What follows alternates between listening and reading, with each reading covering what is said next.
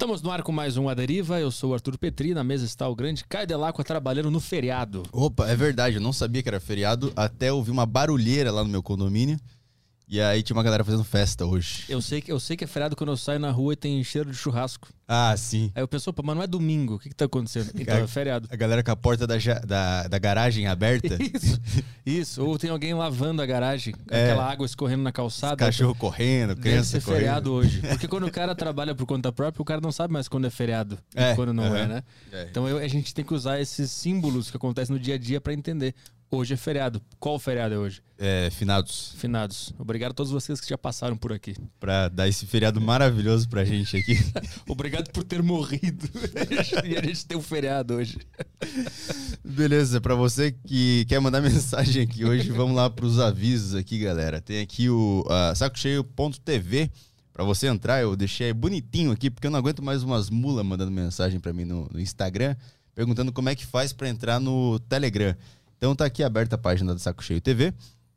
E tá logado aqui, como tá logado, eu tenho acesso aqui ao grupo do Telegram. Quando você, se você não é, se você não é assinante, não vai aparecer pra você, mas se você assinar, vai aparecer aqui grupo do Telegram, você clica aqui, vai direcionar você para uma página para você entrar no grupo do Telegram e na descrição desse grupo tem o do Aderiva, que é onde você pode mandar mensagem. Você também pode mandar mensagem pelo flowpodcast.com.br, lá é, tem as Sparks, a moeda da plataforma, que você compra e pode mandar mensagens de áudio, texto e vídeo. Tem o Yutoba também, que você pode mandar mensagem normal, normal. A gente não é um podcast capitalista aí com superchats de 200 reais, E com patrocinadores. é, com patrocinadores grandes, esses, Isso.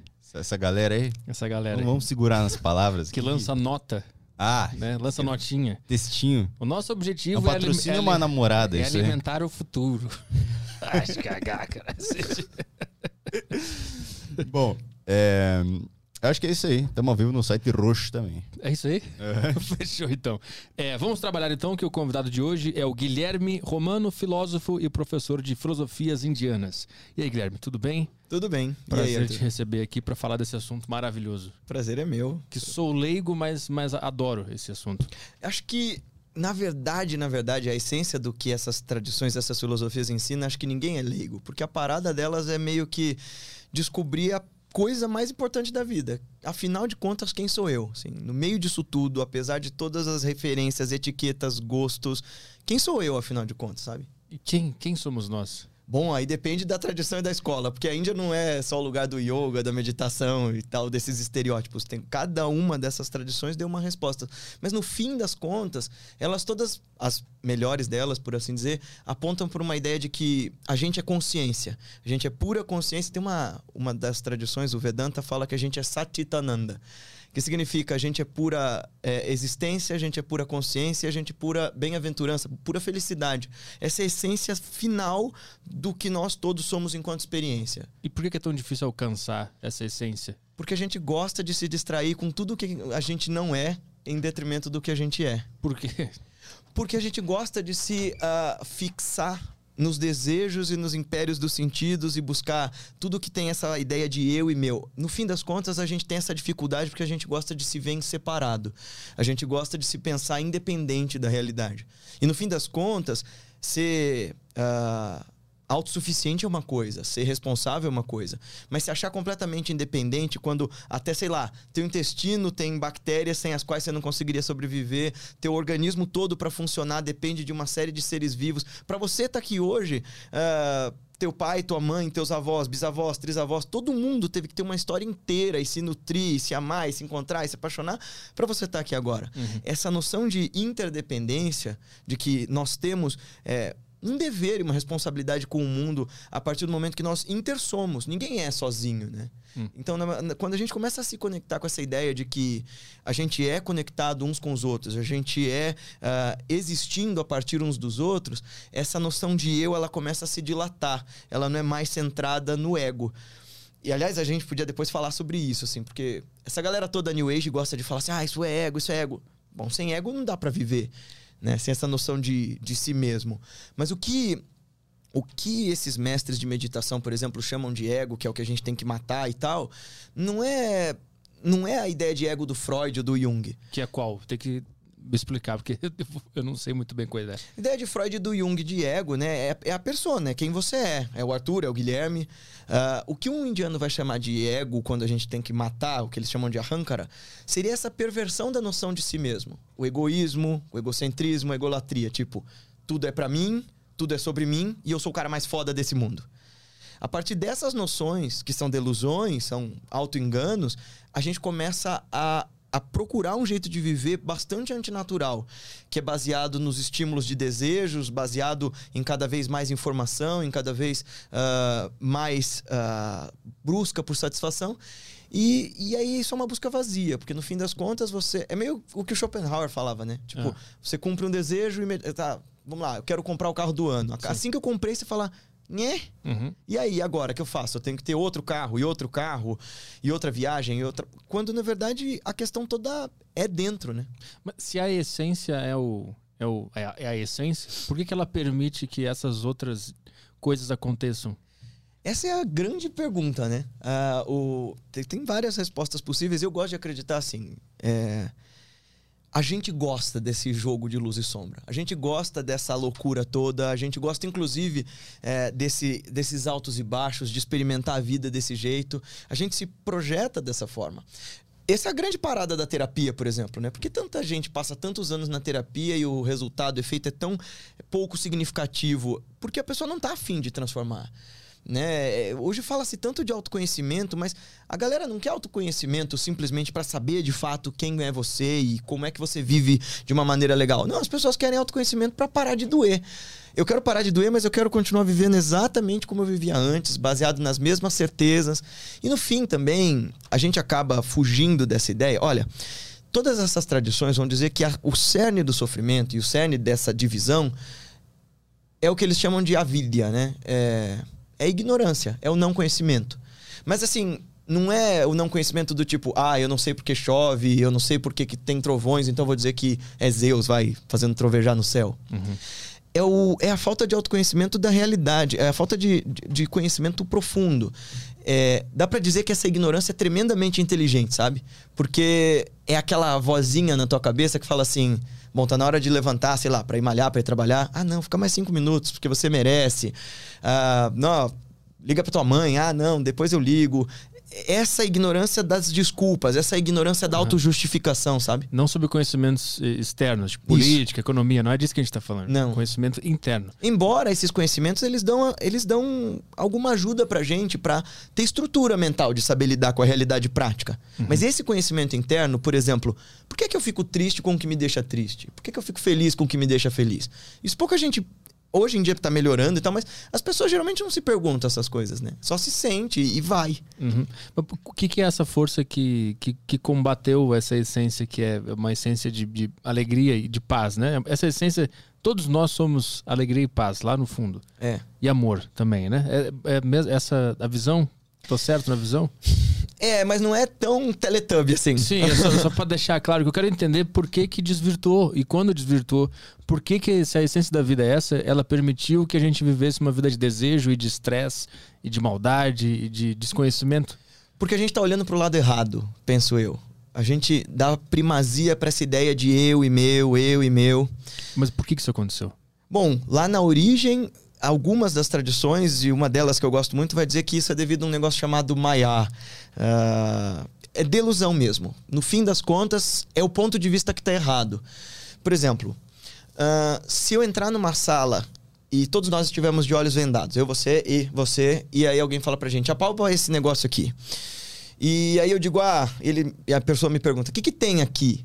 Aí eu digo, ah, é um, sei lá, um ventilador grandão, uma abanadora. Você me diz, não, é um, mont, é um montão de terra. Ele me diz, ah, é um espanador. Outro me diz, é uma mangueira. E quando acende a luz, na verdade, aquilo é um elefante. Cada um de nós estava palpando uma parte da realidade e o que a gente conseguia absorver dela era verdadeiro naquele ponto de vista e naquela circunstância, mas a gente não tinha condição de perceber o todo. No fim das contas, nós somos essa consciência absoluta que quer experimentar o mundo de diversas formas. Então, na verdade, o que essas tradições vão dizer é que a gente, na verdade, é como se fosse uma espécie de contração desse infinito, desse absoluto. E já que a gente só tem ponto de vista, a gente só tem vista do ponto, fica muito difícil a gente saber Que escolha fazer? Que caminho tomar? Como a gente se decide? E aí, por conta dessa contração dessa sabedoria profunda, a gente acaba se perdendo e dando mais valor para eu e meu do que para nós e nosso, por exemplo, que indica o começo desse caminho de transformação. Não é que o meu e o eu sejam coisas ruins e estejam erradas. Elas fazem parte da realidade, mas a gente só focou nisso. É, Esse é o ponto. É, é. E no fim, a gente começa a acreditar. Veja lá, a gente gosta de pensar muito, muito pouco sobre o fato de que a gente é impermanente, de que a gente morre, de que tudo que a gente está consumindo e vivendo e apreciando de bom e de ruim não dura nada. O que essas tradições vão dizer para nós é: aprecie as coisas no tempo que elas têm. Independente de você acreditar em vida após a morte ou não, independente de você acreditar que existe um sentido, começa com atenção. Todo esse trabalho para começar a descobrir quem é você, todo esse trabalho para começar a encontrar o sentido da vida, começa com silêncio e atenção. E por que é tão difícil ficar em silêncio? Porque a gente adora barulho, porque a gente gosta de estímulo. Lá atrás, essas tradições vão dizer assim, que essa consciência una, esse Satitananda, esse Atma, esse ser uno, pensou assim: se pá eu fosse muito, sabe? E se eu me dividisse em vários? E se eu me projetasse no mundo? É claro que é uma metáfora, não sei quão literalmente a galera vai entender isso, assim, mas e se essa massa de consciência absoluta quisesse experimentar o mundo? Porque, concorda comigo, Arthur, que apesar de cada um de nós passar um monte de estresse, viver um monte de bosta, ter gente que sofre pra burro no mundo, e nós nem estamos falando de eu, de mim ou de você. A vida, no fim das contas, vale a pena. Cada encontro, desencontro, cada vez que a gente se apaixona, cada vez que a gente. ah, e que quando a gente olha pra trás, pra essa amálgama de experiências todas, das experiências mais simples, de comer uma comida gostosa, de ver uma paisagem bonita, pra gente perceber o valor dessa experiência é muito rico. Então, o que essas tradições vão dizer, de um jeito muito belo, é que o divino está olhando a si mesmo através de milhões e milhões de olhos ah, a partir da experiência de cada um, cada uma de nós.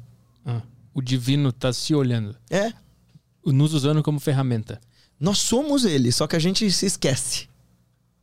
É que é engraçado que essa, essa noção eu só vim descobrir agora, perto dos 30 anos. Eu não fazia ideia de nada desses conceitos. Tá? Para mim é tudo muito novo ainda.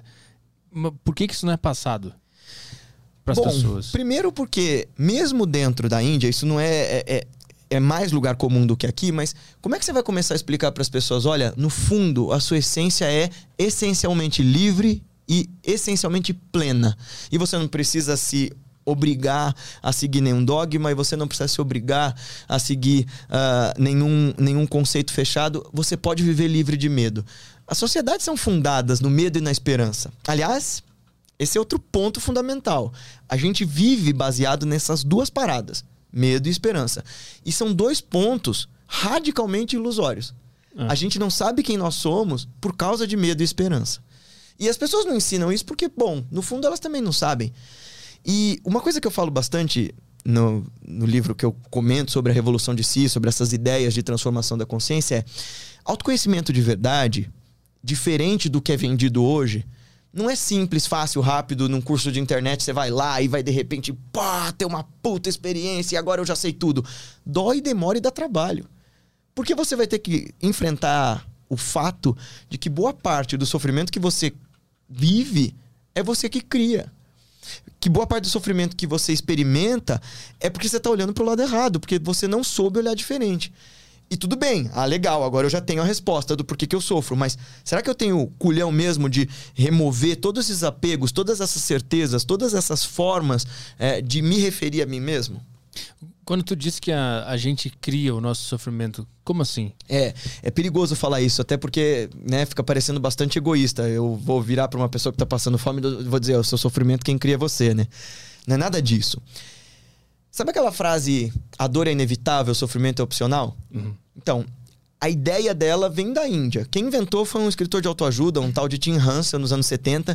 Mas a ideia vem da Índia é, e as tradições do yoga, por exemplo, que não é só uma ginástica para alongamento e respiração, mas é, na verdade, a busca da essência do autoconhecimento, é a grande mecânica para produzir o autoconhecimento e essa autorrealização, eh, eles vão diferenciar dor e sofrimento. Eles vão chamar dor. Agora eu vou falar sânscrito, mas já explico. Eles chamam dor de dukkha. Então tem três tipos de dor, vai. Ah, são as dores que os outros nos causam, ah, são as dores que os deuses nos causam, que seriam tipo as dores dos desastres naturais, a pandemia, e tem as dores que eu me causo. Essas três dores são inevitáveis, elas fazem parte do, da existência, porque, porque existir implica em permanência, existir implica em a minha vontade entrar em choque com a sua, e existir implica em aspereza, em, implica em fricção. Uma criança, quando tá com os dentes nascendo, com os ossinhos crescendo, ela chora. A cada descoberta, né? O bebê, quando ele acaba de nascer, é, a, gente, a gente chora muito porque todas aquelas cólicas que o bebê tá, tá sentindo é porque o intestino tá zero bala, nunca foi usado e aquilo dói. Mas isso não é ruim. É o seu corpo se contraindo nessa aspereza de existir e essa pulsão da vida te empurrando. Agora, uma coisa diferente dessas dores que são constitutivas da vida, ou seja, não tem como você evitar, são os sofrimentos, que é o que a gente chama de klesha. Klesha é impedimento. Olha que interessante, a ideia deles para sofrimento é, é, é, é, sinônimo de impedimento, obstáculo. Hum. O que, que são esses sofrimentos? O primeiro deles é ignorância. É essa ignorância que eu te falei que é ignorância inteligente. É, eu me penso muito sábio, eu me penso muito uh, poderoso, eu me penso eu me penso permanente, eu me penso eterno. Ele, eles definem exatamente assim: ignorância é a confusão, é confundir o eterno com o, o impermanente, é confundir o verdadeiro com o falso, o certo com o errado. Essa confusão. Dessa confusão surge a ideia de é, asmita, que é essa autoafirmação do ego que eu te falei, né? É o egoísmo eu quero tudo para mim, eu é o egocentrismo, é tudo sobre mim, é a egolatria. Nossa, eu devo ser foda pra caralho e o mundo gira ao meu redor. Hum. Desse, dessa ignorância e desse ego surge o, a avidez, né, o apego, a ganância, que é causa de sofrimento em si mesma. Tipo, o desejo insaciável, ele já é uma causa de inquietação. Uhum. Essa ansiedade que é tão comum da gente sentir hoje em dia, para esses mestres, dois, três mil anos atrás, já eram bem conhecidas e é causa fundamental de sofrimento. Aí, para todo apego, você tem o irmão gêmeo do apego, que é a aversão, é a repulsa. Então, tipo, é, não é o desapego, né? Tipo, para cada coisa que eu gosto, tem uma dúzia que eu desgosto. Se eu gosto do Palmeiras, eu não gosto do Corinthians e vice-versa. Se eu gosto, sei lá, uh, da direita, eu não gosto da esquerda. Se eu gosto da esquerda, eu não gosto da direita. Uhum. E essa aversão, esse ódio, essa inquietação também é, é, causa de sofrimento. E o último, e também primeiro dos sofrimentos, é o medo da morte. É a sensação inquietante de que, caceta, eu vou deixar essa vida. É o apego a esse corpo, a essa vida, a essa existência. E é justamente atacando esses cinco problemas, essas cinco causas fundamentais de sofrimento, que boa parte dessas doutrinas que surgiram na Índia vão começar a desenvolver suas técnicas, seus textos e tudo mais. Uhum. Tu pode. O lance é tu sente a dor, mas tu não vai sofrer porque tu tá sentindo a dor. Isso. O lance é você não se identificar falsamente com o sofrimento. Porque ele não é você. Ele é tanto o material natural da vida, mas ele também passa. Você estava falando, por exemplo, de, de malhar boa parte da resistência das pessoas aí pra academia é porque dói. Uhum. Mas aquela dor tem uma função de ser. Uh, a mesma coisa são as dores da vida. Se você souber, não tô dizendo que assim, ai, problemas são pra gente crescer, essa visão meio uh, hippie maluco, né? De ai, você tá passando um, um, uma puta de uma aprovação, mas é pro seu bem. Não é nada disso, é assim. O que quer que você passe pode ser material para você acordar. Uhum. O difícil é você querer. Dentro do sofrimento, tu pode transformar o sofrimento. A, a dor, nunca, a dor sempre, sempre vai ser dor. Mas o, o, que tu experimenta depois de sentir a dor é que tu pode controlar. Tu meu, pode controlar? O meu mestre costuma dizer assim: sofrimento dói, ponto final. Se você vai aprender com ele ou não, depende do quanto você está disponível para isso durante e depois que ele passou. Mas sim, dá para controlar a percepção de dor é, o que, que esses caras faziam, ficando pelados na neve durante o ano inteiro, ou tem yogis que ficam com o braço levantado a vida inteira. Isso é o que eles chamam de tapácia, né? É austeridade para você aprender. Olha, eu não sou esse corpo. Beleza, eu sou. Nessa realidade, eu tô sendo esse corpo. Mas o que eles querem dizer com eu não sou esse corpo é: eu não posso deixar que conforto e desconforto guiem uh, o jeito que eu entendo a realidade. Mas como é que, por exemplo, pegando esses, esses exemplos esses, de dores físicas do, do braço levantado, como, como é que o cara consegue se, se não se identificar com a dor que está na perna dele, por exemplo? Tem uma coisa mais poderosa do que os dados do nosso sentido chamado força de vontade. A, a questão toda é que ela depende de treinamento. Assim como eu preciso treinar a musculatura do corpo para ter um bom desempenho, uma boa resistência, essa mente também, por assim dizer, tem lá a sua musculatura e precisa ser treinada. É foda, né? Porque hoje em dia é, é, é, esse treino depende de atenção, de concentração. E hoje em dia a gente é bombardeado de estímulos Sim. por todos os lados, de desejos por todos os lados, como nunca antes. Sim. Mas dá para fazer. Uhum. Por, por que, que a Índia é um lugar, é um, é um berço de tanto conhecimento? O que, que, que rolou lá? Olha, cara, eu, é uma confluência de tanta coisa legal. Porque, veja, é, por exemplo, meditação não é invenção da Índia. Eu acredito que meditação seja inerente ao ser humano. É o ato de você parar sentar ou ficar de pé, respirar e observar. Por diversas técnicas, diversas crenças, diversas modalidades, mas é um jeito de observar a si mesmo, de mergulhar para dentro desse universo inteiro que somos nós. A coisa é que a Índia é, refinou isso e escreveu sobre isso e trabalhou sobre isso de um jeito muito interessante. Eu não sei exatamente as razões históricas todas, porque são muitas, e a história da Índia é muito fascinante. Eu, quando levo os grupos para estudar lá, é, eu gosto de levar o pessoal no, no museu de Delhi para começar a, as jornadas, porque lá é um dos lugares que a gente mostra o tanto de civilizações que foram mudando para lá para formar a Índia que a gente conhece hoje, né? E isso há muito tempo. Então, por exemplo, antes mesmo dos Árias, que é essa galera que tem o sânscrito como língua matriz, que que depois virou o hinduísmo e virou essas outras tradições que a gente conhece. Opa! Já tinha uma civilização lá, uh, numa, uh, ali onde hoje é o Paquistão, chamada civilizações Harappans, né? Uh, elas foram descobertas no começo do século XX, redescobertas, e são cidades que, tipo, há 4 mil a 3.500 anos atrás tinham água, água encanada, rede de esgoto. Algumas dessas cidades não tinham muros, então eram cidades que não faziam guerra, provavelmente. E, pro, e por causa disso eram cidades baseadas em comércio, você encontrava é, ornamentos deles em vários lugares. Então, muito provavelmente o que floresceu na Índia como raiz do autoconhecimento era essa troca. É isso que é legal, né? Hoje a gente sabe que, tipo o Wakanda do, da Marvel, ah, é uma civilização super avançada porque ficou escondida. Isso nunca seria possível, porque a gente só cresce em experiência uns com os outros. A gente só cresce a partir da troca. Uhum. Dessa desafiadora e cansativa experiência de uh, encontrar quem você gosta e quem você desgosta, e discutir, e argumentar, e experimentar a existência nos seus desafios. Uhum. E aí, juntou com essas civilizações avançadas que sei lá o que, que aconteceu, se foi peste, se foi guerra, elas sumiram. Essas cidades acabaram. A galera do sul da Índia gosta de dizer que são eles, os descendentes deles, porque na Índia é muito engraçado. Sabe aquele lance do quem quer ser o milionário? Que o... chega os turistas perguntando como que era a história do Taj Mahal e o menino começa a inventar? Hum. É aquilo ali, cara. Eles vão inventar tudo que vier na telha. Não, todos os indianos, assim, meu mestre é de lá, meus mestres são de lá, mas eu digo, essa coisa de contar a história é muito comum para eles. E, mas nessa época que essa civilização acabou, também chegou na Índia uh, uma grande civilização, que são os Árias, das quais nós também uh, somos descendentes, por assim dizer, porque uh, onde hoje é Anatólia, mais ou menos, tinha uma civilização indo-europeia que tinha uma língua comum e que deu a raiz da língua do grego, do latim, do celta e do sânscrito meio que, tipo, parece que o mito da Torre de Babel tem qualquer fundo de verdade, sabe? Hum.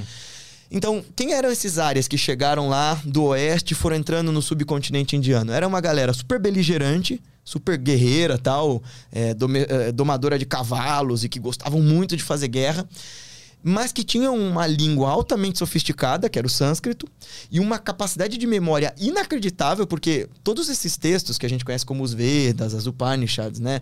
É, eles eram decorados muito antes deles serem escritos. Eles eram decorados de pai para filho. E nós estamos falando de livro, cara, de mil páginas, sabe?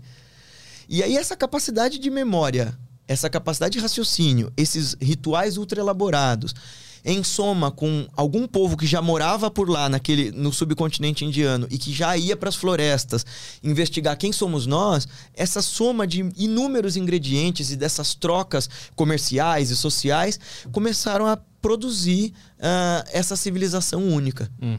Tu estava falando em off que, que a, a, na Grécia eles estavam recém descobrindo sobre. É. É é, qual era o termo que tu tinha, tinha usado?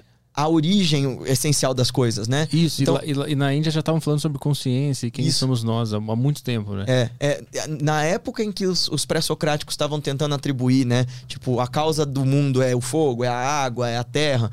Os indianos já estavam falando, olha, a causa da sua experiência é substância mental.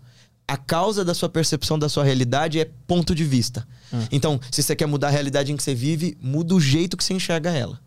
Cara, esse é o, esse é o, é o se a gente pudesse resumir, o, o ponto de vista deles, a visão deles é essa. É. Que tu cria a tua realidade. É, é. Isso é frase. Eu aprendi assim com meu mestre, né? Ele dizia assim: onde quer que repousem a sua atenção e sua intenção, cria-se aí a sua realidade. E onde quer que a sua atenção e sua intenção estejam divididas, haverá sofrimento. E isso tem implicação no mundo material? Opa, Aquele claro. lance de eu penso, eu vou. eh, Aquela, aquela coisa do segredo. Não desse jeito como vendem, mas se eu começar, por exemplo, dizer pra você assim: Caralho, tem uma coisa. Nossa, tem uma parada muito sinistra atrás de você, Arthur. Caralho, mano, o que, que é isso? Nossa, meu. Por mais que você tá pensando, ah, ele tá simulando isso, lá no fundo do teu cérebro você pensa: o que, que ele tá falando? O que, que é isso? Essa inquietação produz efeito. Imagina, realidade é ponto de vista. Se todo mundo começa a acreditar, ué, a gente via isso em, em Goebbels, lá no nazismo, dizendo, né, uma mentira, uma mentira contada mil vezes vira verdade. E a gente tá vendo isso agora com as redes sociais. A gente distorce fatos e a gente não quer olhar para os fatos, a gente quer olhar para o nosso ponto de vista. Até porque nosso cérebro é bastante preguiçoso para olhar para a realidade tal qual ela é e não como a gente gostaria que ela fosse. Hum. Mas tem, é aquele lance de. Eu, eu penso no carro, eu consigo é, meio que manipular a realidade de- com o meu pensamento? Olha, No- no- nos objetos. Então, então, os textos, eu já vi mestres manipularem realidade, eu já vi eles, sabe, ajudarem as pessoas e curar pessoas e fazer umas paradas bem, bem fora do escopo científico. E eu vou te falar que eu sou um cara mega cético, então eu olhava e falava assim, não é possível, eu tô eu devo estar vira, eu devo estar pirado. Mas eu acho que isso pra nós tem mais a ver com essa coisa eu acredito que o nosso pensamento molda a nossa realidade, mas não de um jeito tão explícito assim. E eu acho, inclusive, que esse jeito de tentar explicar tão, de forma tão rasa sobre isso que eles passavam a vida inteira estudando e experimentando é, é uma das razões de, de a gente produzir tanto auto-engano e tanto sofrimento a partir dessas pseudociências, dessas, desses misticaloides as- que a gente tem por hoje, hoje em dia. Quais são essas pseudociências? Putz. ah, cara, olha só essas, essas paradas quânticas da vida. Essa galera que acha que autoconhecimento se dá em passe de mágica, de joia quântica, terapia de cristal, de esse pessoal do Gratiluz, sabe? Eu não- sei o que, que, o que, que eles pregam, o que, que eles. Ah, basicamente eles vão dizer isso. Ai, a realidade é, é- a realidade é como você a vê, e tá tudo lindo, tá tudo maravilhoso. Você e aí você vai falar, mas não tá tudo lindo, maravilhoso. Nós estamos passando uma pandemia global, nós estamos vivendo essas descobertas todas que estão virando o mundo do avesso. Aí ele diz: "Não, mas isso é você que é muito negativo". Você sabe que teve uma vez eu tava ah, sentado na audiência de um desses gurus. O cara até estudou num monastério super, super importante lá no Havaí, enfim. Ah, e aí, ah, a galera toda, sabe a galera de polaina e, e- e- e tapetinho de yoga? Nada contra tapetinho de yoga eu também uso, mas é a galera que acha que tem que se paramentar pra meditar. E aí ele começou com aquele papo assim, porque é, você não pode ser negativo e tem que tomar cuidado com o pensamento negativo, senão a sua realidade vai ser ruim. Então, se você entrar num lugar que tenha pessoas negativas, sai de lá porque você tem uma sintonia diferente. Aí eu levantei a mão e falei assim: então tá, mas e quando o cara zoado e negativo sou eu? Porque é muito fácil pra essa galera mística dizer assim: o problema é o mundo, o problema tá fora, o outro que é negativo, as pessoas que são densas. Mas sou eu que produzo essa negatividade. Aí por um momento o cara ficou meio pé da vida por eu ter perguntado isso, mas aí ele depois falou assim: olha, só de você estar preocupado com isso. é, já é um bom sinal. Eu concordo, eu concordo. De você estar preocupado de você não ser um filho da puta, você pode não ser. Mas precisa de um algo a mais. O que, que é que motiva as minhas ações pro bem ou pro mal? O que, que é que motiva o jeito que eu penso? Porque, ah, beleza, eu vou começar a pensar positivo, mas pensamento é cultivo também. É uma das palavras pra gente ah, descrever meditação é bhavana, que é cultivar. Então, assim, como é, que eu, como é que funciona esse lance de colher coisas boas a partir da prática meditativa? Primeiro, demora, dói dá trabalho. Então é como se eu falasse assim: quando eu te dou uma técnica de meditação tradicional, ah, com, ru- com rigor, com texto, com tradição, com, com gente que testou isso antes de mim, é como se eu falasse assim: Arthur, olha, aqui tem um campo com a terra mais fértil possível, toma aqui essas sementes, escolhe do que você quer plantar, escolhe onde você quer plantar e vai embora, cara. Só que aí você briga comigo e fala assim: Não, Guilherme, eu quero comer batata doce agora no almoço. Como é que eu faço? Você me deu um campo, você me deu semente. Esse é o problema dessa galera super positiva. Uhum. Eles acham que meditação, técnica e autoconhecimento é remédio, é igual analgésico. Analgésico, você toma e resolve. Uhum. Quando na verdade, esse estado de bem-estar, esse estado de consciência é cultivo. É um cultivar diário, é um esforço diário que você faz de olhar para dentro e pensar: por que é que eu estou produzindo sofrimento em mim e no outro. Hum, e como é que as filosofias indianas veem os pensamentos negativos? É pra gente aceitar ele? É pra gente combater ele? É pra gente se assustar com ele? O que é pra fazer com, com os pensamentos horríveis e ruins? A gente começa reconhecendo eles. Olha para isso porque isso é você. Né? Uhum. Tá lá, não foge, não diz, ah, não, não, não, não tô pensando, não tô pensando. Porque é mais ou menos assim, ó, fecha teus olhos. Não pensa no macaco azul. Pareceu. a mente não funciona por negação. Uhum. Então, o que, que acontece? Uh, Swami Vivekananda, um grande mestre, foi o primeiro mestre indiano a vir para o Ocidente em 1893. Ele dava o seguinte exemplo: como é maravilhosa a nossa mente. Na verdade, ela pode ser comparada a um macaco. E todo macaco é agitado por natureza. Mas o macaco da nossa mente foi embriagado de vinho, ferroado por um escorpião e possuído por um demônio. Uhum. Dá para imaginar o sofrimento, a agitação, a inquietação desse macaco? A nossa mente, que é agitada por natureza, é embriagada de vinho dos desejos, eu quero, eu quero, eu preciso, eu quero, eu preciso. A gente confunde muito essas ideias, né? Do, ah, eu simplesmente quero essas coisas com, ah, eu preciso desse carro, dessa roupa, dessa comida. Uhum. Depois ela é ferroada pelo escorpião do ciúme. Por que, que ele tem, eu não tenho? Ai, meu Deus, será que ele vai querer roubar o que eu tenho? E por fim, ela é possuída pelo demônio do orgulho, né? Do tipo, ah, nossa, eu realmente sou a coisa mais incrível que eu conheço. O que, que eu faço com uma mente agitada assim? Que produz incessantemente esse turbilhão que eu não consigo administrar. Primeiro, eu observo. Observa esse macaco pular. Porque você não vai conseguir agarrar ele. Mas aí já entra uma dificuldade, né? De conseguir expandir a consciência e conseguir ter esse observador. Mas é para isso que existem as técnicas. Ah. Porque meditação não é só sobre as técnicas, né? Por isso que na tradição a gente não fala assim, ah, eu vou meditar. Eu vou fazer a minha prática. Meditação, que é esse estado contemplativo, é uma coisa que acontece. Uhum. Você tenta fazer as âncoras e cada vez que a mente escapa, cada vez que o macaco pula, eu olho ele pulando, eu vejo ele pulando, uma hora ele aquieta e aí eu capturo. Uhum. Para isso que servem as técnicas de respiração, de mantra, de postura. O yoga, por exemplo, né? Uh, os textos de Hatha Yoga, que são essa modalidade do yoga que chegou para o Ocidente muito reduzida, esses textos tradicionais de Hatha Yoga vão dizer, ó, este Hatha Yoga é para perfeita execução da meditação. Quer dizer, todo esse monte de técnicas corporais, respiratórias, de visualização, são para você mergulhar nesse reino sutil da mente com segurança. Uhum. Porque também a gente não sabe o que, que a gente vai encontrar lá dentro. Então, é mais ou menos. Tá ligado à história do, do Minotauro e do Teseu? Hum, não. Então, é, é uma ótima. Eu gosto muito de usar os mitos pra gente explicar essas coisas todas, porque os mitos são essas verdades eternas, né? As pessoas pensam que mito é mentira, ou que mito é político, e não é nenhuma das duas coisas.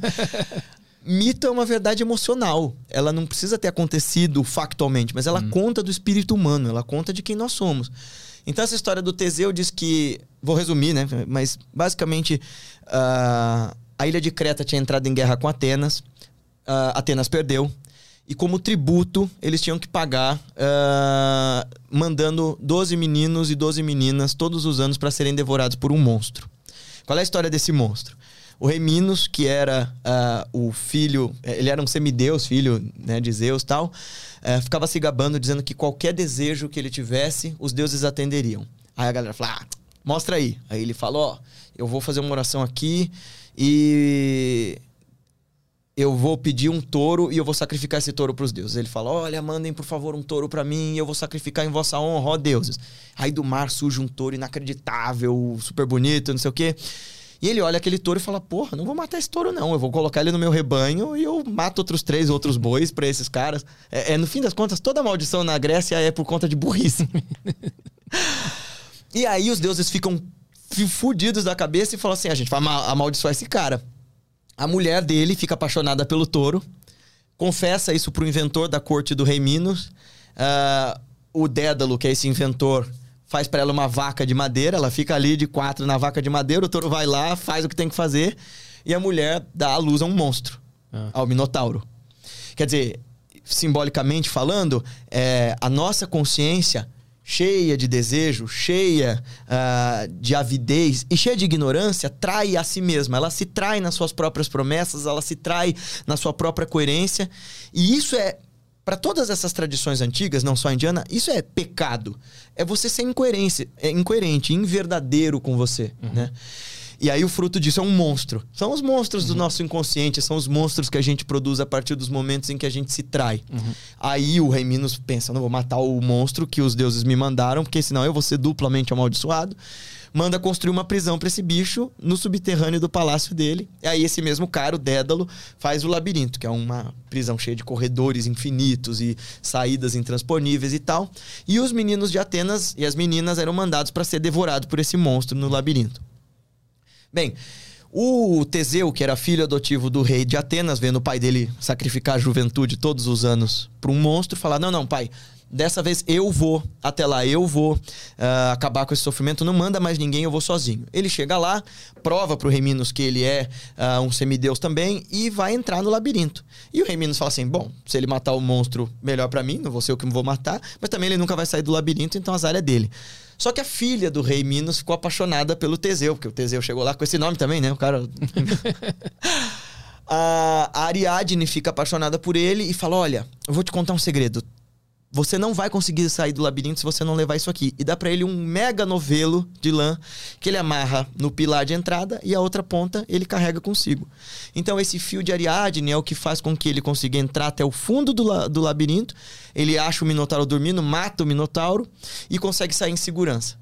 E como isso é tragédia grega e não é novela, é, depois ele leva a Ariadne no barco dele, larga a mulher na praia, o pai dele se mata, mas é outra história. Mas uhum. o, que, o que isso tem a ver com meditação? Bom, uh, o monstro é criado pelas nossas incontáveis traições que a gente comete contra nós. O herói é essa vontade nossa de se conhecer, de se transformar. O labirinto é a nossa mente. Uhum. O fio de Ariadne é o método é um jeito de entrar nesses labirintos, conhecer o que está lá dentro e depois sair em segurança. Para isso que servem os caminhos da meditação. Claro que a gente não vai só encontrar monstros dentro de nós, mas existe essa parte do desconfortável, uhum. né?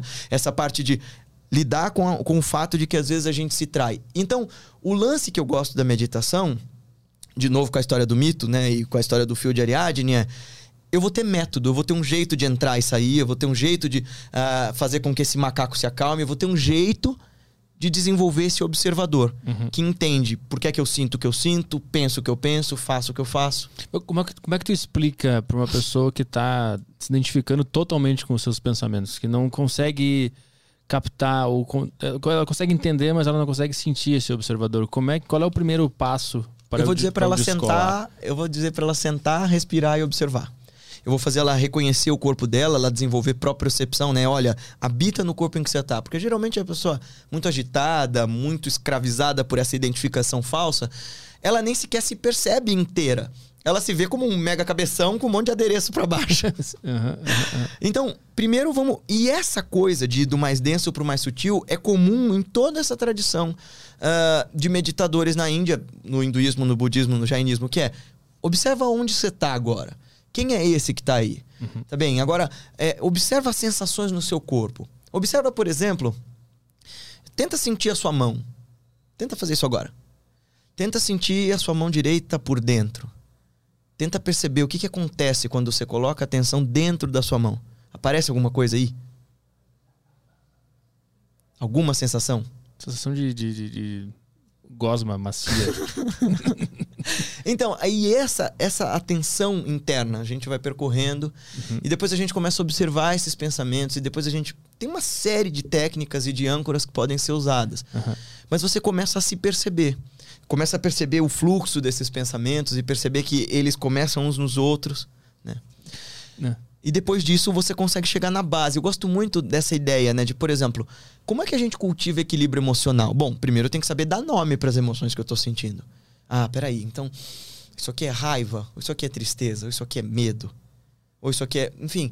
Hum. E eu vou tentando chegar na base daquilo. E quando eu chego na base, eu começo a perceber quem é que tá lá. Mas dar nome para as emoções não faz parte do nosso nossa vontade de controlar as coisas do No nosso primeiro- ego de querer dar um nome pra isso aqui. Num primeiro momento, sim, mas é pra isso que a gente tem uma consciência e uma cognição, né? Pra usá-la a nosso favor. Uma coisa é a gente querer se apropriar das coisas que a gente dá nome explica e faz e tudo mais.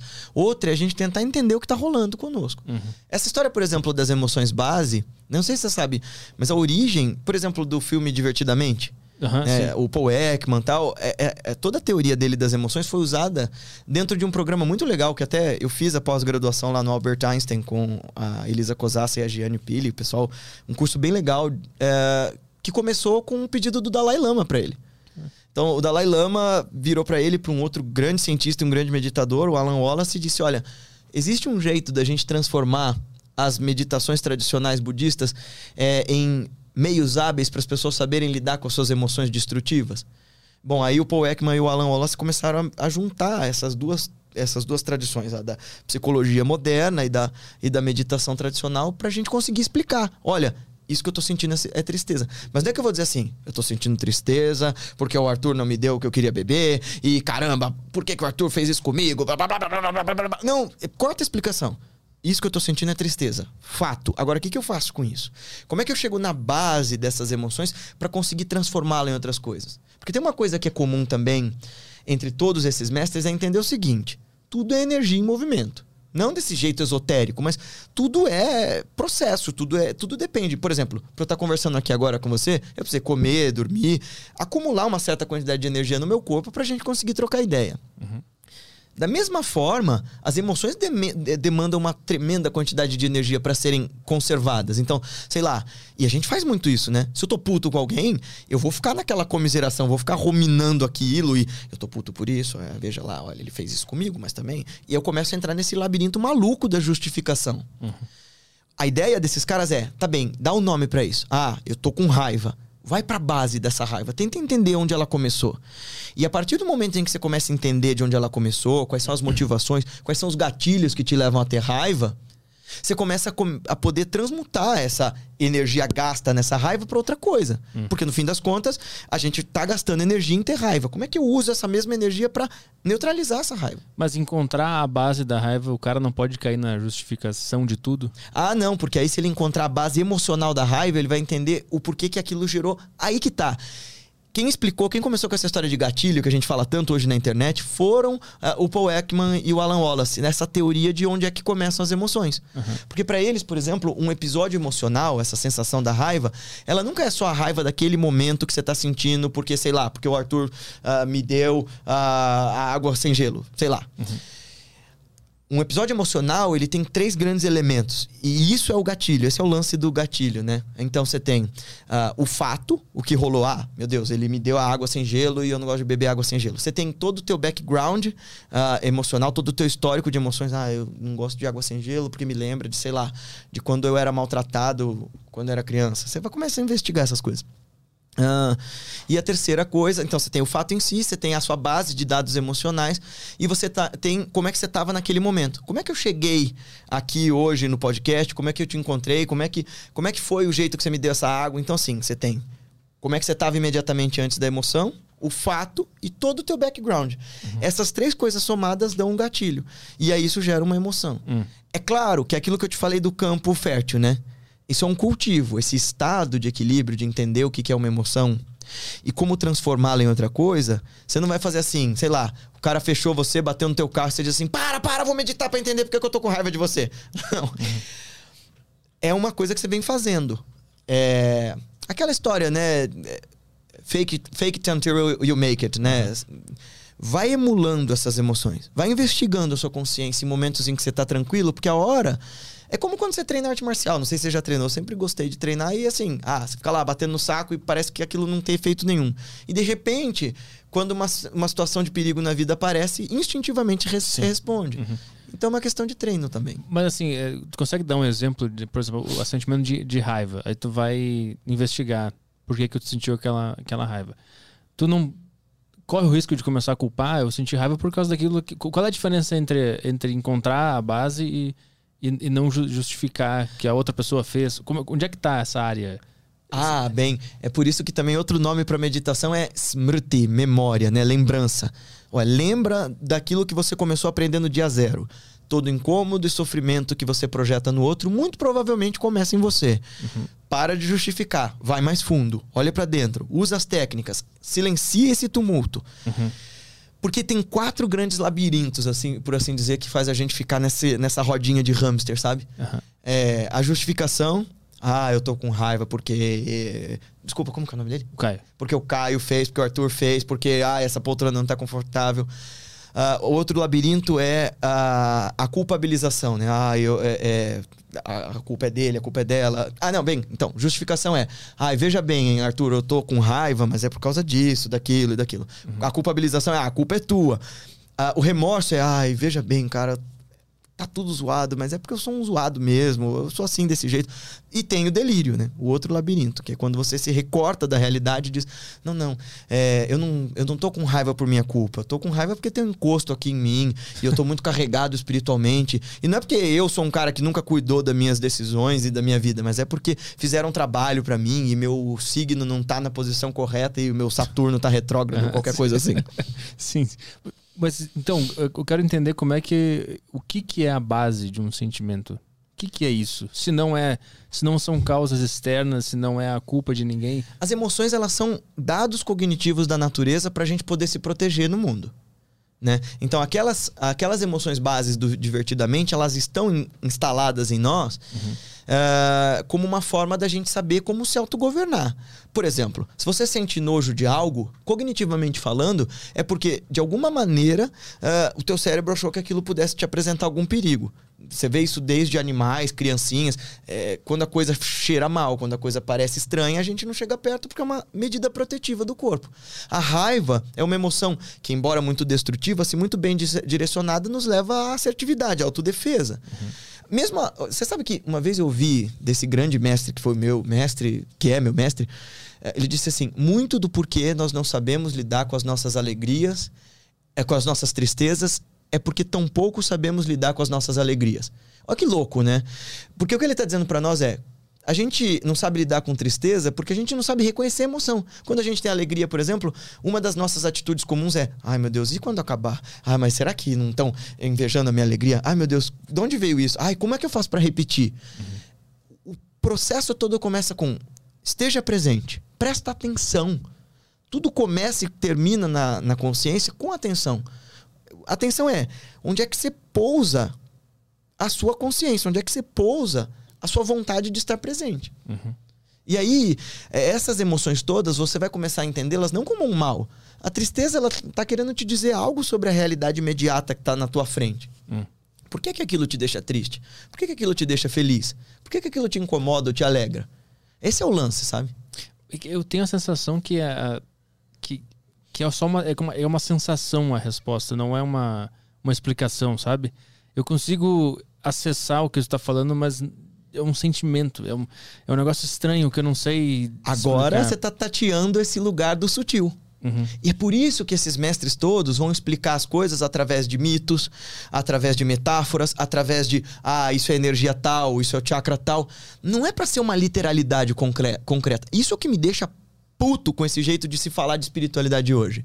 Porque mistura com essa pseudociência, as pessoas querem explicar coisas que são pra serem sentidas, experimentadas, não explicadas pra essa nossa mente egóica. Ah, mas aí é que é foda, né? Porque ao mesmo tempo tá sendo explicado com palavras que são só palavras, Tá, né? mas aí o seu entendimento interior é aquele eureka, aquele negócio que você fala assim, caraca, saquei. É, É. algo que não se exprime em palavras. É. Tipo aquela entrevista que você teve com a, com a menina que tava falando de, do, do Interestelar. Que ela Uhum, tava explicando pra você sobre essa realidade imaginária e tal. E, e ela falou: Ó, só de você estar olhando pra isso agora, você já bugou. Isso é lugar comum desses mestres há 5 mil anos. De chamar esse lugar do possível, do imaginável, de um lugar de onde fazer esse trabalho. Tem um mestre da tradição sufi, sabe o que é o sufismo? Não. o é? O sufismo é, a- é o yoga do Islã, é a mística do islamismo. Ah. Mística aqui, gente, não é cristal e tarô no shopping. Mística é, é a ciência da consciência. É, mistis vem do grego, né? Mistis, mesma raiz de mistério, é aquilo que você enxerga de olhos fechados. É aquilo que foge do óbvio. Toda a tradição espiritual, toda a cultura produziu uma mística. E o Islã produziu uma mística chamada sufismo. Ah, e um mestre chamado Ibn Arabi falava muito disso, que esse reino do imaginário Não é fantasia.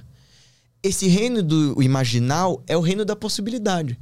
É quando o Guilherme, o Arthur e o Caio começam a sonhar com uma realidade melhor, quando eles começam a aspirar para um mundo diferente, que a gente começa a produzir esse mundo diferente. O Binarabi falou isso há uh, mil e poucos anos atrás, e aí, eu não lembro se foi o William James, não, não foi o William James, que disse assim: toda época sonha a seguinte, uhum. e ao sonhá-la a faz despertar. Quer dizer, esse lugar do imaginário, do lúdico, do simbólico, esse lugar interno que você não explica é o lugar desse autotrabalho. É quando uh, você começa a imaginar, puta, eu queria ter esse corpo, e é por isso que eu vou começar a malhar em cima dessa ideia, desse objetivo. Eu queria ter essa casa. É nesse lugar que a ideia do segredo não tão vulgarizada é verdade. Eu projeto internamente a realidade que eu quero construir, mas eu trabalho para ela. Uhum. E eu acho muito bonito, né? Assim como eu gosto de usar mitos, o, esses sufis eles usavam poemas muito muito legais assim para trabalhar esse lance da, da consciência. Então, esse mestre que era um mega iluminado, ele tinha um poema para falar disso que nós somos, quando iluminados, que dizia assim: Meu coração, ou seja, minha essência, se tornou capaz de todas as formas. É, é a caaba do peregrino, é a igreja, é o monastério do monge, é o ídolo dos idólatras, é claustro para o monge, é, eu, é, eu é, é, as folhas da Torá, é, é, as tábuas da Torá, as folhas do Corão. Eu professo a religião do amor. Onde quer que as caravanas do amor me levem, lá está meu credo e minha fé. O que, que ele está querendo dizer? Meu, imagina, o cara é muçulmano da Andaluzia, da Idade Média, dizendo: Eu sou capaz de ser um adorador de um ídolo, que para o Islã é um absurdo. Eu sou capaz de, de reconhecer o sagrado no, na tradição judaica, na, nas tradições que ele tinha contato. Quando ele diz meu coração é capaz de todas as formas, é dessa realidade dos possíveis que ele está falando. Ele está dizendo: olha, é, eu construo o mundo em que eu quero viver a partir do momento em que eu me deixo experimentar nesse lugar interno, que eu não explico, mas eu percebo de forma muito íntima e muito sincera, profundamente e dentro de mim. Hum. Ele consegue visualizar ele consegue ser mais do que visualizar. Ah. Ele se projeta sendo. Se projeta sendo. Puta, isso, é, isso é, muito, é, é, difícil de captar isso aí. Ele se projeta sendo. Ele consegue. Nem ele consegue, né? Porque consegue já é uma palavra que já tá implicando outras coisas. Ele é. se vê como tudo. Ele se torna tudo. E tudo que acontece. Ah, ele se torna. E tudo que ele vê acontecendo, ele, ele se vê parte também? Você sabe que é, é, frase isso de todas essas místicas, de todos esses caminhos, sufismo, yoga, Vedanta, Sankhya, todos eles. De dizer assim que para você chegar lá, nesse lugar em que você se identifica com esse ser que é pura bem-aventurança, consciência e existência, você precisa morrer antes de morrer. Uhum, uhum. Então você precisa abrir mão. Você precisa se tornar nada para ser todas as coisas. Uhum. Você tem que abrir mão das suas etiquetas, porque a gente vive em dependência dessas, desses referenciais. Eu sou em relação uh, ao meu marido, minha mulher, eu sou em relação aos meus amigos, a formação que eu tenho. Ué, quando eu pergunto quem é você, você vai falar assim: ah, eu sou o Arthur e eu sou apresentador do podcast, eu faço isso, eu faço aquilo. A gente uhum. fala em relação aos rótulos que nos dão. Uhum. Mas isso tudo é tão frágil. Como é que eu falo em relação a esses rótulos se eles podem mudar assim? Uhum. E mesmo essa identidade, é, corpo e consciência, esse nome e forma, é super frágil. Quando, uh, em 2017, né, eu estava indo para dar uma palestra e a minha avó subiu desesperada, dizendo: Ai meu Deus do céu, seu avô sofreu um acidente e tal. Fiz tudo para socorrer ele e tal. Fui lá, dei a palestra e fui visitá-lo.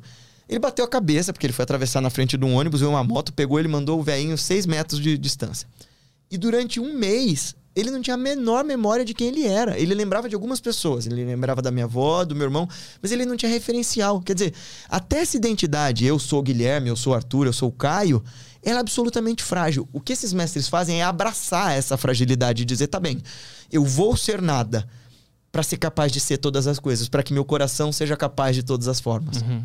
É que para a gente conseguir coexistir no mundo material, a gente precisa dessas referências, né? Ah, sim, mas aí você tem que entender que assim como você tá usando uma roupa porque ela te serve para te proteger do frio e para você não sair pelado na rua, você também usa de uma identidade, mas ela não é eterna. Uhum, uhum. Mas a gente só precisa dela para se organizar no mundo, mas ela não é ela não, não é eu de verdade. Ah, mas a galera se identifica. É, então. E é a mesmo lance, por exemplo, se você continuar com essa roupa, ela é super confortável, é moletom tal, beleza, eu uso porque é gostoso e tal. Passa uma semana com essa roupa. Depois um mês.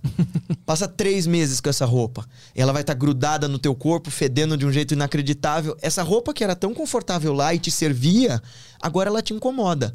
Isso é essa fixidez engessada e rígida da nossa identificação conosco. Uhum. Quer dizer, é...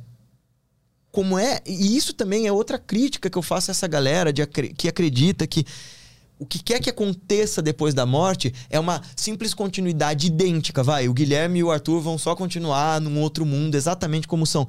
Pô, se a gente não é a mesma pessoa de um dia depois do outro, se a gente tá em constante mudança, assim, em uma semana, a tua flora intestinal, por exemplo, se trocou inteirinha, como é que, depois de uma morte, se a gente continua, o que continua seja, ah, esse Guilherme cheio de manias e vícios e Sim. ideias e tal? Sim, vai. Eles acham que continua o personagem É. que a gente criou nessa, nessa Isso, existência. isso. Mas o que, que tu acha que. Se existe algo depois dessa vida, o que, que tu acha que vai pra lá? Eu não tenho dúvida que a gente continue de alguma forma.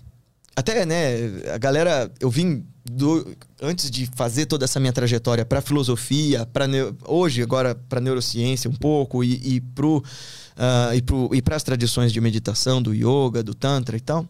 ah, eu, eu vim do espiritismo, então tinha toda essa ideia de continuidade fixa. E a galera do espiritismo fica brava porque eu mudei esse ponto de vista. O que eu acho que continua? Eu acho que continua essa pulsão nossa de existir. Agora, eu não tenho a menor pretensão de explicar o que rola depois. Porque como é que. Veja, se a gente não sabe governar as nossas emoções aqui agora, se a gente não é capaz de compaixão verdadeira com quem sofre, se a gente não é capaz de ser inteligente para saber como lidar com o mundo real e concreto, como é que eu tô querendo especular sobre o que vem depois? Eu acho que a gente continue de alguma maneira, mas não de maneira fixa. Eu acho que essa consciência pura que nós somos, capaz de tanta coisa, de tantas invenções e de tanto bem e de tanto mal, de alguma forma ela continua. Tu acha que, que a gente volta a ser, a, a- ser parte do todo? Porque hoje a gente vem pra cá, pra essa vida, como indivíduo, né? E quando a gente morre, eu tenho, a, hum, sei lá, suspeita de que a gente só a gente volta a pertencer ao todo. Eu acredito que sim, mas esse pertencimento ao todo, ele leva um tempo, porque a gente é tão arraigado a essa ideia de persona, que, aliás, se tem uma coisa que o Nietzsche, por exemplo, intuiu que é bem parecido com o que os mestres da Índia entendem, é, é a ideia de eterno retorno. Porque, por exemplo, no espiritismo, espiritualismos em geral, reencarnação é uma coisa super legal. Ah, eu reencarno pra evoluir, pra crescer. E para parece carreira de empresa, sabe? Cada vez que eu volto é pra ir mais longe. Dentro dessas tradições, reencarnação é um tremendo um problema. Porque você volta pra esse mundo pra experimentar de novo e de novo seus vícios, seus apegos, seus dogmas, seus sofrimentos. Isso que é a ideia de samsara, essa é a ideia de eterno retorno. Eu não sei exatamente o que é esse eu que volta, que eles chamam de diva, dessa. hum, desse ramo, né, desse, dessa amálgama de coisas, de desejos, de vontades e tal. Mas a gente continua reproduzindo de novo e de novo esses nossos vícios e essa nossa ignorância várias e várias vezes. Isso é a ideia indiana. Se a gente não quer acreditar que exista reencarnação, dá pra gente entender esse eterno retorno e esse samsara nessa mesma vida. Porque essa é a verdadeira neurose do Freud. Quer dizer, eu vivo um trauma e porque a minha consciência sente que saiu perdendo, ela vai reproduzir aquele trauma em cenários diferentes, com pessoas diferentes, em circunstâncias diferentes, de novo e de novo e de novo. Só que se eu não mudo o sujeito, se eu não mudo o observador, o percipiente daquele trauma, eu vou viver a mesma merda de novo e de novo. Uhum. Mas aí não tem como. Não tem como. for- essa força que voltou, ela pode estar sabendo do que está acontecendo agora, mas nós aqui, enquanto indivíduos, não. E ela tá, evolu ela tá nos usando para evoluir. Essa de alguma força, forma. essa força já é. Esse é o lance. Sim. Essa força que é uma, se ela é uma, ela não precisa evoluir nada, ela já é em si mesma. É verdade. E no fundo, no fundo, eles chamam isso de lila, né? De jogo, de jogo de luz e sombras. É como se, no fim das contas, essa consciência pura, essa coisa divina, gostasse dessa experiência. Gostasse dessa loucura toda. Tem uma frase muito legal, assim, porque tem uma tradição que é, acha que a divina consciência, o absoluto, Deus. Deus com super D maiúsculo, sabe? É, o samadhi dele, o êxtase dele, ele em meditação somos todos nós. E nós em samadhi, nós em meditação somos de volta nele. É esse o jogo, assim, de luz e sombra. Explica de novo para eu, pra eu enxergar. O samadhi de Deus, o êxtase de Deus, a meditação de Deus é a criação toda, é a manifestação de tudo. Aham. E nós, Entendi. em samadhi, somos ele de volta. Então, Entendi. quando a gente cansa disso, a gente se emancipa. Cara, No fim é Deus indo e voltando. É, é isso que eles acreditam. Porque Deus, nessas tradições, é muito. Eu acho muito sofisticado o jeito que eles explicam Deus. Porque ele não é uma, uma véia fofoqueira esperando de binóculo falar assim: ah, pecou, agora você vai pro fogo eterno pra sempre. Como é que é que eles veem Deus? Pra eles, Deus é, ao mesmo tempo, todas as coisas, é Diva, Jagat e Ishvara. Agora eu compliquei, né? Ah, Diva são todas as, as criaturas viventes, cada um de nós. Jagat também é a natureza e as leis da natureza, o espaço e a beleza que está à nossa volta. E Ishvara é essa força consciente para quem as pessoas oram, é esse governante é, externo, é essa possibilidade de liberdade. Mas ao mesmo tempo, ele também é uma coisa absolutamente transcendente. Dentro dessas tradições, o que a gente chamaria de Deus é imanente e transcendente ao mesmo tempo. Ou seja, ele é cada uma das coisas, como o Spinoza fala, não há nada que não seja Deus, ele é o altar, mas ele também é, sei lá, o cocô da pomba na rua, ele é as nuvens no céu e essa praça cheia de oferenda de macumba aqui na nossa frente. mas ele também é algo que não se descreve e que a gente chamou de Deus por falta de termo melhor, porque não tem ideia para descrever essa experiência do, do absoluto que é inefável. O grande pulo do gato é, diferente das tradições do Ocidente, que vão dizer que esse absoluto, o Kant vai chamar esse, por exemplo, de numênico, né? Essa, essa coisa em si, que o Kant vai dizer, ó, isso não dá para chegar pela razão. Pois é, os indianos vão dizer, dá para chegar pela razão, eles vão ter uma série de tratados de epistemologia e de discurso que são, mano, é, é de pirar a cabeça, assim. Mas dá para chegar pela experiência direta, o que eles vão chamar de anubhava, que é o lance de. Foi o que me levou pra, pra, pra meditação e pro yoga, Arthur. Assim, é, foi a pergunta que eu fiz pra esse mega mestre. Eu disse: Olha, eu tô de saco cheio. No meio de uma crise suicida, eu tinha 18 anos, eu falei: tô de saco cheio de psicólogo, psiquiatra, dirigente de religião, espírito, espírita, dizer que eu preciso ser isso, eu preciso ser aquilo, eu preciso melhorar nisso, preciso melhorar naquilo. Mas ninguém me diz como. Me dá método? Qual é o método então pra gente ser melhor? Aí ele falou: "Bom, agora você tá pronto pro yoga. E esse ano você vai pra Bharat Mata". Eu falei: "Pra onde?". Era a Índia. e aí eu comecei a entender que yoga, na verdade, era essa ciência dessa experiência direta dessa coisa inacreditável. Era essa experiência direta de uma realidade possível onde todas as coisas estão e são em perfeita harmonia. Por quê? Por que, que o, o yoga é, proporciona isso? Porque é, é esse o objetivo do yoga. O que acontece lá? Como é que, como é que, como é que se. Acontece que você remove aquelas etiquetas daquele macacão, você remove essas roupas velhas e começa a olhar nu no espelho da sua própria consciência e descobre que você é tudo aquilo que você buscava fora. E na verdade, é, o lance todo é que a palavra yoga tem- significa isso, né? Yoga vem de yurd, que é uma palavra sânscrita muito antiga que quer dizer quer dizer união, né? No sentido literal, yu- yoga significa união. União do quê? União do ser consigo, do ser com o outro, do ser com o sagrado. Então são métodos, inúmeros que sejam, para te levar até essa experiência concreta dessa realidade divina. Não é uma questão de você acreditar.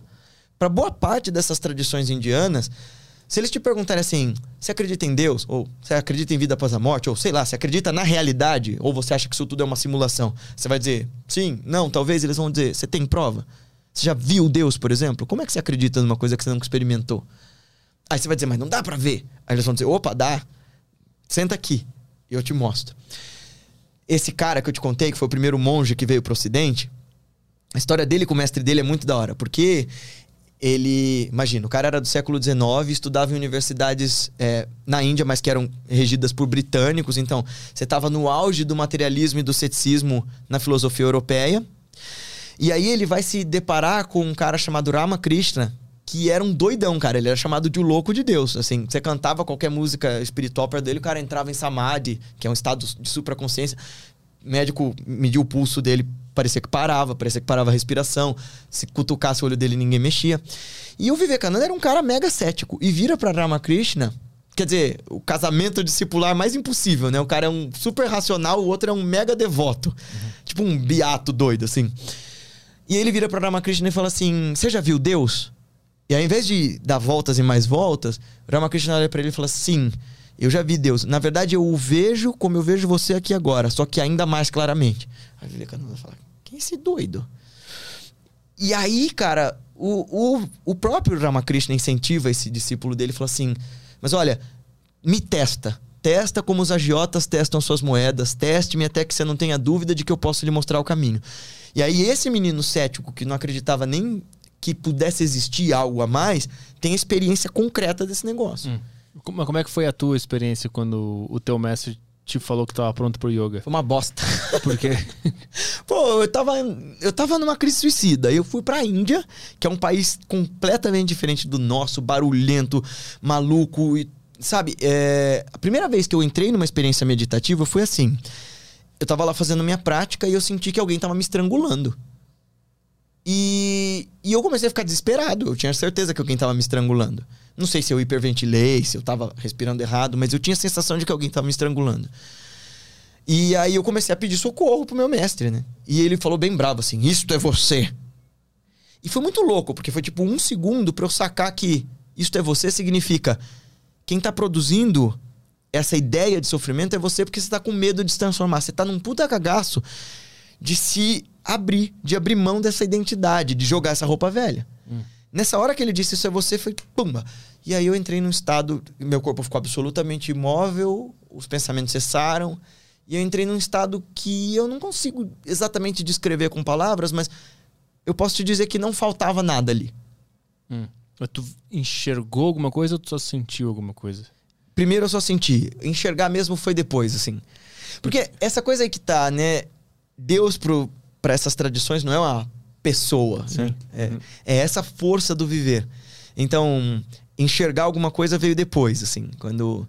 Uh, por exemplo, tem uma, uma prática na minha tradição, que é Kriya Yoga, que você enxerga claramente, assim, você vê o que eles chamam de olho espiritual, o tal do terceiro olho. Você vê uh, formar ali na, na, sua, na sua visão mesmo uh, uma espécie luminosa, assim. Hum.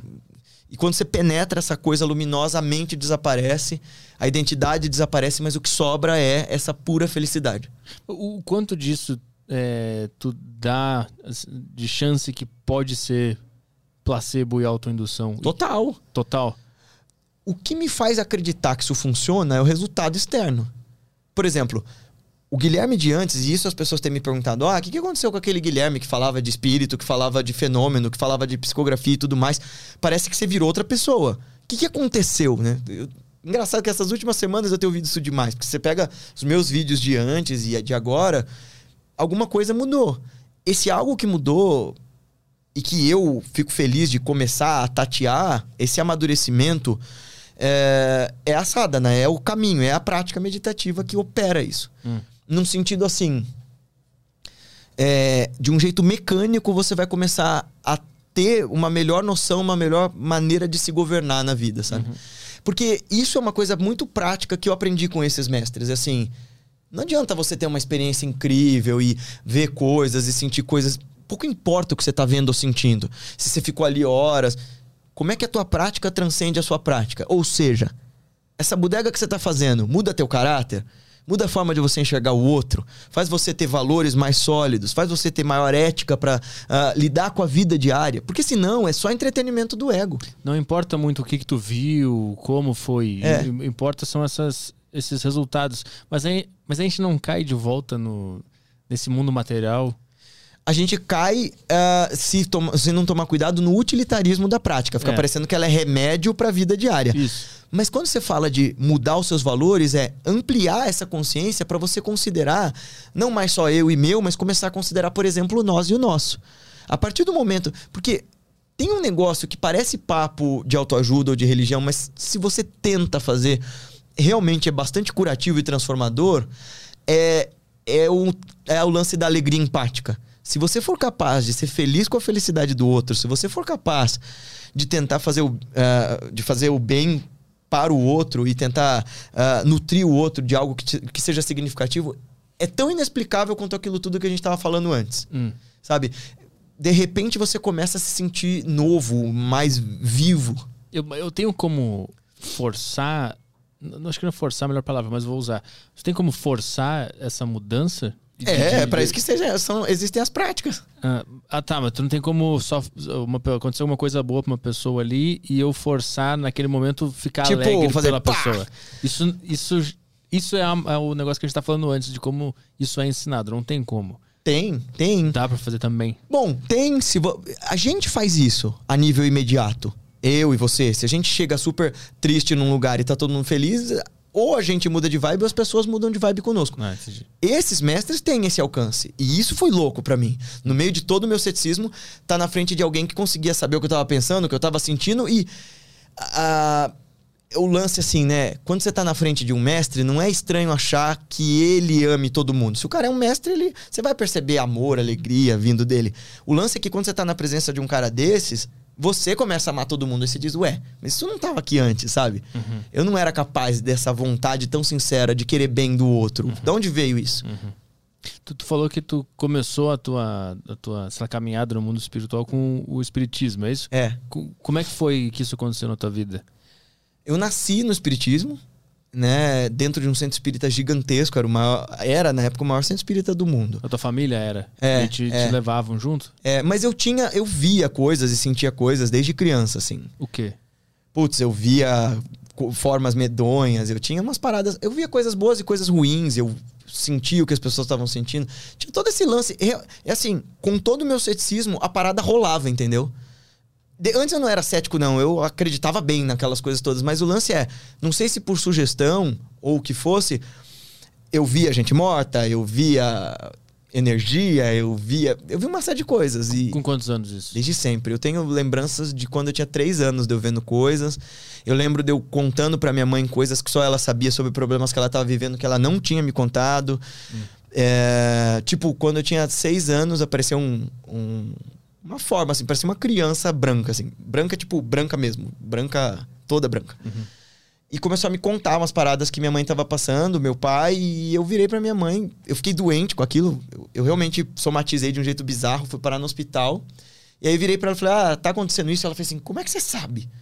Aí eu falei: Ah, sei lá, porque eu sei. Eu lembro que eu falava assim pra ela, eu tava com um soro no braço, falei: Ah, porque eu sei. Então essas coisas todas aconteciam. Na época, eu dava todas essas explicações do espiritismo, sabe? Tipo, ah, eu incorporava, então é mediunidade de incorporação, eu saio do corpo.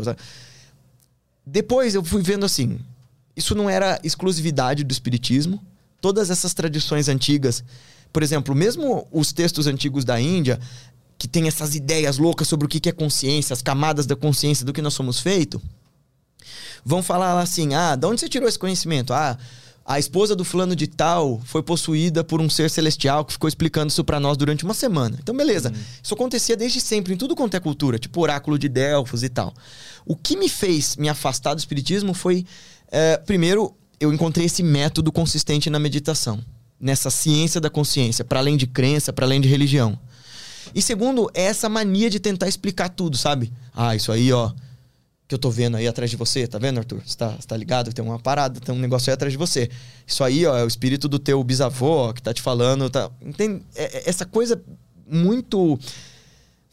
É, é muito wishful thinking também, sabe? É muita pessoa querendo ver aquilo. Eu, eu, eu acredito assim, a gente é capaz de se comunicar com o invisível, mesmo que seja o reino psicológico do outro, ah, mas tentar explicar exatamente o que é isso, eu acho que ainda é muita pretensão nossa. Hum. Então, tu, até que idade tu ficou no, no, no espiritismo? Até os 15, 16 anos. E como é que tu descobriu a meditação as filosofias indianas? Quem te, como é que tu caiu nisso? Ah, eu, olha só, foi pelo espiritismo, né? Eu virei para um, um, uma, uma entidade, uma, um espírito que conversava comigo e falei que eu queria praticar yoga e ela me trouxe um, um professor na época, sabe? Ah, Como assim ela te trouxe um professor? No outro dia, ela falou assim: Ah, muito bem, então agora você tá pronto para conhecer algo, para conhecer alguém que tá esperando para te conhecer desde, desde que você nasceu. E no outro dia, ah, de manhã no meu quarto apareceu um cara e começou a me ensinar. Isso, assim, acredita quem tá ouvindo nisso se quiser ou não, tá? O lance é, foi o jeito que eu- de eu começar a aprender aquilo. Nunca tinha entrado no estúdio de yoga. Eu fui começar a fazer aula de yoga para ser professor de yoga depois que eu já dava aula de yoga há uns anos.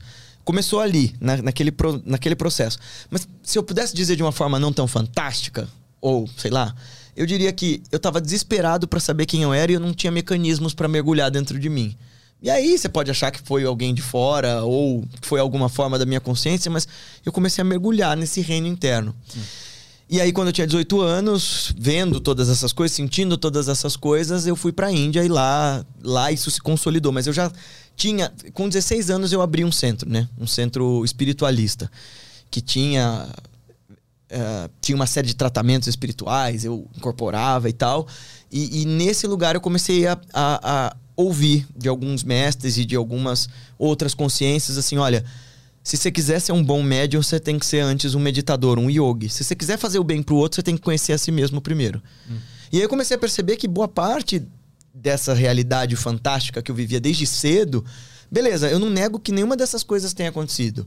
Mas a explicação que eu dava, acho que não, não era exatamente como eu imagino. Hum. E qual era? Eu não sei se eu preciso de novo explicar exatamente o que acontecia comigo. O fato é, todas essas técnicas, esses, esses ensinamentos e esses caminhos que eu escolhi foram formando quem eu era. E o lance é, essas mesmas entidades, essas mesmas forças que me instruíram no yoga também exigiram de mim que eu tivesse rigor acadêmico, que eu tivesse que eu me formasse em, eu, aí eu fui fazer filosofia na USP, aí eu fui me especializar em filosofia indiana, aí eu fui fazer uma penca de curso na Índia e aqui, porque para mim era irrelevante dizer assim: "Ah, meu Deus, o que ele tem de experiência espiritual é verdadeiro ou não. Deixa eu ver se isso é fundamentado em texto, se isso é fundamentado em, em realidade. E aí, quem tá assistindo pode dizer assim, porra, mas uh, se ele mesmo duvida da experiência dele, como é que eu vou acreditar? Eu não tô pedindo pra pessoa acreditar em mim. Eu tô dizendo, senta essa bunda aí e faz essa prática. Se tá doendo e tá sofrendo, então é bom, é sinal de que você é humano, mas se você pensa, se você respira, é sinal de que você tem meios hábeis para conseguir operar essa mudança e sair desse estado de sofrimento. Ah, que idade tu começou a meditar? Com 14 anos.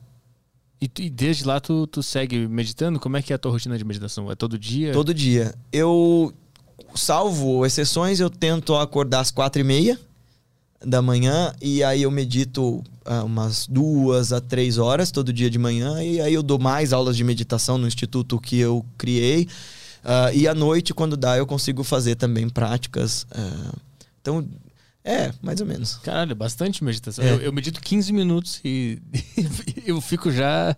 Mas é mais que suficiente no começo para produzir mudança cerebral. Assim, tem estudos é, bastante significativos de neurociência que diz que já dá para começar a operar até em nível de neuroplasticidade quando você faz por mais de uh, um mês meditações de 15 a 20 minutos. O que, o que acontece na neuroplasticidade do cérebro? Neuroplasticidade é a capacidade de criar novas conexões cerebrais. Quer dizer, nosso cérebro não é um monte de gaveta. Ah, ali tá minha memória de quem, sei lá, é, meus, quem são meus amigos, quem é minha mãe, onde eu trabalho.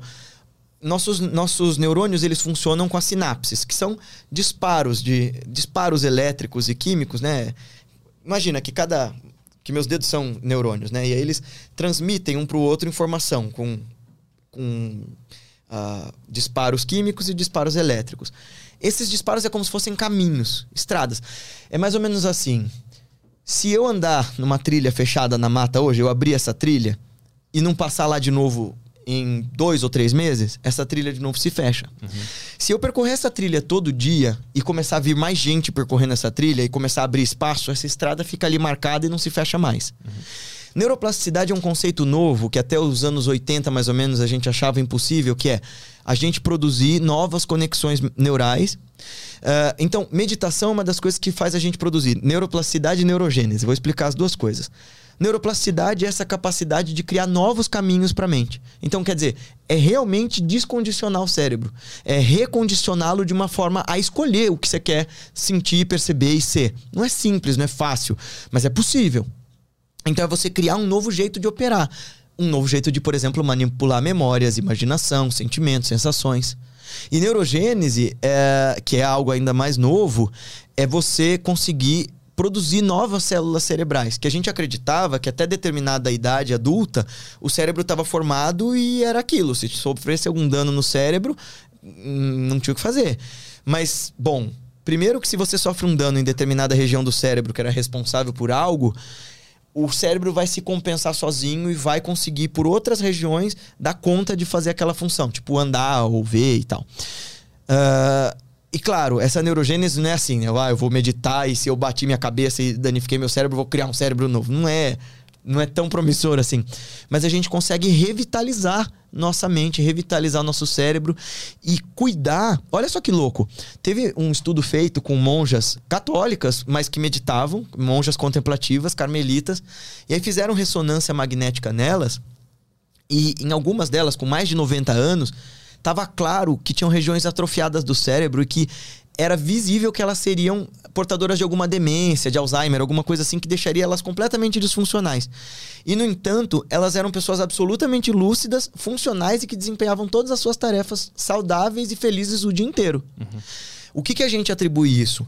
Uma rotina muito saudável de alimentação e de hábitos e de estudo e a prática contemplativa. E se esvaziar desse lixo interno para permitir esse espaço do imaginário, esse espaço do possível, uhum. esse espaço uh, em que a gente consegue uh, ser de um jeito melhor, maior, enfim. Só de ficar com a cabeça vazia, ela, ela, ela se limpa que, quais são esses caminhos novos que ela cria? Ela, como é que ela sabe qual o caminho criar, só por eu estar meditando? A nossa consciência é inteligente, a nossa consciência sempre sabe. Parece uma frase vazia, mas o lance é. Quando eu digo que a nossa consciência sempre sabe, existe esse feeling interno de qual é o caminho, de qual é. Existe uma. Eu acredito que exista uma inteligência natural em nós que instintivamente nos guie para o melhor é que a gente gosta de mandar essa, essa, essa inteligência possível calar a boca para dar vazão aos nossos desejos e às nossas uhum. inquietações. É mais ou menos assim. Eu te falei agora há pouco que onde quer que a nossa atenção e a nossa intenção estiverem divididas, haverá sofrimento. Quando você traz sua atenção para um único ponto, quando você traz clareza sobre os seus desejos e sobre as suas intenções, quando você se esvazia daquilo que não é necessário, você começa a, limpando desse lixo todo, a começar a criar novas possibilidades. É mais ou menos quando a gente tira um sabático e a partir desse ano que quem tem privilégio de fazer isso pode fazer, ah, eu tenho um ano para descansar, um mês para descansar e quando eu esvazio, eu volto cheio de ideias novas, cheio de gás, hum. cheio de vitalidade. E mais ou menos também assim, Arthur. Da mesma forma que o corpo precisa de comida e de sono para se refazer e para continuar em frente, a nossa mente também precisa de certos estímulos. Então ela precisa. Qual é o alimento da mente? Estudo e bons estímulos e aquilo que a gente contempla. Mas ela também, assim como o sono, para refazer o corpo de um jeito inexplicável, a gente também precisa desses espaços de vazio da mente em que eu consiga deixar essa, essa possibilidade nova aparecer. Hum. Como é que uma pessoa que nunca meditou ou não está acostumada com isso, como é que se, como é que começa? Qual é a técnica mais básica? Porque eu, eu não consigo manter. Eu, tava, eu tenho um aplicativo que eu, que eu acompanho minhas meditações e a última que eu tinha feito tinha sido em maio. Eu voltei a fazer agora. Sempre, eu sempre dou esses espaços gigantescos. Não consigo manter. Muito disso, porque conhece o Alan Watts, provavelmente conhece, né? Uhum. Eu lembro que tem um vídeo dele que me marcou muito, que ele falou que a que as pessoas meditam porque elas querem ser mais criativas ou querem ser mais felizes e tal. E não é esse o ponto. É meditação pela meditação, né? É. E eu nunca consegui sentir a meditação pela meditação. Então, por vários momentos eu paro de meditar porque eu não sinto que eu quero meditar por meditar. Como é que eu alcanço esse nível? Tem duas coisas assim, né? Eu, eu, eu gosto muito do Alan Watts, inclusive acho que ele já denunciava essa coisa desse materialismo espiritual, sabe? De a gente fazer as coisas para ganhos secundários. Ele já falava isso na década de 70 e 80 e a gente está vendo isso hoje, com essa hipermassificação da meditação. Mas hum, você me disse que você medita 15 minutos uh, por dia. Uh, quanto tempo você dedica para treinar? Para musculação, por exemplo? Uma horinha. É, e isso é suficiente, mas é bem mais que 15 minutos, né? Uhum. Então, quer dizer, se você fizesse 15 minutos de meditação, de, de musculação, ia funcionar? Provavelmente não. então. Ou ia ter que fazer um treino muito intenso em 15 minutos. E tem uma outra coisa. Antes de você uh, começar a ter resultado em musculação, você também teve professores que te instruíram muito bem que dieta fazer uhum. e como treinar. E lá na academia você está cercado de um monte de gente que está malhando também e que te estimula a malhar também, uhum. certo? Uhum. Meditação também depende disso. Por isso que muito sabiamente é, esses sábios, esses mestres vão dizer que a gente precisava de tradição, de, de um método claro, assim como existe o método certo para malhar. Não adianta você ficar só puxando ferro que nem um maluco. É, de qualquer jeito você vai machucar o corpo. Da mesma forma você vai machucar a mente se você achar que é só sentar e observar. Hum. Ah, então você precisa também. Como é que é o ambiente, né? É o que a gente chama de sanga, é a comunidade de pessoas que meditam juntos. Por isso que é legal ter gente que medita junto com você, vez por outra sentar para meditar em turma e ter um professor adequado que te instrua naquilo, e ter método e ter forma. Então, como é que você faz para ter essa experiência? Você precisa de método, você precisa de um professor adequado e, de preferência, de alguma vez na sua vida, cercar-se de pessoas que possam te incentivar a fazer isso. E vez por outra também é legal fazer retiro. Sim, é muito positivo você sair de toda esse, essa cacofonia maluca que a gente vive e olhar mais profundamente para dentro de si. Por isso que eu levo o pessoal para a Índia, eu vou fazer retiro na Amazônia, por isso que eu faço os meus retiros e tal, para olhar com forma, de forma mais in, intensa, de forma mais profunda. Hum. Como é que são esses retiros? É em grupo ou tu vai sozinho? Quando eu faço os meus retiros, é. eu vou sozinho. E tu fica onde? So, sozinho, so, nem no namorada, nada, sozinho. É, eu sou, na, na verdade, é marido. Eu sou, eu, tenho, eu sou casado. Ah, tá. Sabia. Uh, então, mas tu vai junto ou tu fica sozinho? Isso não, saber. na hora que eu tô fazendo prática, eu tô sozinho. Agora, por exemplo, eu vou fazer 21 dias de retiro, ainda não sei o lugar. Era bom que fosse numa caverna, mas eu preciso ficar sozinho. Uhum. Então tem alguém só que me leva comida e tal, e eu fico ali fechado 21 dias. Mas isso, assim, em termos, comparando de novo com o exercício físico, isso seria tipo a alta performance da meditação. E uhum. eu sou só um pequeno praticante. Tem gente que por exemplo, no Tibete, lá no gelo, se enfia em caverna e fica durante pelo menos três anos, três meses e três, é, três semanas e três dias. E aí você começa a ver reais mudanças. Aquele cara que eu falei lá, que desenvolveu o curso com o Paul Ekman, o Alan Wallace, ele criou um instituto, inclusive, para pesquisar neurologicamente e, psicologicamente o, quais são os efeitos na mente de grandes mestres e de, e de praticantes que meditam em longos retiros. Hum. Que esse é o lance, assim. Ah, beleza, a meditação faz bem em 15 minutos, mas qual é a diferença da meditação de 15 minutos no aplicativo para esses caras que meditam durante anos? Tu vai para um retiro, tu fica 21 dias, é isso? É. E que, como é que é? Tu fica 21 dias fazendo o quê? Tu sabe, tu tem relógio? Tu sabe que oração? Tu sabe que dia é ou ah, tu esquece me, de tudo? Eu meço pelo tempo. É, é, então, quando eu entro em estado meditativo, eu às vezes perco a consciência do corpo. Mas depois eu volto, né? Então, assim, quando eu falo que eu perco a consciência do corpo, é que ela se expande de um jeito inacreditável. E aí a ideia do Guilherme, a ideia de corpo, ela desaparece. Mesmo assim, então assim, eu fico lá em posição de... Ah, assim, de lótus e, e, claro que chega uma hora que incomoda, que formiga, que adormece a perna e tal.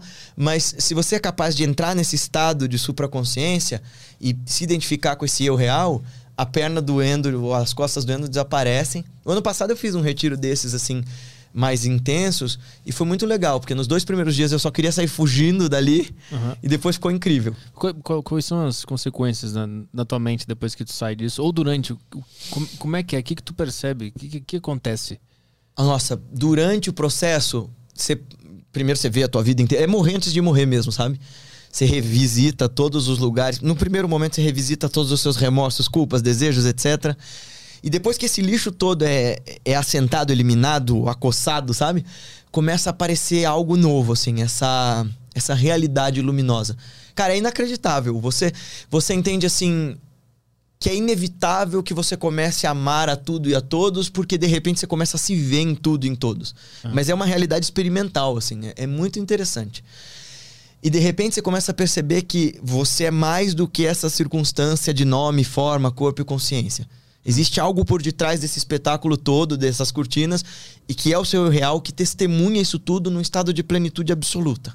Isso eu não consigo alcançar no dia a dia meditando em casa. Isso necessariamente tem que ir para um retiro, para um lugar. Não, você pode conseguir.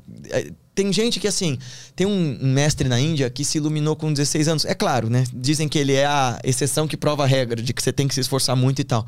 Mas ele tinha 16 anos, tinha ouvido falar de um lugar onde grandes mestres viviam. O nome dele era Ramana Maharishi, ou Maharshi, se o pessoal quiser pesquisar. É bem legal a história dele. Ele tinha 16 anos e ele sentiu um súbito pânico de morte, assim, uma sensação uh, de que ele ia morrer. A gente, se fizesse isso, ia querer, sei lá, passar com um psiquiatra, achar que tá com pânico e tal. Quando ele sentiu isso, ele deitou e mergulhou fundo dentro de si e se perguntou: tá bem, se agora a morte chegou, o que é que sobra se eu morrer? O que é que resta se esse menino filho de fulano, sobrinho de ciclano, se ele não for mais, se eu for levado pro crematório e minha carne for consumida pelas chamas, o que, que é que sobra? E aí ele foi indo tão fundo, tão fundo, tão fundo, tão fundo nisso, que de repente ele se tornou um dos maiores mestres do último século, assim. Uhum. A questão toda é essa, Arthur, assim, quanto é que a gente tá com, com vontade de mergulhar nisso, sabe? Quanto a gente tá com vontade de se perguntar de fato quem sou eu? E é por isso também que a gente medita tanto sobre a morte, sabe? Uma hora ela vai chegar para todos nós, essa é a realidade de todos nós. E para além dela, o que que acontece? Ultimamente eu, eu tenho, tô tendo muito medo da morte. E eu não, eu não sei explicar o que, que, que, é isso. É tanto medo que é aquelas coisas de acordar três da manhã, assim, um dia eu vou morrer. Depois volto a dormir. Assim. Isso é maravilhoso, cara. É se maravilhoso. Você der, é, se você der chance para isso e mergulhar nessa questão. É, mas aí sim, você precisa de mestre e método para saber, porque aí você pode ter sem ninguém para te doutrinar, sem ninguém para te uh, orientar em alguma forma de religião, você pode ter experiência do sagrado por si mesmo. Uhum. É claro que algum mestre de uma tradição vai te orientar, mas essa experiência vai ser só sua. E é importante ter mestre e ser autorizado a fazer certas práticas. Vou contar um negócio agora que aconteceu comigo na Índia há uns, há uns anos atrás e, e, e explica por que, que esses métodos são, se não forem bem orientados, eles são perigosos, né? É, eu estava meditando lá nos crematórios. É, e meu mestre tinha me orientado numa prática em que eu teria que olhar para um cadáver e ficar de olhos fixos ali sem desviar e projetar como se fosse eu. Que fosse a minha família ali chorando, que fosse. E foi muito louco, porque você vê que velório é igual na Índia, no Brasil, em qualquer lugar, né? Você tem uma parte da família chorando, desesperada, tem uma galera lá atrás comentando futebol, a bolsa de valores, para fugir de pensar na morte. Uhum. Porque. E, e, por que, que é importante, né, esse negócio do luto? Pra gente lembrar, olha. É, lembra que você também vai para lá. Mas aí essa galera que tá no velório, mas que vai só pela família e que. É, eles não querem olhar para aquilo, porque eu vou perder quem eu amo e eu vou morrer eventualmente. Né? E aí eu, eu tava olhando lá o cara e foi meio sinistro, porque eles têm um rito para poder fazer com que a consciência saia, né, o espírito saia do corpo, eles batem no cucuruto e, e abrem né, o cucuruto do cara que tá lá na, na, na, fogueira.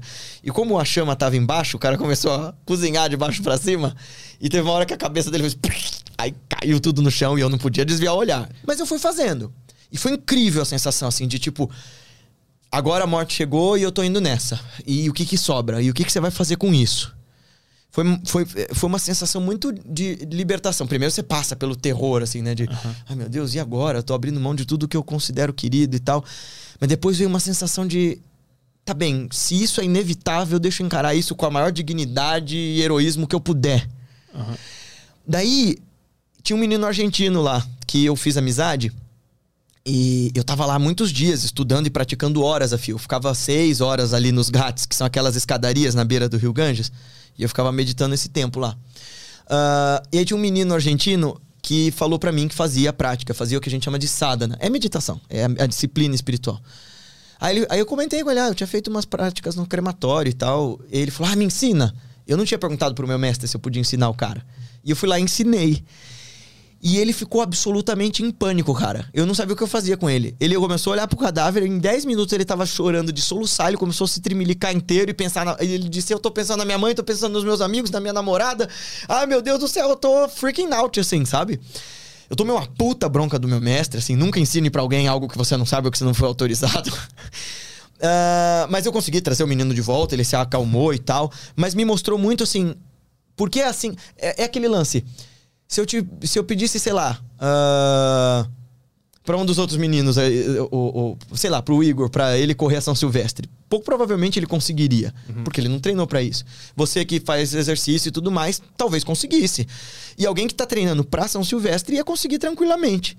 A questão de investigar a mente e de vencer a morte a partir da meditação é, é leva tempo, é o treino. Mas o yoga também foi inventado para isso. Ah. Todas essas tradições meditativas, na real, não são pra gente produzir mais, dormir melhor, trabalhar mais.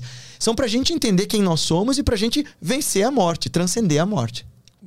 Isso é uma boa por que, que no Ocidente é, o nosso lado espiritual ele não é, não é tão desenvolvido e a gente acaba pegando todos esses ensinamentos e tentando jogar no material? Você vai produzir mais, você vai trabalhar mais, você vai dormir melhor para trabalhar melhor no dia seguinte. Por que, que acontece no, no, no Ocidente que a gente não consegue acessar a verdade desses, desses ensinamentos?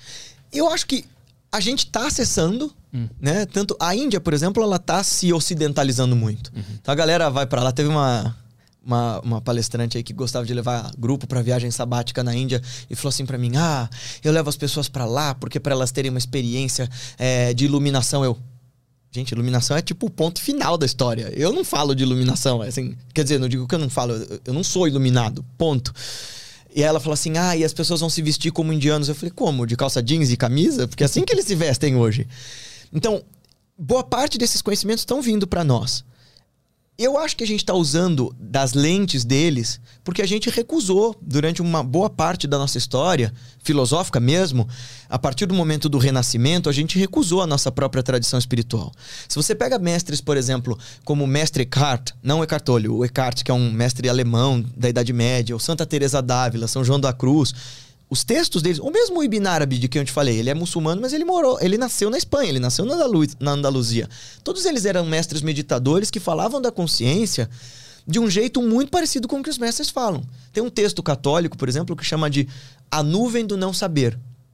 Essa nuvem do não saber é essa vastidão da consciência absoluta que não se pode descrever, mas que é a experiência real do divino para todos nós.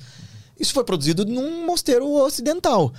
A gente recusou desse lado simbólico, a partir do Renascimento, para, de uma forma muito pragmática, trabalhar o materialismo tem lá suas vantagens. A gente, a gente conseguiu uh, progressos científicos, uh, tecnológicos que não tinham antes. Mas a questão é, o que, que a gente está fazendo com isso?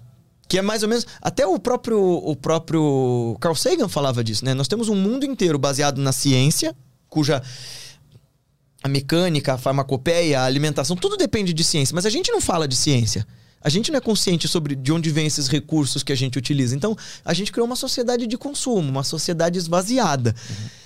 Eu acredito que a gente está vendo o valor dessas tradições espirituais antigas, mas que se você olhar, por exemplo, a letra do, dos ensinamentos de Jesus, sem todo esse fundamentalismo uh, e essa tentativa de controlar as massas através do que ele disse, porque ele não, nunca propôs isso. O cara propõe um caminho de liberdade, um caminho de autoconsciência. Ué, olha só como ele não estava pregando sobre um pós-morte ou sobre uh, esse medo e essa esperança. Ele, quando perguntavam para ele, mestre, onde está esse reino dos céus que o senhor fala? Aí ele dizia: não, vão, não é possível dizer que o reino dos céus esteja aqui, ali ou acolá. Eis que o reino dos céus está dentro de vós. Quer dizer, olha para dentro, cara, você vai achar isso daí aí. Uhum. Mas a gente, nesse desespero por sanar essa angústia de porque a gente não sabe quem nós somos, de onde nós viemos, ou, meu Deus do céu, o que acontece quando eu morro? Será que é tela preta? Será que tem paraíso, inferno? Será que a gente reencarna? Porque a gente não quer se perguntar com rigor essas coisas, a gente tenta preencher com coisas. Uhum. Com um novo carro, nova namorado, novo marido, nova. E a gente vai se sufocando nessas, nesses estímulos. Uhum. Mas eu acredito que o Ocidente está tentando importar isso do Oriente de alguma forma. Eu ia te perguntar exatamente como, como é que é a relação de Jesus com as filosofias da Índia. Elas se conversam de alguma forma? Como é que eles veem Jesus lá? Como é que funciona isso? Bom, eles veem Jesus como um mestre. Né? Todos eles, os budistas, os, os hindus, veem o cara como um cara de um tremendo valor. Porque se você olhar a letra do que ele ensinou, ele falava de compaixão, de amor ao próximo, ao próximo de serviço no bem, de atenção. Mas tem uma coisa legal que é: existe um monte de mestre lá que acha que Jesus foi para a Índia dos 13 aos 30 anos. Porque ninguém sabe o que rolou com ele nessa época, né? Uhum. Então existe uma série de especulações de que aqueles reis magos, na verdade, eram mestres, porque diz isso, né? Que eles eram mestres vindos do Oriente. Então, era gente de outras doutrinas que talvez tenha vindo para Galileia para ensinar aquele super professor que ia aparecer por lá. Uhum. Tem gente que acha que ele. É, existe especulações de que tem um mosteiro em Ladakh em que passou um cara lá chamado uh, Issa, que era o nome dele em árabe, né? E que ele havia aprendido tudo com aqueles mestres e que tinha se tornado um grande professor e que voltou para sua terra e foi morto pelos seus. Aí, de novo, a especulação uhum. sem prova arqueológica. Uhum. Mas quando você olha o que ele fala, ou ele foi lá aprender, ou talvez essas grandes verdades sobre compaixão, consciência, amor ao próximo e sobre essa continuidade da existência numa realidade de felicidade sem fim, isso sejam descobertas inatas do ser humano. Sim. Uhum. E, e eu ia perguntar isso também agora, eu ia, eu ia falar sobre isso. Parece que to, todas as civilizações elas chegaram na mesma conclusão, só que falaram de outras maneiras Isso. ou desenharam outras figuras para explicar essas, essas, essas, essas mensagens. Meu mestre explica assim, Arthur, que essa realidade divina, esse Deus ou esse absoluto, é como se fosse uma luz infinita. Que quando a gente tenta olhar direto para ele, não é possível porque nos cega. Então, em compaixão, ele coloca diante de si um cristal dilapidado em milhões de faces. Hum. E aí, esse cristal vai criar milhares e milhões de faixinhos de luz. Cada um desses faixinhos de luz é a nossa religião, ou a nossa ciência, ou o nosso ponto de vista, ou a nossa cultura. E como esse faixinho de luz ilumina a nossa autoexistência, a gente acha que ele é a única luz que existe. A gente fala, putz, grila, esse é o essa é a melhor luz e a única luz e a única forma possível de iluminação que existe. Mas aí meu mestre diz: experimenta virar um pouco o ângulo da sua cabeça e você vai descobrir outras luzes, outras matizes de cores tão novas, bonitas e perfeitas quanto a sua, mas ao mesmo tempo completamente únicas e diferentes, e que no fim das contas são só frações para descrever esse absoluto inefável. Uhum. Claro, não é, não é o mesmo que dizer que ah, toda religião cultural cultura e civilização tá falando a mesma coisa. Não tá. Mas em algum grau, para além do discurso, existe uma realidade absoluta que parece que todos esses grandes sábios chegaram. Sim, a conclusão parece ser é, sempre a mesma, é, né? É. Que idade tu tinha quando tu foi a primeira vez pra Índia? Eu tinha 18, eu tinha acabado de fazer 18 anos. Que ano foi isso? 2011, faz 10 anos. 2011. Como é que. O que, que tu foi fazer lá primeiro? Como é que. A pergunta é: como é que tu conhece um mestre? como é que o mestre vira o teu mestre? Como é que rola esse contato para ir para lá e ter um mestre? Tá, tá. Eu vou falar do lado concreto e do lado fantástico da minha vida, tá? tá. O lado concreto é, para você ter um mestre hoje em dia e não cair na mão de charlatão, porque tem um monte deles que são, investiga com muita, com muita sagacidade a coerência do que o cara ensina versus o que o cara vive. Né? Que é o que eu tava te falando antes da gente começar. Você me perguntou do Osho. Eu falei: olha, você pode não gostar dele, você pode é, odiar os ensinamentos dele, mas o cara era pelo menos coerente com o que ele ensinava. Ele dizia, eu sou o guru dos ricos. Ele não dizia, ah, eu tô pregando abnegação, humildade, amor ao próximo. Ele falava, eu tô pregando isso aqui. Então, como é que você encontra um mestre? Dizem os, os textos que quando o teu coração pede muito por um, por um guia, por uma orientação, esse mestre aparece. No meu caso, ele veio de uma forma bem heterodoxa. Ele tem muito a ver com essa época da mediunidade e tudo mais. Meu mestre apareceu para mim uhum. e começou a me ensinar dessa forma espiritual e interna. E olha, eu já duvidei disso de tantas formas, eu já questionei isso de tantos jeitos, eu já chorei de tantas maneiras por esse mestre, que é meu, Satguru, que é meu grande professor, não tá no corpo, que eu fui atrás de um monte de outros professores lá. E estudei com grandes iluminados e grandes mestres né, de hoje em dia. Eu diria assim: para você começar a procurar um grande mestre, procura primeiro as tradições que eles ensinam. Tem grandes professores, você mesmo falou, questionável ou não, popstar ou não, o Sadhguru ensina coisas legais. Tem um monte de Swami da Ordem Ramakrishna, de quem eu sou devoto e tal, uh, que ensinam grandes coisas. Então, se você pesquisar, por exemplo, sobre Vedanta, dá uma olhada nos vídeos no nosso canal falando sobre meditação e consciência, você vai ter indicações de grandes mestres que você possa seguir os caminhos deles. Uhum. Mas, assim como diriam os textos, se você encontrar um cara que parece muito iluminado, mas não tem nenhum conhecimento profundo de textos ou de tradição, e você encontrar um cara que nem parece tão iluminado assim, mas que tem conhecimento dos textos, tem conhecimento dos métodos, tem conhecimento da coisa concreta, fica com o cara que tem o conhecimento concreto. Uhum. Quer dizer, essa coisa do mestre, ela é muito menos cega do que a gente pensa aqui no Ocidente, sabe? É mais um, eu quero achar alguém que me ensine um método que me faça olhar para dentro e me e me encontrar comigo. Uhum. Não é sobre eu adorar um outro ser humano achando que ele é infalível e tudo mais. Não, é como é que essa pessoa uh, pode transmitir algo para mim que vem de mim e que me faz encontrar essa consciência. Meu mestre sempre falou isso para mim, sabe? Tipo, é, no fim das contas, você me encontra no altar da sua própria consciência, onde tudo é Brahmatma Guru. Quer dizer, Deus, o si mesmo, o eu e o mestre são um e o mesmo. Eu não quero que você me adore, eu quero que você encontre nessa experiência a sua realidade. Aí, como eu fui para lá, apareceu esse grande professor para mim e começou a me ensinar esses grandes caminhos. Ahn, e aí eu entrei nessa crise. Eu comecei a aprender a meditar aqui no Brasil e eu entrei em crise, eu tava em crise cética. Pra você ter uma ideia de que eu não tava acreditando no que eu tava vendo, no que eu tava sentindo, sem minha família saber, eu fui no neurologista e, ah, e fui no psiquiatra pra saber se eu não era esquizofrênico, se esse monte de gente que eu via, se essas experiências que eu tinha não eram maluquices minhas. E o que, que eles falavam? Você sabe que eu dei um azar do cacete porque eu fui parar num neurologista que era espírita. e aí foi assim, eu falei, olha só, eu vejo coisas, eu sinto coisas, eu quero fazer ressonância magnética e eletroencefalograma pra saber se eu não sou esquizofrênico. Ele falou assim, você sabe que não é assim que você mede essas coisas, né? Aí eu falei, não quero saber, eu quero saber se tem alguma coisa errada com o meu cérebro. Eu fiz os exames, ele olhou e falou, olha, é o cérebro normal de um jovem da tua idade, de 18 anos, na época 17. Mas escuta, você já experimentou ir num centro espírita? Eu falei, ah, cagar. eu já tinha um centro na época, né? Atendendo um monte de gente e tal. Mas o que acontece? Seja lá o que rolava comigo, tem muito de verdade, sabe? Especialmente porque esses, essas outras consciências que falavam comigo e falam tal, sempre me apontaram para caminhos é, muito concretos, do tipo, prova isso, este- tenta testar isso, vai em tal escola verificar se tal texto existe. E os resultados que davam para as outras pessoas. Aí eu, no meio disso tudo, pirei. Eu não tava dormindo. Assim, nessa época eu dormia três horas por noite. Eu fazia cursinho na. Eu morava mais pra lá, eh, eu morava na Zona Leste e fazia cursinho na Consolação, né? Então eu acordava às quatro e meia, quatro e vinte da manhã pra pegar o metrô. E aí, um desses dias eu tava muito angustiado, eu tava realmente querendo me matar, eu tinha sido expulso do centro em que eu nasci. E, e, mano, foi, foi uma experiência bem, bem dilacerante, assim, tipo, eu cresci no. Quer perguntar alguma coisa? Não, não, tô, tô. Eu quero saber por que que tu começou a sentir essas coisas ruins.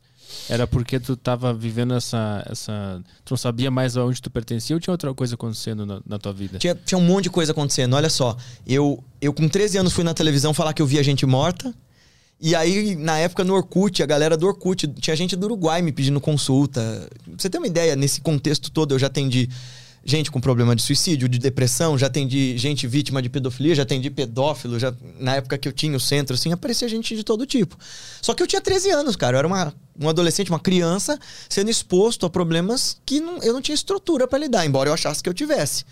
E de alguma maneira, essa coisa que rolava comigo transmitia conhecimento e alguma ajuda pra essas pessoas, porque eu sempre tive amigo muito mais velho, mas ah, tinha gente que me cercava só pra ter alguma espécie de benefício. No meio disso tudo, ah, eu comecei a chamar. Eu, eu fazia parte de uma, de uma experiência religiosa, de um centro espírita muito grande. Tipo. Dá pra falar assim. Eu, eu, eu fui vítima de abuso, não abuso sexual, mas abuso moral, sabe? Tipo, imagina, você bota um, um moleque pra atender gente com problema e projeta essa pessoa pra parecer que ele é o super escolhido e tal.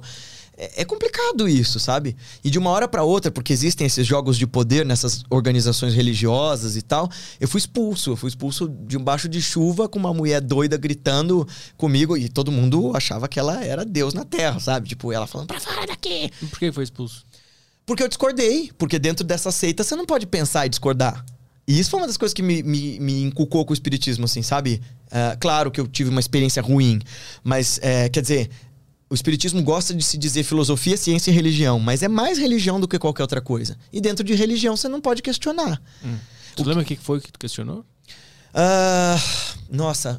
Então, eu sempre fui muito bocudo. E aí, é, a gente tinha lá. Eles tinham uma- um lugar de treinamento pra incorporação, sabe? Essa parada de você receber outras.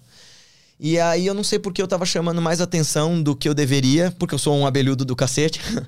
E aí, me chamaram pra uma reunião e começaram a me esculachar, dizendo que eu não me comportava da maneira. Assim, mas era porque eu tava chamando mais atenção e porque as pessoas tinham em mim, com 15, 16 anos, um referencial muito entenda, assim, eu tinha ido pra televisão representando aquele centro, eu tinha ah, um monte de gente que gostava de conversar comigo, que me perguntava o que eu sentia, o que eu via e tudo mais. E isso chama atenção, né? Infelizmente, esse tipo de coisa parece coisa de status e tal. E aí, essa, é- é- essas pessoas me chamaram para uma reunião. Essa, essa pessoa, especialmente, é, é muito, bem, muito bem sucedida financeiramente, muito adorada, mas parece que existe essa Sabe qual é, Arthur? O, o, problema dessas seitas é que existe uma busca desesperada por um ganho secundário, uhum. que não é dinheiro, não é é a, é a adulação, sabe? Você pode até ter líderes espirituais que uh, não, não, não te roubem, não te abusem sexualmente, mas te abusam moralmente, te abusam espiritualmente, porque querem de você rendição total. E um mestre de verdade é tudo menos isso. Tu, e aí, tu tinha 13 anos, 13, 14, 15 por aí. Eu, fui, eu tinha 13, eu fui na televisão. Foi eu fui na, na, na Maria Braga e tal. Aham. Uhum. Pesquisar aí vai aparecer. Tem esse vídeo no. Tem, no tem no YouTube. A gente, se a gente passar aqui, tu, tu fica. Ah, não, a gente bem, pode, pode ver só, só pra ver, tô curioso. aí tu, tu, foi lá e, e, e, fez o que lá? Tu, conversou só ou tu falou alguma coisa, previu? Fez não, na Maria Braga? não, eu expliquei, eu expliquei o que, que era mediunidade, eu falei o que, que eu vi, o que, que eu sentia. Ah, e falava dessas coisas meio pseudocientíficas, tipo lá eu falo assim, ai, fluidos magnéticos. O que, que cacete é fluido magnético? Mas todo mundo fala essas coisas. Ah lá. Ah, tá lá ele. e... Ô, bermudão. É, pois é, fui de bermuda e papete, olha que desgraça. Na vida, a respeito de mediunidade, de pessoas que têm um dom especial. E o Guilherme, que está aqui do meu lado, um menino de 13 anos, foi um dos nossos entrevistados na matéria. Eu queria recordar um pedacinho só do que ele disse, Rodolfo. Quem é médium não precisa se esconder.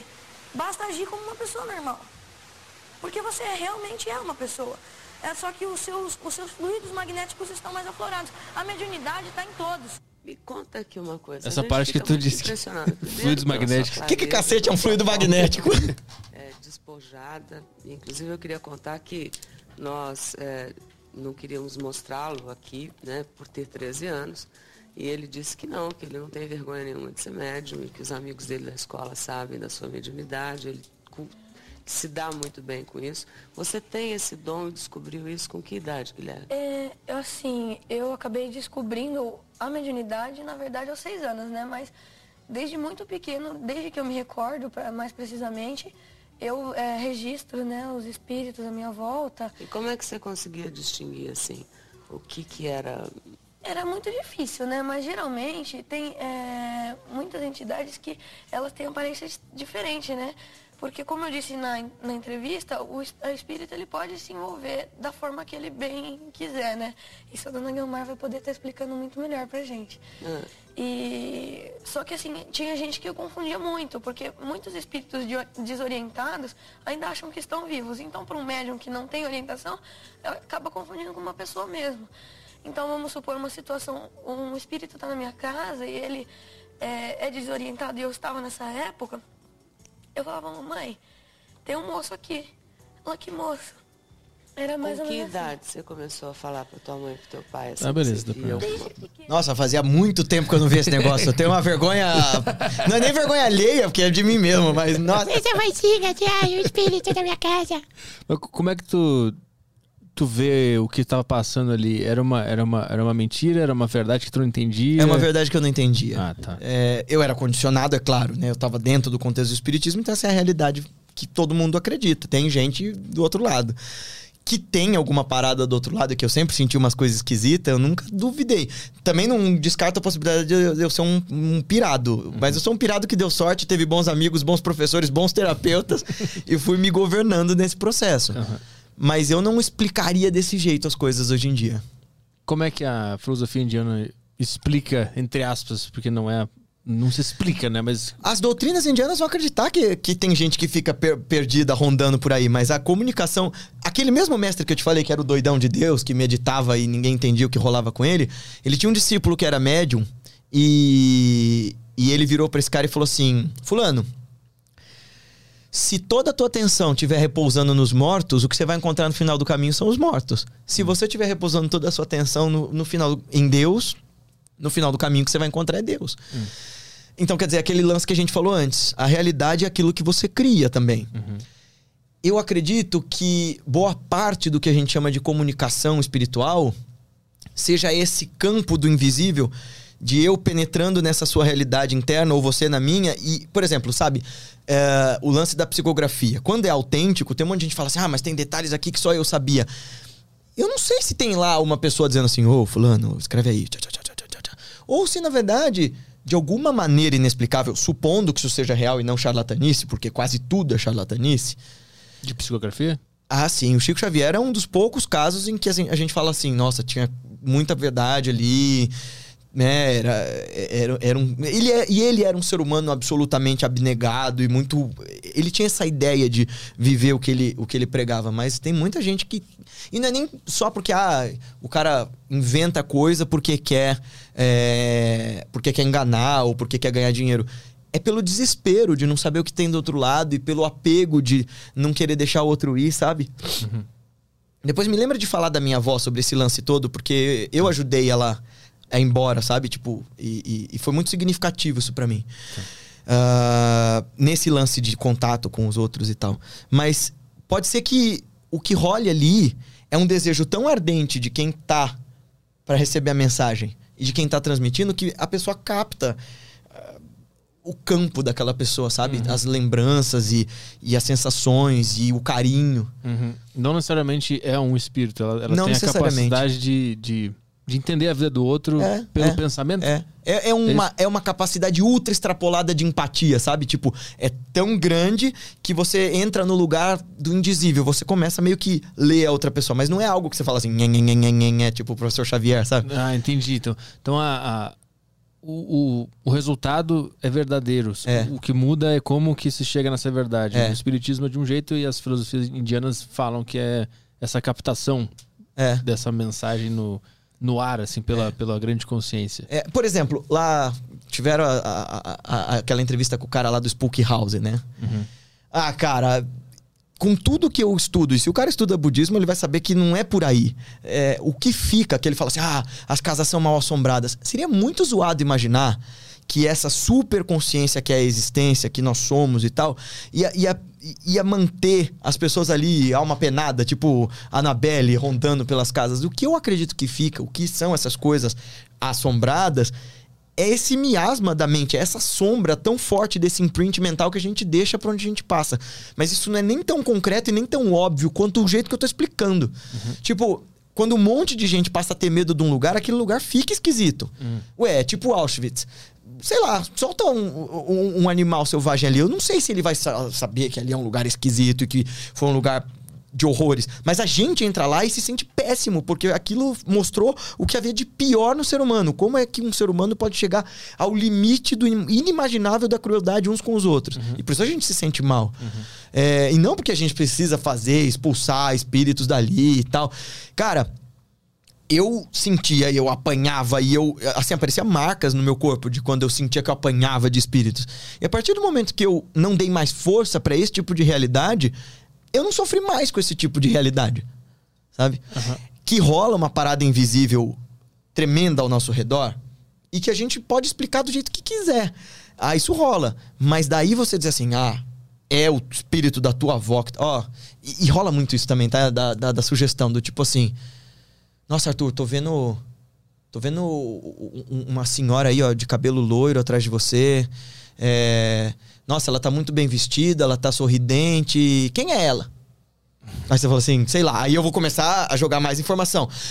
Aí chega uma hora que eu pego um detalhe, aí você diz assim, porra, parece a minha avó. E, a, e como a gente tem preguiça de pensar, porque o nosso cérebro para sobreviver, ele foi programado pela natureza para economizar de energia, a gente adora viés de confirmação. Se um cisco de informação parece verdadeiro, a gente se agarra naquele cisco e todo o resto do, ó, oh, tô vendo uma moça loira, bem vestida, não sei o quê. Você fala assim, ué, quem que você tá vendo? A loira do Tchan? Porque eu não tenho ninguém loiro na minha família, sabe? Tipo, uhum. uh, isso tudo eu descarto. Eu vou pegar naquele negócio. Aí você fala assim, sei lá, o nome da sua avó é Maria. Aí eu falo, oh, ela tá dizendo que o nome dela é Maria. Aí você, ah, puta merda, ele tá vendo minha avó. Entendeu? Uhum, uhum, entendi. De depois, ah, conta da tua avó, aproveita. Ah, então. Porque é isso que eu falo. Eu não sei se o que rolou com ela é, foi literal, mas para mim fez muito bem. Foi, foi o seguinte eu fui criado pela minha avó. Minha avó foi a primeira pessoa que, que foi pro espiritismo na minha família. Ela, ela, ela foi uma pessoa muito da hora, que fazia muito bem pra galera, assim, de tipo caridade e tal. Mas ela era bitolada no espiritismo. E ela teve câncer duas vezes, foi muito difícil. E nesse período, meio que eu também ficava meio nessa coisa de ajudar a família a segurar essa onda e, segurar, e ajudar ela a segurar a onda, porque mesmo eu mudando muito a perspectiva das coisas, quando eu desfiz o meu centro espiritualista e transformei no Instituto de Autoconhecimento e tal pra ela eu ainda era o menino médium, que talvez tivesse algum poder que pudesse curá-la, sabe? Isso era foda, né, na época. E aí em 2017 ela foi ficando mal e eu ia fazendo as minhas- as minhas práticas pra desapegar, sabe? Do tipo, todo mundo é impermanente e a tua avó também, e ela vai embora. Ainda que vai ser mais, muito mais cedo do que você imaginava, treina pra isso. E ela tava muito mal no final. E, e eu tive um papo com ela no hospital, quando ela já tava na clínica de cuidados paliativos. Foi muito feio, sabe? Ela, ela lutou. Quem teve já parente com câncer a nível terminal sabe que é, é muito zoado, assim. A pessoa deteriora, assim. E eu virei pra ela e tive aquela conversa, sabe? Do tipo, eu virei e falei: escuta, você lutou muito bem até aqui. E você é, é o grande exemplo pra todos nós. A gente te ama demais, mas tá na hora de você ir. Eu acho que você pode dizer que já chega de lutar. Você ensinou pra todos nós sobre espiritualidade. E eu acho que tá na hora de você seguir em frente. E, e- e confia, confia em tudo que você sempre acreditou. É, meu, imagina, foi foda ter essa conversa. E aí foi o seguinte, esse foi um ano maluco que eu viajei pra dar aula de meditação, palestra em tudo quanto é universidade do Brasil. E aí eu tinha um retiro pra conduzir dentro da selva amazônica. E olha como essas coisas invisíveis acontecem. Eu peguei o avião, eh, eu, eu fui na clínica, tive essa conversa com ela. E aí minha mãe e minhas tias disseram: vai pra tua viagem, você tem teu dever a cumprir, vai lá. Eu entrei no avião e, cara, foi uma das viagens mais bizarras. Eu passei mal a viagem inteira, eu não dormia, eu me tremilicava inteiro. Era uma sensação muito estranha, de alguma coisa descolando, assim. E quando eu cheguei, eu, eu meio que. Como a gente tinha que esperar o resto do grupo chegar, porque a gente ia realmente pra selva, eu apaguei no banco do aeroporto. E aí, a, a hora que eu apaguei, as pessoas que estavam comigo, a Paty que tá aí fora, a, a Aldelise, que, dirigia, que dirige esse, esse centro agora, Instituto de Meditação comigo, elas receberam a mensagem: olha, segura as coisas aí com o Guilherme porque a avó dele acabou de ir embora. Beleza. Meu, ela morreu, eu, putz, eu tinha que dar palestra na universidade, eu tinha que dar retiro, tinha que fazer um monte de coisa. E eu segurei a onda. Minha avó é minha madrinha, minha mãe tal, é, minha segunda mãe. Eu fiz tudo o que eu tinha que fazer, mas, né, arrebentado. E eu comecei a sonhar com ela.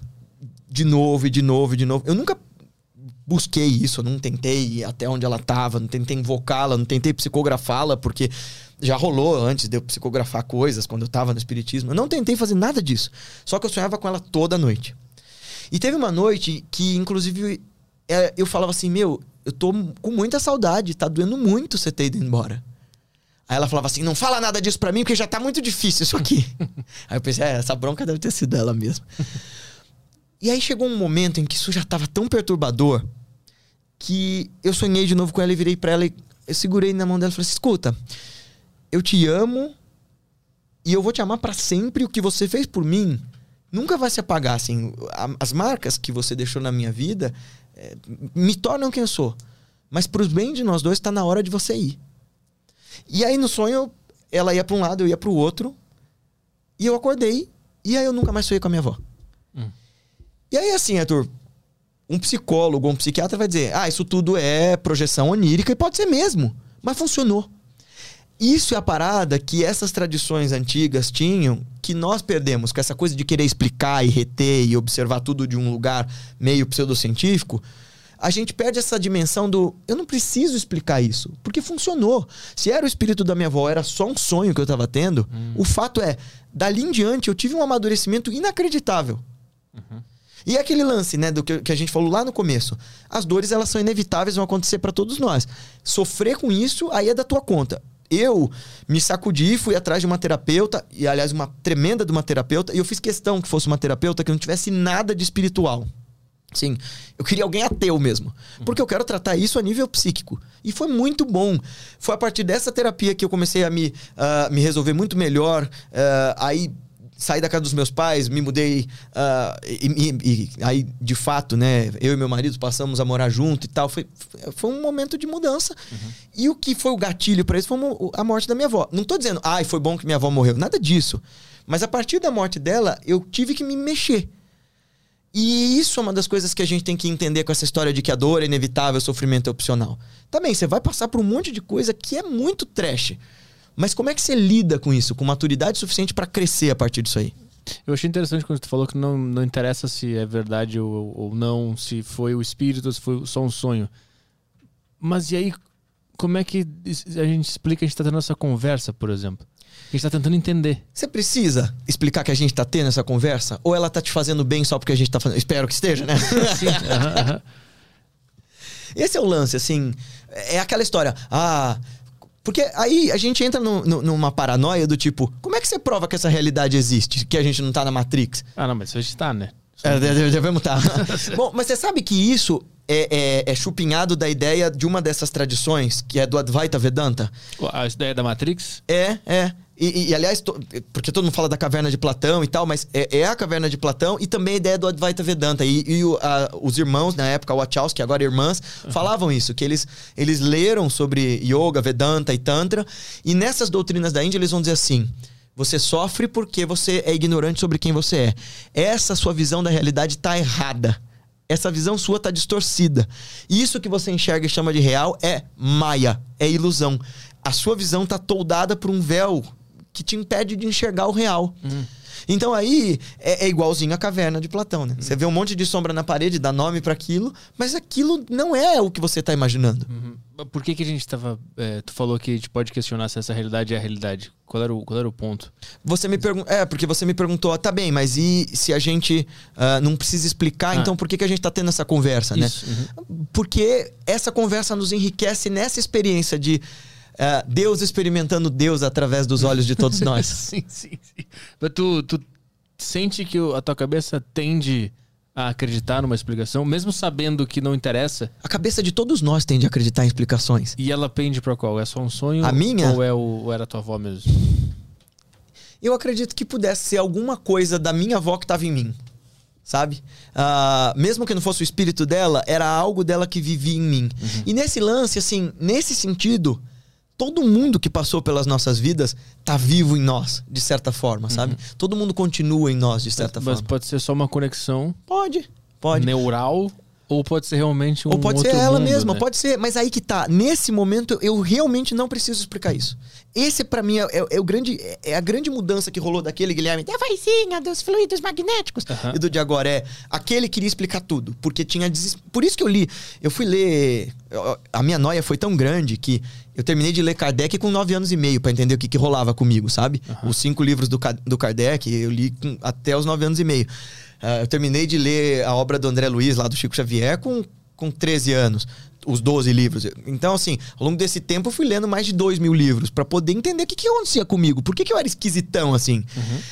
No fim, quanto aí quando eu abri mão desse excesso de informação e fui pra esse lugar de silêncio que parece que eu nem faço porque eu falo pra cacete, de repente havia um lugar, e meu mestre fala muito disso, né? É, quando ele- você tá meditando, não falta nada, não resta nada, não há mais nada.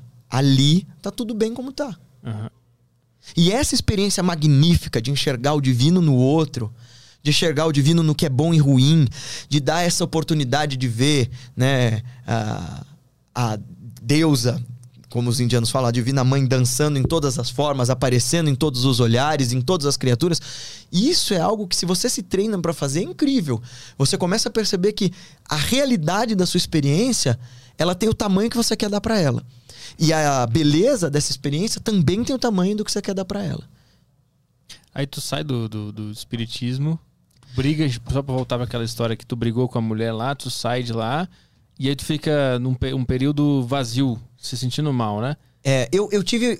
Foi tudo muito intenso, assim, comigo desde cedo, porque eu, já ainda no Espiritismo, eu fui conhecer algumas formas de budismo. Eh, eu tinha professores na escola que, ah, que me contavam do budismo e me falavam, e eu gostava muito da ideia. E eu já estudava hinduísmo desde criança, assim. Eu achava o máximo aqueles deuses de vários braços e tal.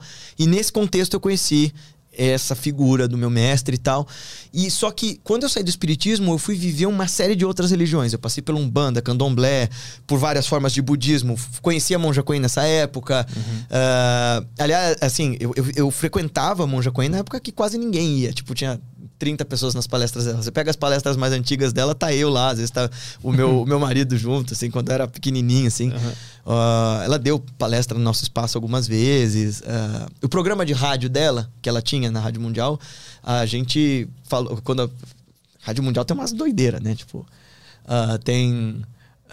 tarô e, e, e leitura de mão e tudo. E aí a diretora me perguntou assim se eu conhecia alguém que pudesse transmitir alguma coisa. E na época eu indiquei a monja, porque eu falei, meu, ela me fazia tão bem. Então, nesse contexto, eu conheci espiritismo, o hinduísmo, umbanda, as Hare Krishnas, e eu queria entender o que, que era a verdade. Uhum. E lá na Monja era legal, porque uma galera saiu do, do, do, centro onde eu tava junto comigo, aí eu fui pra Umbanda, uma galera saiu da Umbanda pra ir atrás de mim, e eu fundei, na época, um centro espiritualista, que era uma mistura de tudo com coisa nenhuma. E eu atendia as pessoas, e eu tinha um monte de fenômenos mediúnicos, mas era lá na monja, e era nas minhas práticas meditativas, e em outros lugares de prática budista e de prática hindu que eu encontrava meu cerne. Aos poucos, a prática meditativa foi tomando lugar de todo o resto. Quando tu fala que tu atendia pessoas, o que, que, que era isso? No Espiritismo, eles têm uma prática chamada atendimento fraterno. Então, a pessoa vai vir com um problema vai começar a contar como numa terapia. Uhum. E você, de um lugar de, sei lá, inexperiência, porém boa vontade e a intuição mediúnica, por assim dizer, vai começar a aconselhar essa pessoa, vai dar métodos e coisas e práticas e, sei lá, orações, varia ao gosto do freguês. Ah, de... Hoje em dia, eu digo, se você tem problema, vai atrás de um terapeuta, de um psiquiatra, de um profissional adequado. Como é que tu faz esse, esse equilíbrio desse, desses conhecimentos espirituais e da, da, da terapia, de, sei lá, concreta e racional? A terapia concreta e racional, ela está tentando dar forma para aquilo que os meditadores já falavam há muito tempo. Porque antes deles falarem do extraordinário, do sublime, do transcendente, eles vão tratar dessa dimensão imediata do sofrimento, dessa, dessa uh, realidade imediata dos condicionamentos, dos vícios, da, da falsa projeção do ego. Uhum. É, aliás, se você olha a origem da filosofia ocidental e da filosofia indiana, ela é tanto parecida com a gênese da, da, psicologia quanto parecida com essas místicas todas de meditação e tal. Em algum momento essas coisas todas se separam. Mas não dá para você começar a falar de grandes coisas espirituais sem você ter um mínimo de equilíbrio mental, de equilíbrio emocional. Uhum. É muito mais fácil você ser um pirado. Tu foi procurar depois de ter passado por toda a loucura. Tu é. foi procurar terapia uh, racional e concreta depois de tudo isso. É, eu já tava amadurecendo para burro nessa época e trabalhando feito um doido e tendo. Assim, porque esse negócio da Ana Maria, por exemplo, atrasou muito a minha trajetória profissional, sabe? Por quê? Porque aí a galera me via mais como médium do que como professor de filosofia. Eu, eu já ouvi, por exemplo, da galera do Espiritismo, ah, como é que você cobra pelos seus cursos de filosofia e meditação? Porque no Espiritismo não se cobra nada. Ué, mas eu estudei, eu fui pra Índia, estudei na universidade, é, na Vivekananda University, estudei na USP, para dar os ensinamentos que eu transmito. O que eu aprendi da Kriya Yoga e da minha sadhana, do, das meditações mais profundas, isso eu não cobro. Mas o que eu estudei para ensinar, eu cobro, né? Uhum. Então, assim, e foi muito difícil também me orientar profissionalmente, porque meu referencial de mundo era a prioridade é esse lance da mediunidade. Uhum. Então, você é, nessa época aí, eu tinha tava trabalhando numa multinacional como menor aprendiz, aí fui fazer cursinho e no meio disso tudo eu entrei numa crise suicida porque porque o lugar em que eu nasci e que todo mundo dizia que era o lugar mais evoluído da Terra, em que as melhores pessoas estavam, eu fui expulso daquele lugar. Eu pensei, ué, se aqui é o melhor lugar do mundo, aqui estão as melhores pessoas, eu fui expulso, sou quem? O demônio? Uhum. O, o, o, melhor lugar do mundo me rejeitou, então, é? então é. tem alguma coisa errada. É. Tu chegou a quase cheguei. cometer? É, eu cheguei em alguns momentos a, a, a, a quase me atirar da janela, a quase me atirar na linha do metrô. Mas alguma coisa sempre me prendia. E é isso que eu acho que eu gostaria de, de dizer, assim, independente da pessoa gostar ou não do que a gente está conversando aqui, ou de acreditar que exista algo legal da existência, sabe? Sempre dá uma chance, dá para continuar. Procura ajuda, procura amigos que possam te dar amparo, procura métodos para te tirar disso, porque é, o existir é sempre melhor que o não existir. Então, é, se tudo que essas religiões todas dizem tiver certo, aniquilar a tua, o teu corpo físico só vai te trazer mais sofrimento. Além do que, deve ser uma dor desgraçada morrer de uma forma violenta. E se tudo que eles disserem tiver errado e acabou, a única chance, a chance singular de experimentar essa vida, de experimentar você, você vai destruir porque as circunstâncias externas não estão como você gostaria. Como é que as filosofias indianas enxergam o suicídio? Péssimo, é, porque eles acreditam que nascer como um ser humano é um privilégio inacreditável embora nascer nesse mundo seja efeito do que eles vão chamar de sanskaras, né, de, de condicionamentos e desejos mal, mal, cumpridos, nascer como um ser humano é a chance que você tem para se iluminar, é a chance que você tem para romper com esses condicionamentos, para romper com esses vícios. É, é, é, o contrário disso é ser bestial, é ser regido pelo instinto. Então, essa chance humana, eles vão dizer, é muito raro nascer como um ser humano dotado dessa cognição, dessas camadas de consciência e dessa possibilidade de usar o seu corpo como templo, veículo e laboratório para essa experiência alquímica de transcender a si mesmo. E quando eles falam que deu sorte de nascer nesse corpo, eles acreditam que a gente pode nascer em outras coisas também? Ah, sim, eles acreditam que a gente pode nascer em outros, outras formas, em animais, a gente pode renascer ah, em outras dimensões menos felizes, assim, lugares meio infernais também. Ah, eles, eles, eles enxergam outras dimensões também. Sim, sim. Como Eles é falam é? de outros planetas e outras dimensões há milênios, cara. Assim. E aí a gente pode interpretar isso de outras de qualquer forma, mas eles falam literalmente de vida em outros planetas, eles falam literalmente ah, de vida em outras dimensões e outras qualidades de existência que não essa. Como, como que eles falam sobre isso? Putz, tem vários textos falando e dizendo de seres de outros mundos, tipo nagas, que são seres, seres do, seres meio serpentes que nos visitavam e que depois foram indo pra outros lugares. Aí a galera do alienígenas do passado pira, né? Da galera do Discovery vai falar: "Nossa, eles nos visitavam". Tipo no o Mahabharata, que é Mahabharata é o maior poema épico que a gente conhece. Ele é várias vezes maior que a Ilíada e a Odisseia juntos. E nesse Mahabharata tá a Bhagavad Gita, por exemplo. A Bhagavad Gita, que é aquele livro dos Hare Krishna e tal, é um livro lindo, inclusive, uma metáfora maravilhosa sobre a existência, como uma batalha que você tem que travar e tal. Ele é um capítulo desse mega poema. E nessa guerra, que foi uma guerra que aniquilou a humanidade, que descreve nesse poema, eles dizem de uma, ah, de uma nave chamada Vimarna, que era um treco que girava. E aí a galera do alienígenas do passado fala: Olha, disco voador, caraca, a gente tinha. Tal. Não sei se a gente pode interpretar isso literal, simbolicamente. Eu sou sempre do, do time do Joseph Campbell de olhar essas coisas de maneira simbólica. Até porque, assim, se isso aconteceu literalmente, o que, que isso muda na vida do Caio, do Guilherme e do Arthur aqui nessa sala? Nada. É por isso que eu falo, né, que ensinamento espiritual sobre fenômeno, mediunidade, por que, que eu não falo mais sobre isso? Porque isso não transforma. Então, beleza, eles falam de vidas em outras existências, em outros planetas, em outros mundos. Mas especular sobre isso é, não transforma. O que, que transforma a gente? Considerar que, uma vez que eu viva a partir dos meus desejos, dos meus vícios, das minhas compulsões, eu vou viver num estado de inferno. E aí eu não preciso renascer num outro mundo, no mundo infernal. Eu vou viver o inferno aqui.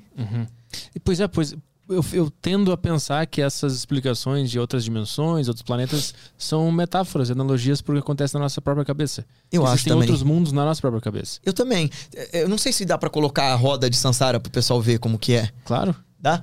Ah, porque essa é uma explicação, é- essa imagem é do, do, do budismo tibetano, mas isso é uma crença comum na em boa parte das tradições dhármicas, que são as tradições na Índia que acreditam nessa possibilidade de liberdade. Eles vão dizer que é essa, essa, essa daí, essa, essa roda aí. Deixa eu abrir uma. é, então, porque eles vão dizer que isso pode ser entendido de forma literal, beleza, são outras dimensões, outros mundos que você pode renascer, mas também são lugares em que você renasce a cada dia, na sua própria vida. Uhum. Então você tem, por exemplo, ali lá no topinho dessa roda, tem o reino dos, ah, dos devas, né? O reino dos deuses. Qual É que é o- a boa pra gente ver? Só pra tu Ah, explicando. Pode ser aí. um, dois, três, quatro. Ah, pode, a primeira tá boa, acho também. Primeira? Essa quinta também, que tem só o. Ah, essa daí tá ótima. Você tá falando do topo lá, né? É, o Que- topo lá é que tem aqueles. aqueles é tipo, se você olhasse de perto, é um, é um lugar paradisíaco, né? O reino dos deuses. O que, que significa isso na nossa vida? É o reino da- do- das pessoas enfatuadas do seu próprio ego. Ou seja, é a pessoa que tá cheia de privilégios e que tá ali vivendo um mundinho de, de alienação. Do lado você tem um reino de humanos, você tem reino de fantasmas famintos. Meus amigos budistas me desculpem se eu não explicar isso direito. Eu não sou budista, eu sou mais da tradição hindu. Mas assim, ó, o eixo final, o, o eixo bem no meio da roda, são os três animais com os três venenos da consciência no budismo, né? Que é a, a, a raiva, né? A ira, a, a avidez, a ganância e a ignorância. Por causa dessas três coisas, a gente fica nesses ciclos de sofrimento e alegria, sofrimento e alegria todo dia. Então você vê que no segundo aro, ó, tem estados infernais e estados de paraíso. Estados infernais, estados de, estados de paraíso. Que eles vão dizer, olha, Nessa vida, a gente vai ter momentos de alegria e tristeza em igual medida. E aí você tem, ó, lá embaixo o reino do inferno, né? Naraka, você tem o reino dos animais, o reino dos fantasmas famintos, que são as pessoas. eh, fa- Fantasmas famintos é legal, porque são pessoas com uma barrigona e uma boquinha. Então, quer dizer, elas são insaciáveis, elas nunca conseguem se satisfazer. Quanta gente a gente conhece, assim, que não tá nesse estado de inferno interno, assim, de tipo, nada é bastante pra mim. Mas o legal é que, ó, dentro de cada um desses reinos tem um budinha ali, ó, tá vendo? Onde ele tá? Ó, você tem aquela mulherzinha de branco, você tem um Buda ali no, no canto, você tem. Então, quer dizer, em todos eles existe a possibilidade de você romper com esse vício, de você romper com esse ciclo, de você romper eh, com esse eterno retorno. Existe a possibilidade da iluminação. É isso que eu gosto das tradições meditativas, de dizer assim: pouco importa se isso é simbólico ou literal. O lance é: se o sofrimento é produzido pela sua ganância, raiva e ignorância, existem métodos e caminhos e um jeito de sair disso. Cara, muito interessante. Eu não conhecia esse negócio. É muito bonito, né? E você vê que ela tá sendo segurada ó, por um diabão, que é o, pra- é, é- é o. Se eu, se eu não me engano, é, é, é, é, é, é Mahakala ou é Yamaraja, que é, o, é, é, a, é a representação da, da morte, da impermanência. Se o pessoal aí no comentário disser que eu tô errado, lembrem-se que eu não sou budista, eu gosto muito de estudar budismo, mas eu tô aqui já falando há um tempão, então se eu tiver errado, me corrijam. É, mas é a ideia de que assim, olha, tudo está sendo sustentado por essa ideia de que tudo morre, tudo é impermanente, nada dura para sempre, nem a sua maior alegria, nem a sua maior tristeza. E, e fora ali, tem uma, uma casinha ali em cima e... um- Ah, são os reinos iluminados, né? É a possibilidade de iluminação. Aí eu vou, aí eu não vou me atrever a explicar porque é de novo, o budismo tibetano é rico demais para que eu tenha condição de falar, mas a ideia é de, ó, você sair de sansara, é você romper com essa roda do eterno retorno, você cair, você ir para um lugar de onde onde o que quer que seja, que eles vão chamar de shunyata e que eu não vou de novo me, me, me atrever a explicar, porque eu poderia tentar explicar o que seria iluminação dentro da- do que eu sigo, né? Mas ali é deixar de sofrer. Aliás, esse é, esse é o grande mote, sabe, desses mestres todos. Essa é a parada, sabe? Eles inventaram as tradições deles e ensinaram o que eles ensinaram porque eles reconheceram que a gente sofre pra burro nesse mundo e que essa é uma condição que todo mundo, do rico ao pobre, todo mundo sofre de alguma maneira. Mas, meu Deus do céu, então o que é sofrimento? Existe solução para eu sair desse sofrimento? E se sim, como é que eu faço isso de verdade? Qual é a tua visão de iluminação? A gente retorna para essa absoluta consciência pura e bem-aventurada e a gente se torna um com essa realidade onde tudo é Satyam Shivam Sundaram. Tudo é verdadeiro, tudo é, é, é bom por si mesmo e tudo é belo por si mesmo, mas não de uma forma alienada. Existe beleza na feiura, feiura na beleza, enfim. Eu paro de enxergar as coisas como separadas. Eu sou cada uma das coisas que eu experimento. As tradições que eu sigo falam muito de você entender o mundo como observador, observação e observado. E nessas tradições, eles vão dizer, é todo um jogo de luz e sombra, porque no fim das contas, observador, observação e observado, ou seja, eu, o mundo que eu percebo e a minha possibilidade de percebê-lo somos um e o mesmo. É que a gente se vê como separado. A luz é a sombra também. Isso também. Sem a luz não há sombra. Isso. Também tem isso. É. E você vê que é tão interessante isso, porque tem algumas tradições yogis, são quem pratica esses yogas de verdade, o yoga da iluminação, que tentam ir pela contramão, né? Que são os agori. Os agori são os caras que meditam no- nos cemitérios, que ah, comem comida podre, que eles, ele- então eles dizem assim: se não há dualidade, se tudo é o divino, eu vou tentar encontrar esse divino pela contramão. Eu vou atrás de tudo aquilo que as pessoas consideram estranho, tabu, e vou ver se eu acho por ali. Eu- vou trabalhar todas as minhas repulsas, porque se isso também me traz de volta, Interessante. então eu vou vencer isso na porrada, assim. Tu já tentou vivenciar isso? Ah, uma prática dessa agora é ficar olhando pra um morto e É, vendo verdade. você ali. É verdade. Sentado no crematório que tem rato, que tem. Enfim, tem pomba, tem corvo, tem tudo. Se, se tudo é essa, essa grande essência, é, vou fazer a pergunta mais básica que devem fazer pra caralho. E a maldade? E Hitler, por exemplo? O que, que era esse cara? Dentro dessas tradições, vão dizer que, um, ele tá tão deludido quanto a gente, e porque ele tá deludido e vê ah, separação, e vê. ah, e vê alteridade, ele vê. Ele se vê ameaçado. Sim. Porque a primeira coisa que a gente faz quando a gente entra nesse estado de concretude de eu, meu, eu, meu, é querer preservar esse eu e meu. De novo, a gente volta para aquilo que eu, que, eu, que eu fiquei de explicar, né? Sobre medo e esperança. A maldade do Hitler é produto dessa ignorância que gera medo e esperança. Ele tinha esperança de ver um mundo melhor, ele tinha medo de que alguém ameaçasse esse mundo melhor e ele projetou um inimigo nesse outro e acabou perpetrando terríveis maldades a partir disso. Mas eu, eu- Mas a possibilidade de ser um Hitler tá em mim, tá em você. Sim. Mas eu pergunto assim: a, a, a maldade também é Deus? Também é. Também, nessa ultra dimensão, também é essa consciência experimentando a si mesma. Mas, o que, que esses mestres vão dizer? E olha como é bonito, né? É, é- como é pragmático o negócio. É, você tá vivendo um mundo em que tem maldade e tem bondade? Oriente-se naquilo que internamente a sua ética, a sua moral te orientam para o melhor. Faz um esforço para ser bom aqui, porque se a realidade que você percebe é uma realidade concreta e dual, trabalha nessa dualidade com aquilo que você tem da melhor forma possível. Ou seja, é, Shankaracharya, que foi o cara que falou que tudo era maia, ilusão e tal.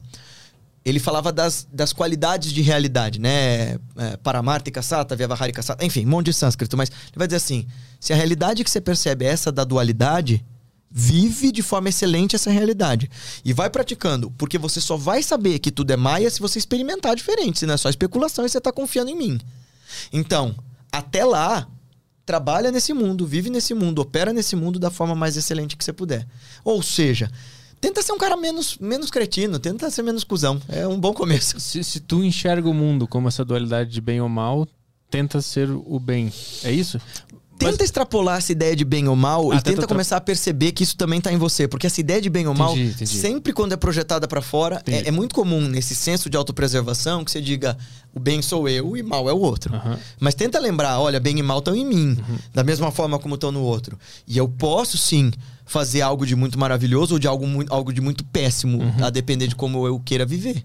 Mas como é que, por exemplo, eu- eu consigo enxergar Deus num, num latrocínio, por exemplo? Uma pessoa morre baleada num assalto, a família sofre. Como é que eu consigo enxergar a beleza nisso? Você não vai enxergar. Bom, a gente não assiste, a gente não vê obra trágica. O Nietzsche fala muito disso, né?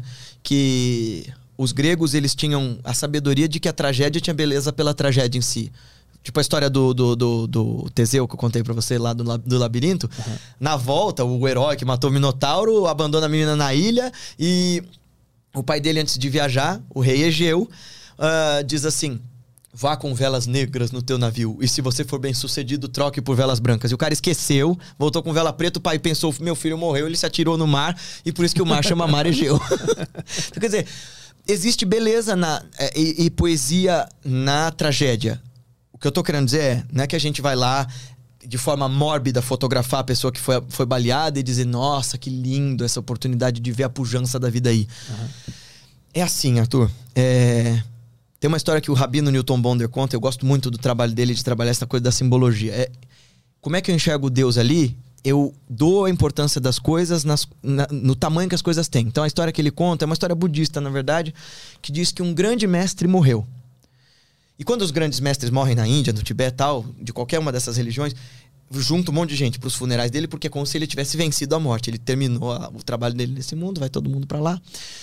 E aí diz que reunidos naquela multidão tinham leigos, gente que só seguia ele porque ele era um cara extraordinário, tinham neófitos, monges que tinham acabado de virar monges, discípulos do cara, e tinham outros mestres tão grandes quanto ele. Os leigos choravam desesperados. Ai, meu Deus, nosso mestre, o que, que vai ser de nós? Ai, me leva, me leva, tá ligado? Os neófitos, os caras que tinham acabado de ouvir que ah, tudo é ilusão, que o corpo ah, não existe, que tudo é natureza iluminada, olhavam para esse povo chorando e diziam: "Pff, Olha esse povo, que papelão, chorando. Eles não sabem nada dos ensinamentos do nosso mestre, de que tudo é consciência pura e iluminada. Porém, o menor dos grupos de mestres tão iluminados quanto aquele que havia morrido também choravam. Não porque não acreditassem mais na verdade última daquela superdimensão que eles acessavam pela meditação, mas porque aqui e agora a morte dói. E é legítimo que a gente chore. Eu ouvi a minha vida inteira sobre. É, é- é muito louco. Isso foi outra coisa que eu questionei muito no Espiritismo. Ah, a gente se comunica com os mortos, a gente acredita na vida após a morte, a morte não é nada. Mas a galera era mega pegada ao corpo, morre de medo de morrer. E não faz o menor sentido. Então, assim, um dos meus mestres lá na Índia, Swami Brahmeshananda, um professor de professores, foi muito legal estudar com esse cara. É, estudei grandes textos com ele, e ele. ah, quando eu tava me despedindo dele, ah, eu falei: Ah, Swamiji, eu vou rezar pra encontrar o senhor de novo quando eu voltar. Ele fez assim: Por favor, não faz isso não. Eu falei: Como assim? Aí ele fez assim: Gil, ele me mexeu assim, né? Sabe o que, que eu pedi pra mãe divina a última vez, no último, na, no último Navaratri, né? O dia da, da deusa? Falei: O que, Swamiji? Pedi pra morrer. Aí eu: Como assim? Ora, ele era médico, ele era professor, ele tinha sido professor. O cara era muito crânio dentro da vida social e depois virou monge, era professor de professores, um mega meditador. E ele era um tipo daqueles caras que você me perguntou: dá pra alguém alterar a estrutura do teu pensamento de fora pra dentro? Ele era um desses caras. Você chegava perto dele E você mudava, só de estar na, na presença dele, assim. E ele falou assim: Eu já vivi tudo que eu tinha pra viver. Eu já experimentei todas as coisas. A morte, pra mim, é a próxima grande aventura. Quando eu contei isso pra uma pessoa do espiritismo que eu achava mega avançada, ela fez assim: Ai, que horror, que povo atrasado, né? Eu. Caceta, quem que se comunica com os mortos são vocês. Né? Então, assim, nessa história aí dos outros monges choravam, é. Quando eu ver pessoas passando necessidade, quando eu ver que os governantes do mundo estão se cagando para as pessoas e estão preocupados com a própria pele, quando eu ver que as pessoas ainda perpetram violências umas contra as outras pelas razões mais mesquinhas, eu vou chorar porque isso é trágico e é triste. Mas é a partir da do meu reconhecimento de que aquilo é triste que eu posso ver divino, eh, o divino ali. Ainda que eu veja a ausência de divino. Porque, você vê, eu gosto muito da explicação do, do Santo Tomás de Aquino e do Santo Agostinho sobre, sobre essa história do que, que é o mal. Os dois vão dizer assim, de jeitos diferentes, eles vão dizer assim: o mal não é uma coisa em si. O mal é uma falta, o mal é uma ausência. O mal é essa, essa falta do bem, é essa falta do que é verdadeiro.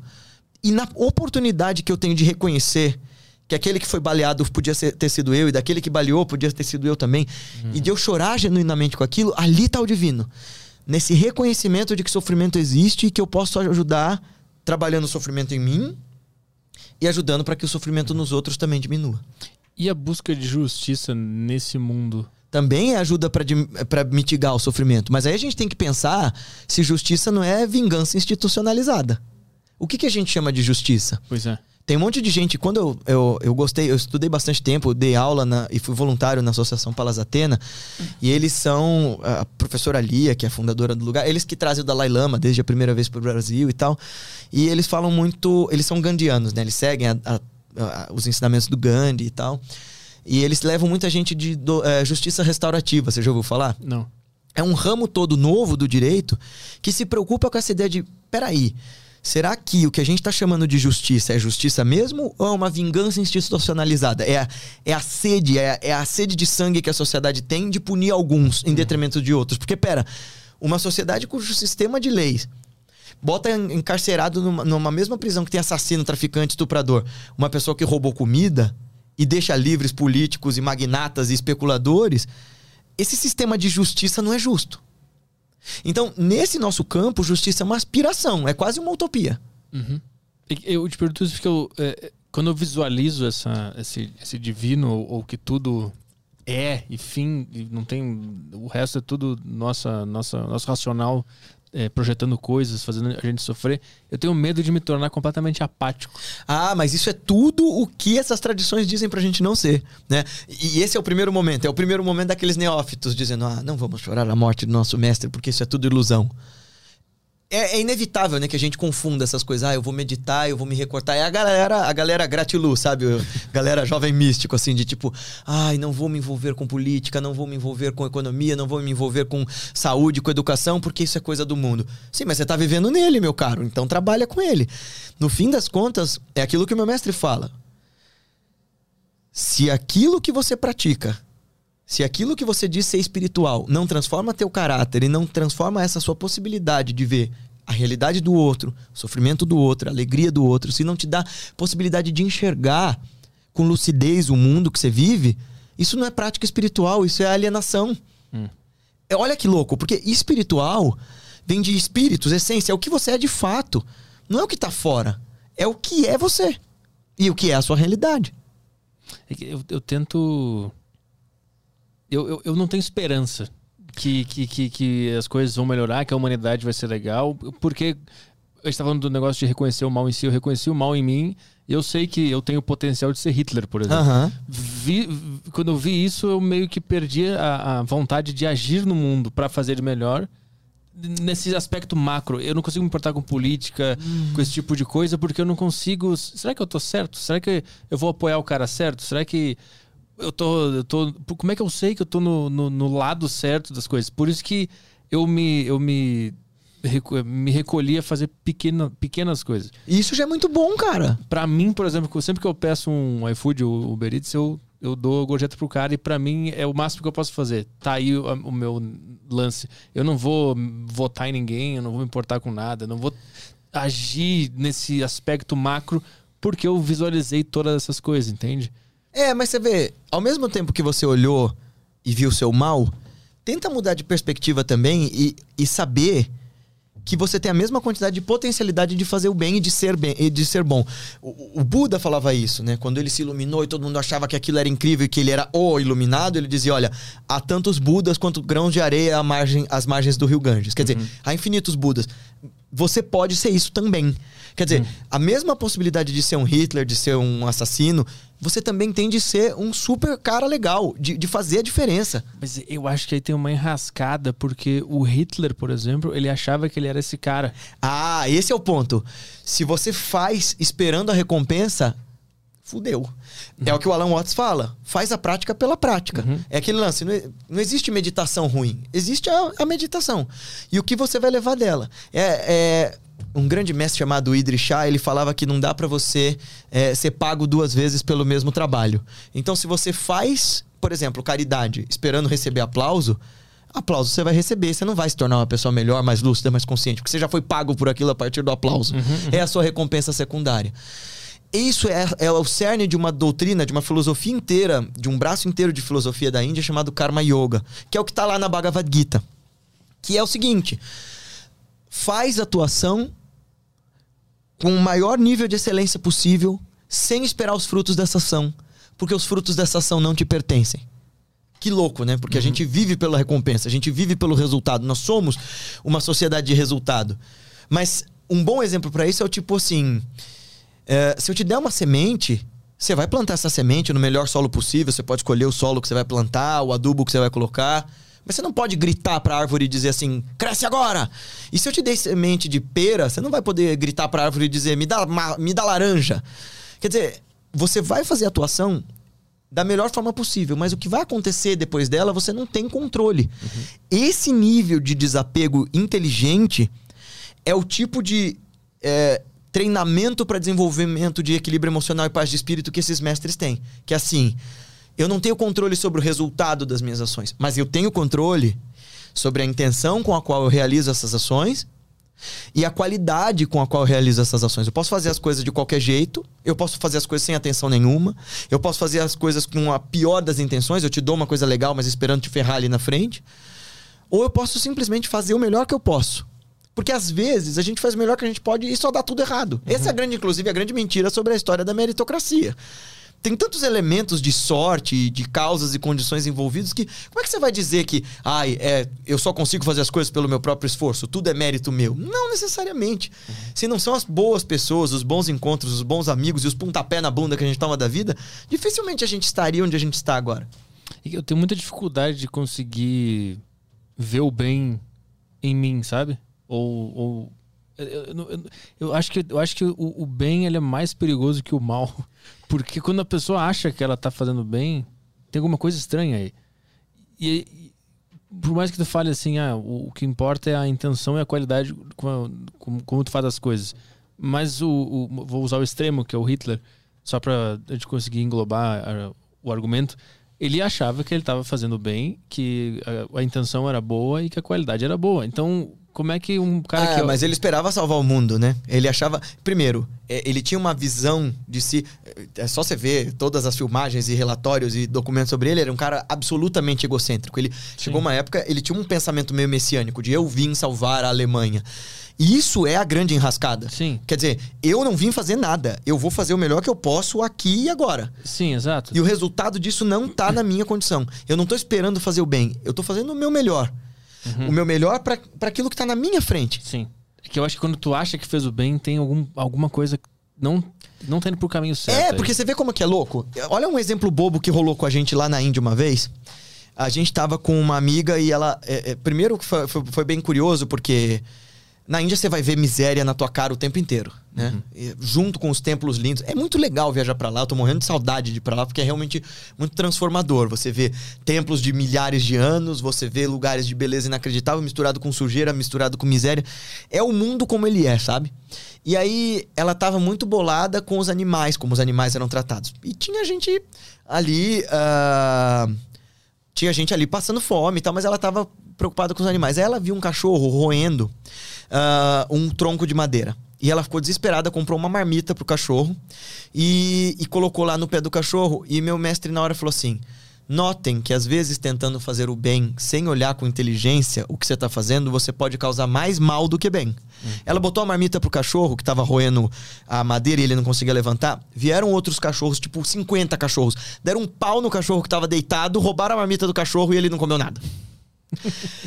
Mas aí você vai parar de fazer o bem porque a consequência pode ser esqui- esquisita? Não, você vai ser só mais inteligente, mais atento. Olha com atenção à sua volta, veja o que você realmente pode fazer. Sim, mas eu- como é que eu vou confiar nessa minha atenção? Bom, você vai treinando, né? É tentativa e erro. Você vai, a gente vai tropeçar muito, é assim que a gente aprende. Como é que você aprendeu a andar de bicicleta? Caindo pra caceta. Uma hora você aprende. A falha é um professor extraordinário. A questão é que a gente tem medo dela. Por quê? Porque é horrível se sentir errado e é horrível se sentir comparado, né? Os outros dizerem, "Ah, olha, caramba, você errou. Sim, é que, é que, é que cair de bicicleta é um ato material e físico que tu consegue enxergar. Você tem uma prova. Mas a vergonha que você sente quando os seus amigos riem de você quando você caiu de bicicleta é bem parecida com a vergonha de quando você cometeu alguma cagada. É que a, a intensidade muda porque você mudou. O Arthur de hoje não é nem de longe o Arthur de um ano, dois anos e de 20 anos atrás. Sim, mas aí como é que eu confio na minha, no meu sentimento? Será que eu tô certo em, em sentir vergonha ou, ou eles estão errados por ter. Ah, você tá julgado? errado de ter vergonha porque, de novo, você tá vivendo por comparação. E- e sim, sim. O, que- o que eu tô falando é. Eu, eu- Mas não é errado no tipo de, ah, meu Deus, que feio, você tá errado, mas do tipo, tá te fazendo sofrer e é delusão. Você não tem controle sobre como o outro vai te ver. Então, Sim, em algum uhum. grau, o que a prática meditativa vai te ensinar é: olha com inteligência pro que você faz e, perdão da palavra, foda-se o que o outro vai pensar sobre isso. Mas eu não consigo visualizar esse olha com inteligência pro que você faz, porque eu não consigo confiar na minha inteligência, porque eu sei que ela tá enviesada, ela quer dizer que eu tô fazendo da melhor maneira possível. E eu não sei se eu tô. Mas aí o que você vai fazer? Vai deitar e vai parar de agir? Porque isso também é Eu vou ação. me tornar apático. Então, isso é a grande lição da Bhagavad Gita. Olha que, olha que texto foda que foi escrito mais de 2.500 anos atrás e foi sendo remontado e tal. Qual é a cena da Bhagavad Gita, esse grande texto que é adorado pelos hindus e que você pode pegar. Se você não tem valor religioso naquilo, você pode pegar como uma tremenda de uma metáfora. Que é assim: Arjuna, que é o, herói da história, ah, por uma série de coisas, vai ter que guerrear contra a própria família, que era um bando de cretinos que fizeram ele, os, os outros quatro irmãos dele, a mãe dele, a esposa deles. Era uma mulher para cinco caras. É, todos eles irem pro exílio, perderam o reino, passaram o diabo, ficaram anos e anos no exílio, comendo frutinha na floresta e sabe mais o que, por uma aposta errada. Assim, só gente ruim, mas do outro lado era a família dele, apesar de um monte de gente injusta. Né? Então aí a guerra é a seguinte: Arjuna, que é o herói, tem como cocheiro da carruagem dele um outro rei que é assim, antes da guerra começar, e eles estão lá fazendo alianças e, e- e- organizando os exércitos, porque foi uma guerra que acabou com o mundo inteiro. ah, o Arjuna vai até o primo dele, que era o Krishna, que é considerado um avatar, uma encarnação de Deus. É tipo um Jesus, vai, explicando de um jeito muito simplificado, vai. É, o- é uma forma como de Jesus para os hindus. É, de novo, pessoal do Sanatana Dharma, desculpa a simplificação, mas é isso. E aí, ah, ele vai pra pedir a aliança do, do primo dele, que é o Krishna, que é um deus vivo, e o, o primo dele, Mal, também vai. Os dois ficam lá esperando, porque o cara tá dormindo e eles não vão acordar o cara. Quando o, o Krishna abre os olhos, ele vê primeiro o Arjuna e ele fala assim: Eu já sei, porque vocês estão aqui, vocês estão aqui pra pedir minha aliança. Um de vocês pode ter a mim. O outro de vocês pode ter os meus exércitos, meus elefantes, meus carros, meus arqueiros, meus lanceiros, tudo mais. Aí o Duryodhana, o príncipe mal, fala assim: Eu vou querer o cara que é um deus vivo, né? Mas fala: Olha, mas tem um porém. Eu não vou lutar nessa guerra. Eu vou servir de cocheiro e de conselheiro pra quem me escolher. O Arjuna nem titubeia, ele fala: Eu quero o senhor, Krishna, porque eu, eu sei que você- com você do meu lado eu vou chegar lá. Qual é o simbolismo disso pra nós, prático? Essa consciência pura, que é inteligência pura e que sabe o que é certo, ela tá aí em você. Ela não interfere. Ela te aponta um caminho. Ela te sugere. Arthur, vai pra lá. Arthur, faz isso, faz aquilo. Essa consciência pura, ela fala com você quando você penetra esse silêncio dos silêncios. Quando você deixa calar todas essas múltiplas vozes, essa cacofonia interna, aí você consegue ouvir essa voz de sabedoria. E o que, que acontece? Os dois exércitos param na frente uns dos outros. Os exército, o exército mau e o exército bom. E aí o Arjuna, no primeiro capítulo, diz assim: Krishna, deixa eu ver com quem eu vou lutar. E aí o Krishna leva ele assim pra ver. E aí ele começa a olhar lá, tá o guru dele, o mestre de, de, ar, de arco dele, tá ali o, o, o avô, o grande avô do clã dele, estão os primos, os amigos, os irmãos, todo mundo com quem ele cresceu. É todo mundo injusto, mas é gente com quem ele aprendeu a conviver. E aí ele larga o arco no chão e diz: Eu não consigo lutar. O trabalho todo da Bhagavad Gita é ensinar essa história do Karma Yoga. Cumpre o teu Dharma, cumpre o teu dever, cumpre o que você tem da, aí na tua frente da melhor e mais excelente forma que você puder. Porque é muito melhor você fazer mal o teu próprio Dharma, fazer mal o teu próprio dever, do que tentar fazer bem o dever do outro. Quer dizer, seja você, seja o Arthur e isso tá muito bom. Mas quem é o Arthur por detrás de todos esses condicionamentos, de todas essas etiquetas, de todos esses rótulos que a gente usa. É para isso que a gente medita. Quem é esse cara por detrás até de você, do, do que você chama de eu, meu, de Arthur, enfim. Uhum. E aí, uh, como é que a gente. E isso é yoga. É esse caminho. E aí a ideia, né, de toma o arco na mão e, e, e, e, combate os teus familiares. Quem são esses familiares que te impedem de ver? Quem é esse medo? Esse medo é um desses familiares que está no outro exército. Essa insegurança, essa apatia, são esses parentes tão queridos aí seu que te ajudam a ter referência de mundo, são faculdades da tua consciência que te ajudam a ter referência de quem é você, mas que no fim das contas só te atrapalham porque te dão essa in, insuportável insegurança de saber o que é melhor afinal. Aí o Krishna vai dizer: melhor é agir. Porque mesmo, vai, considere Deus. Mesmo Deus não pode parar de agir, porque se ele é a força que mantém as leis do universo funcionando e agindo, etc., se ele parar, tudo para, entra em entropia, o universo acaba.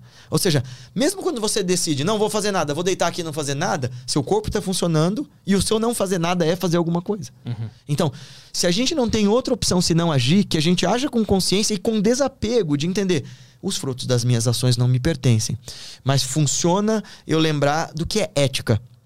Qual é o caminho da ética? Diferente da moral, de eu te dizer assim: olha, isso daqui é certo, isso aqui é verdadeiro. Essa é a grandeza da ética em detrimento da moral. Porque a moral são as regras sociais, as regras que uh, conformam um povo, uma religião, uma doutrina.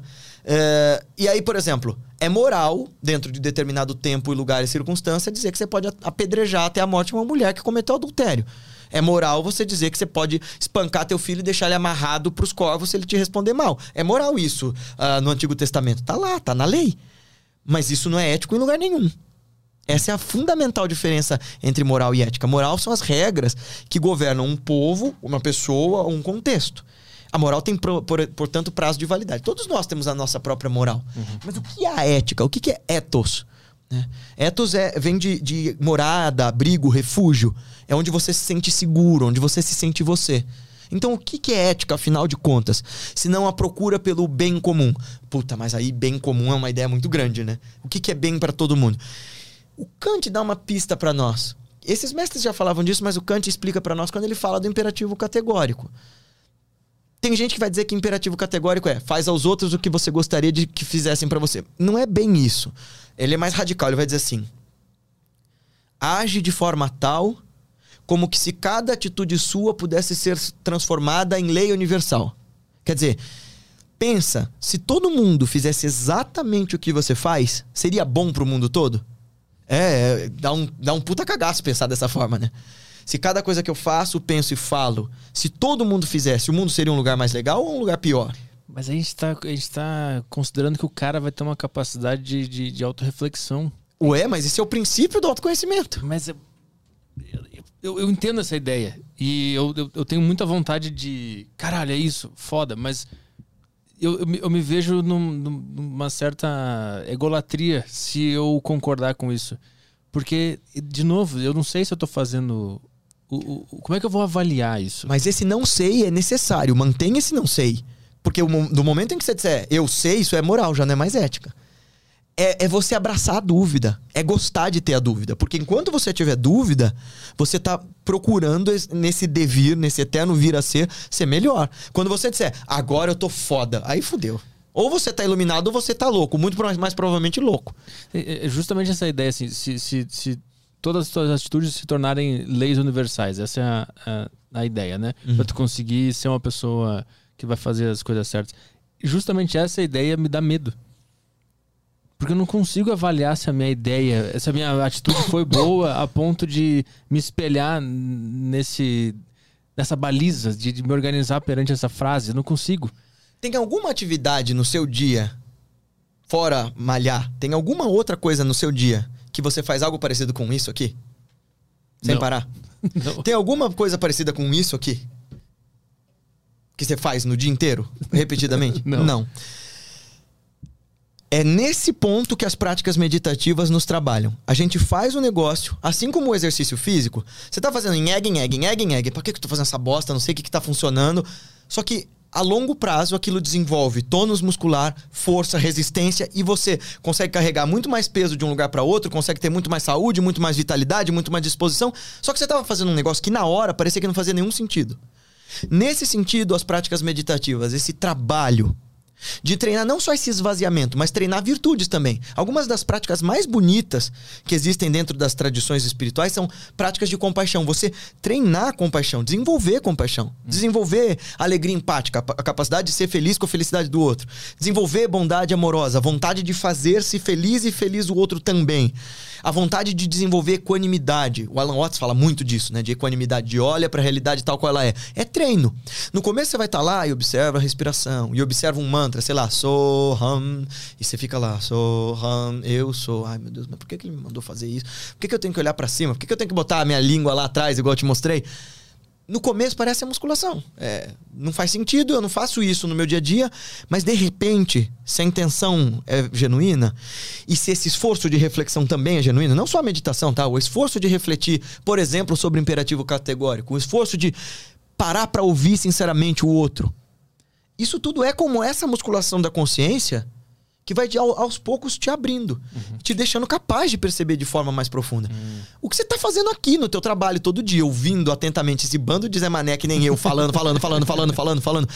E você tendo a bondade de ouvir com paciência, não falar, ah, cala, cala a boca. Ah, tudo bem, a gente paga as contas, bababá, é um trabalho. Mas se. Concorda comigo, se fosse insuportável, você já teria mandado tudo isso pra merda? Aham, sim.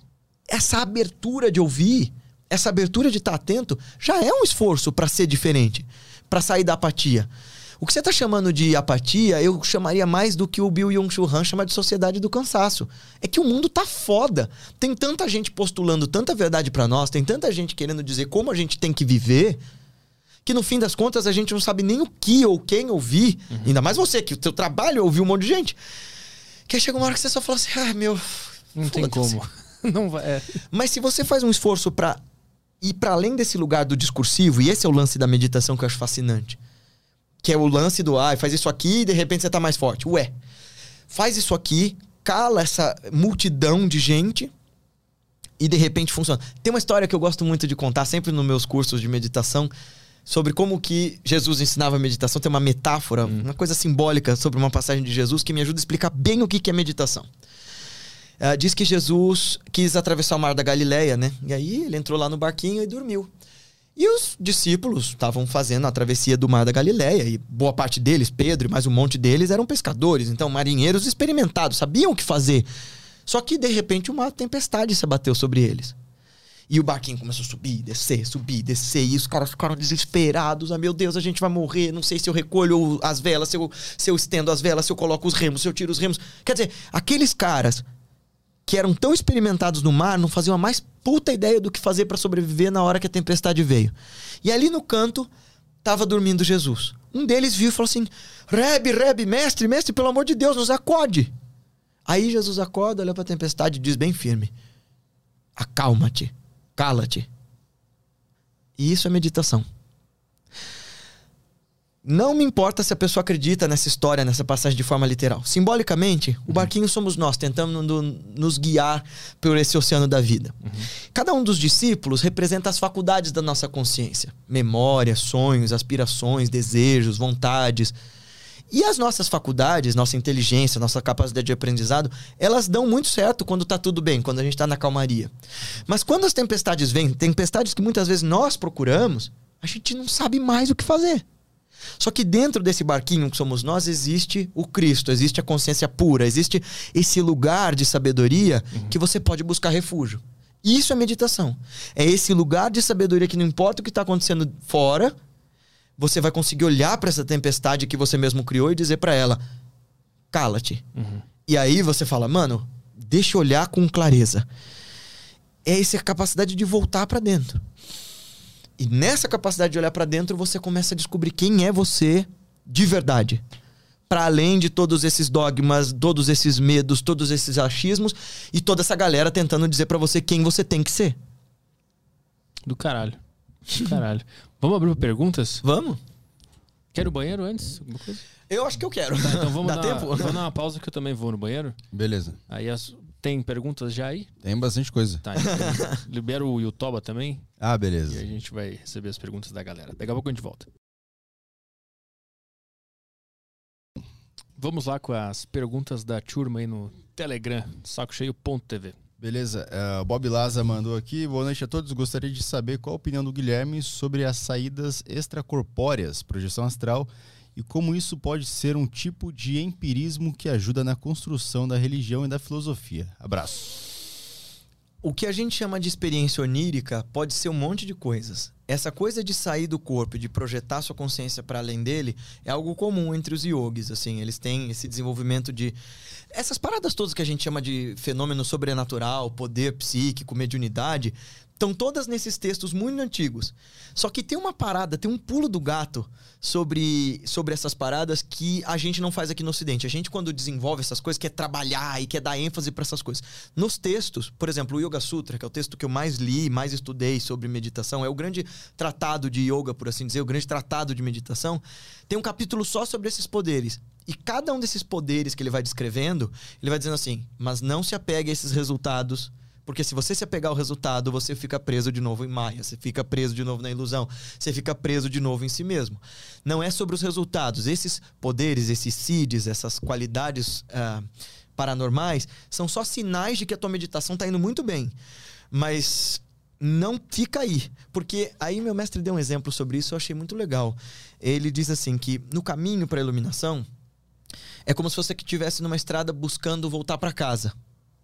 E, e daí, nessa, nessa caminhada, nesse caminho, você encontra um monte de amigos queridos, é, comidas gostosas, paisagens maravilhosas, e todos esses lugares convidam você a ficar por lá. Mas o seu objetivo é voltar para casa, não ficar no lugar de árvores frutíferas, na casa dos seus amigos ou nas paisagens maravilhosas. Cada um desses resultados é uma fração desse, dessa, dessa potência do divino, mas não é a coisa em si. Agora, ah, essa projeção astral tem muito.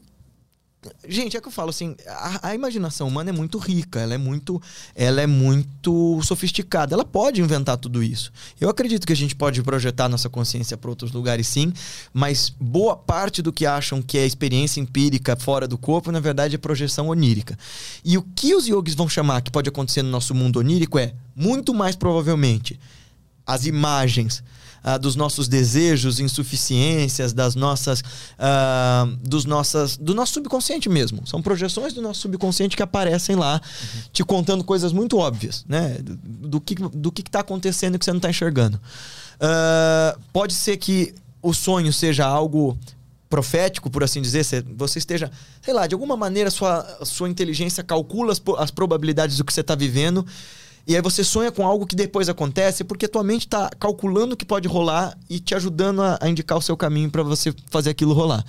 E numa porção muito menor pode ser projeção da consciência para fora do corpo, ah, com uma enorme chance de ter misturado ali, além da experiência fora do corpo, quando você volta para ele, misturado todos os seus conteúdos, todas as suas ideias, todos os seus medos e os seus condicionamentos.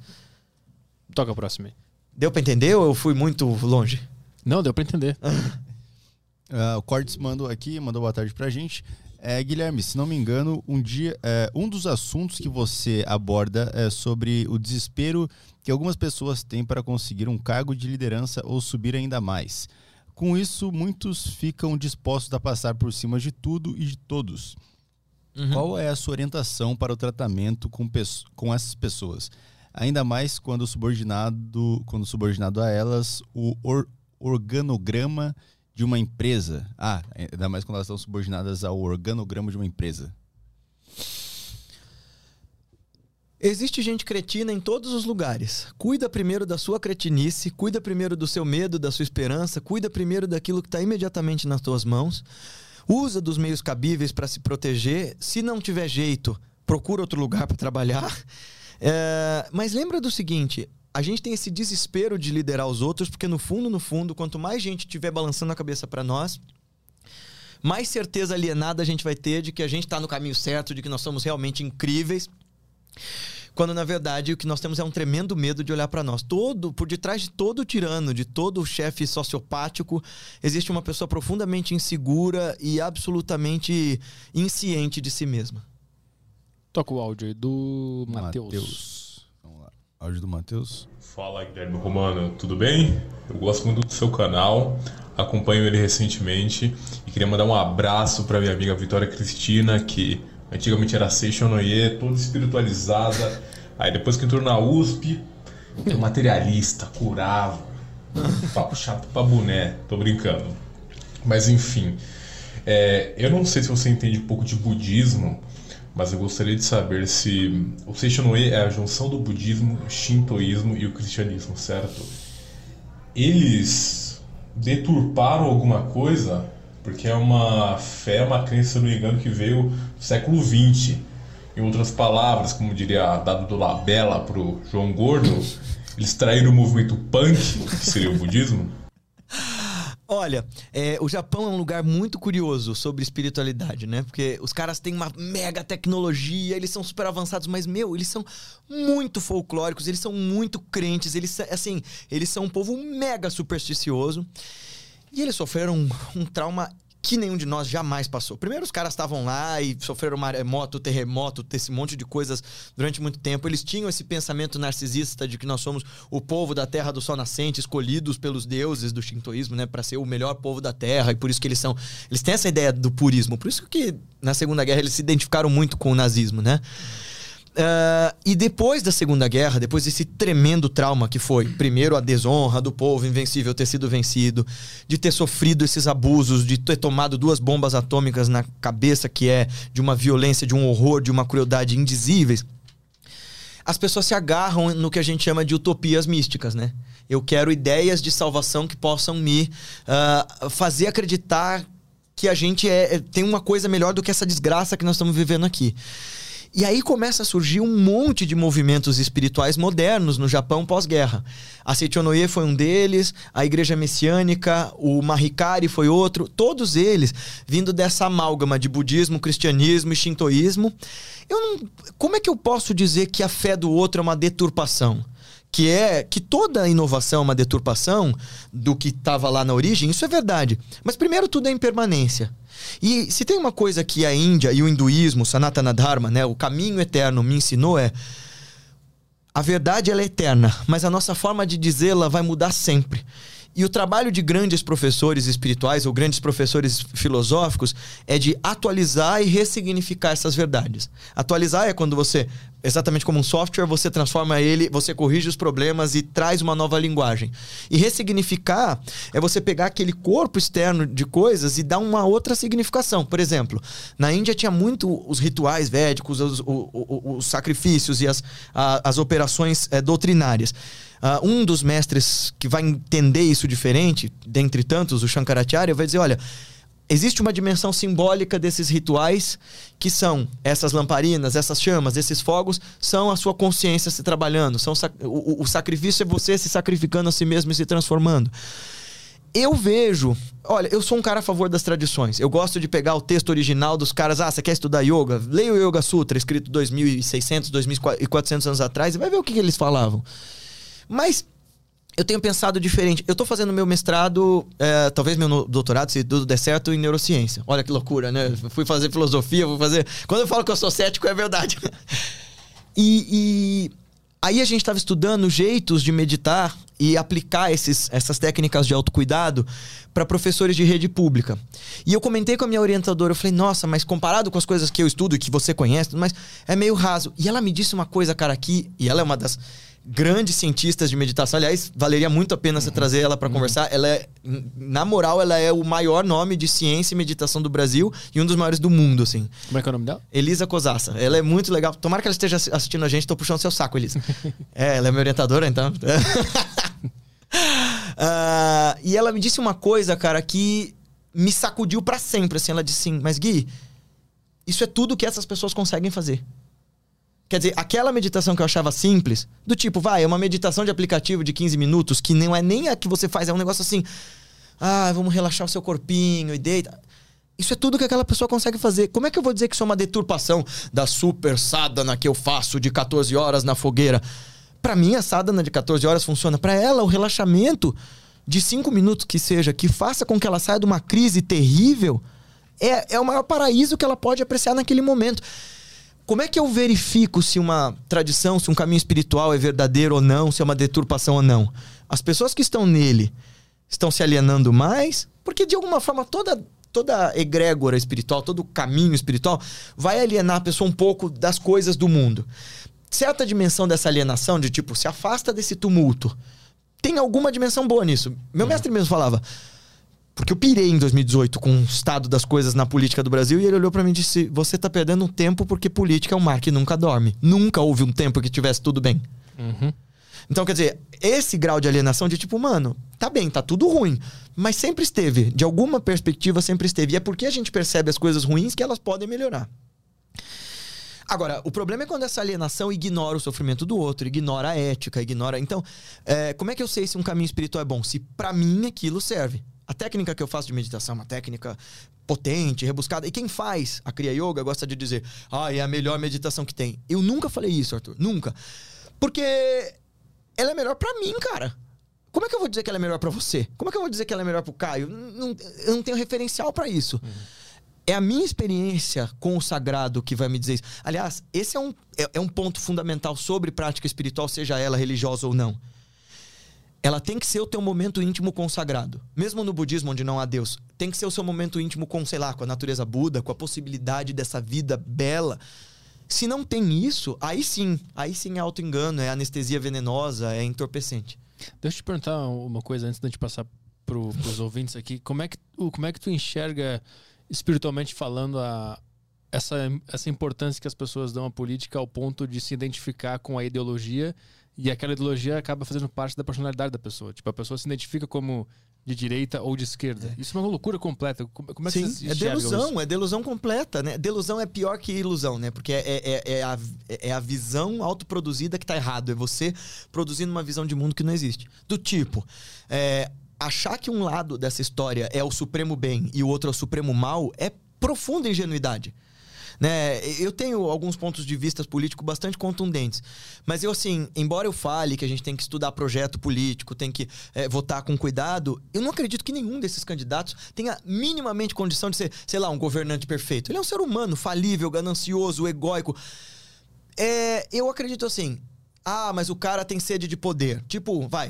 Uh, o, o, Vargas, vai. Supondo que o Vargas fosse. Vamos para bem longe para não Isso, dar problema. Vamos mais né? longe ainda. O Alexandre Grande. O tá. Alexandre Grande era um tremendo de um déspota, um tremendo de um tirano, violento pra caramba. Mas ele tinha, para aquele tempo, naquele contexto, naquela circunstância, uma aspiração muito boa de integrar as culturas, de integrar os conhecimentos. Era discípulo do Aristóteles, importou gurus da Índia, sabia dessa? Hum. Ele foi parar lá na Índia e importou gurus do jainismo, que é uma das religiões que rolam lá, e do hinduísmo e tudo mais. É, Naquele momento, o Alexandre era um estadista. Ele tinha uma tremenda de uma vaidade sobre si, mas se a vaidade dele estava contribuindo para que, que conhecimentos se transformassem. Por exemplo, as estátuas do Buda que a gente vê, aquele Buda da. Uh... Coloca aí, por exemplo, o, a, a, a coloca assim: é, é, Ajanta, Ajanta, A-J-A-N-A, Ajanta Caves. As cavernas de Ajanta eram lugares que os monges escavavam, assim, esculpiam estátuas lindíssimas do Buda. Toda essa escultura, todas as pinturas feitas dois mil e poucos anos atrás, foi porque os gregos entraram em contato com os indianos e toda a arte de estatuaria grega, de pintura grega, entrou em contato. Então, bom, Uh, eu não acredito que o Alexandre fosse perfeito de, longe, de, forma alguma, mas se ele contribuiu a esse lugar, esse é um dos lugares mais legais que você pode visitar na sua vida, cara. Uh, ó, olha essas estátuas, por exemplo. É, é, pode ser. Essa daí. Então, é, esses Budas foram contribuição dos gregos. E, os, e, e boa parte das filosofias da Índia foram levadas para a Grécia nessa época. Enfim, é, eu acho uma tremenda de uma delusão você apostar em um lado só. Você, e, e mais do que isso, né? É, quando você espera que haja um salvador, seja ele religioso ou político ou ideológico ou filosófico, você está esperando que alguém de fora resolva os teus problemas. Uhum. Se isso não é infantilidade, se isso não é engano do ego, então não sei o que é. Você achar que um ser humano tão falível quanto você quer absolutamente o seu bem é, é, é ser muito ingênuo. Ainda mais se esse ser humano está envolvido com o que há de mais sórdido, de mais podre, de mais esquisito que a gente produz, que é uh, esse jogo do poder. Mas o que é esse movimento, psicologicamente falando ou espiritualmente falando, da pessoa ter que se identificar com uma ideia que uh, eu sou de esquerda. Eu sempre alguém fala para mim eu sou de esquerda ou eu sou de direita, eu fico como assim? Isso não é isso. Isso não é quem quem tu é de verdade. Exato. Eu falei disso no vídeo de hoje lá no nosso canal. É, eu falei no vídeo pra gente não se ajoelhar para idiotas, né? Porque, no fim das contas, todos nós acabamos seguindo alguém. Nessa coisa do cérebro de querer economizar energia, a gente quer que alguém nos dê respostas, que alguém nos dê caminhos, que alguém nos aponte direções, que alguma ideologia nos preencha com sentido de mundo. Porque imagina, a, até mesmo o niilismo, né, a ausência de sentido é tentar dar uma explicação uhum. a partir da negativa, né? Não existe sentido. Uh, então, é claro que a gente vai seguir alguém, mesmo que a gente diga que não. Alguém é, é modelo para nós, que seja nosso pai, nossa mãe.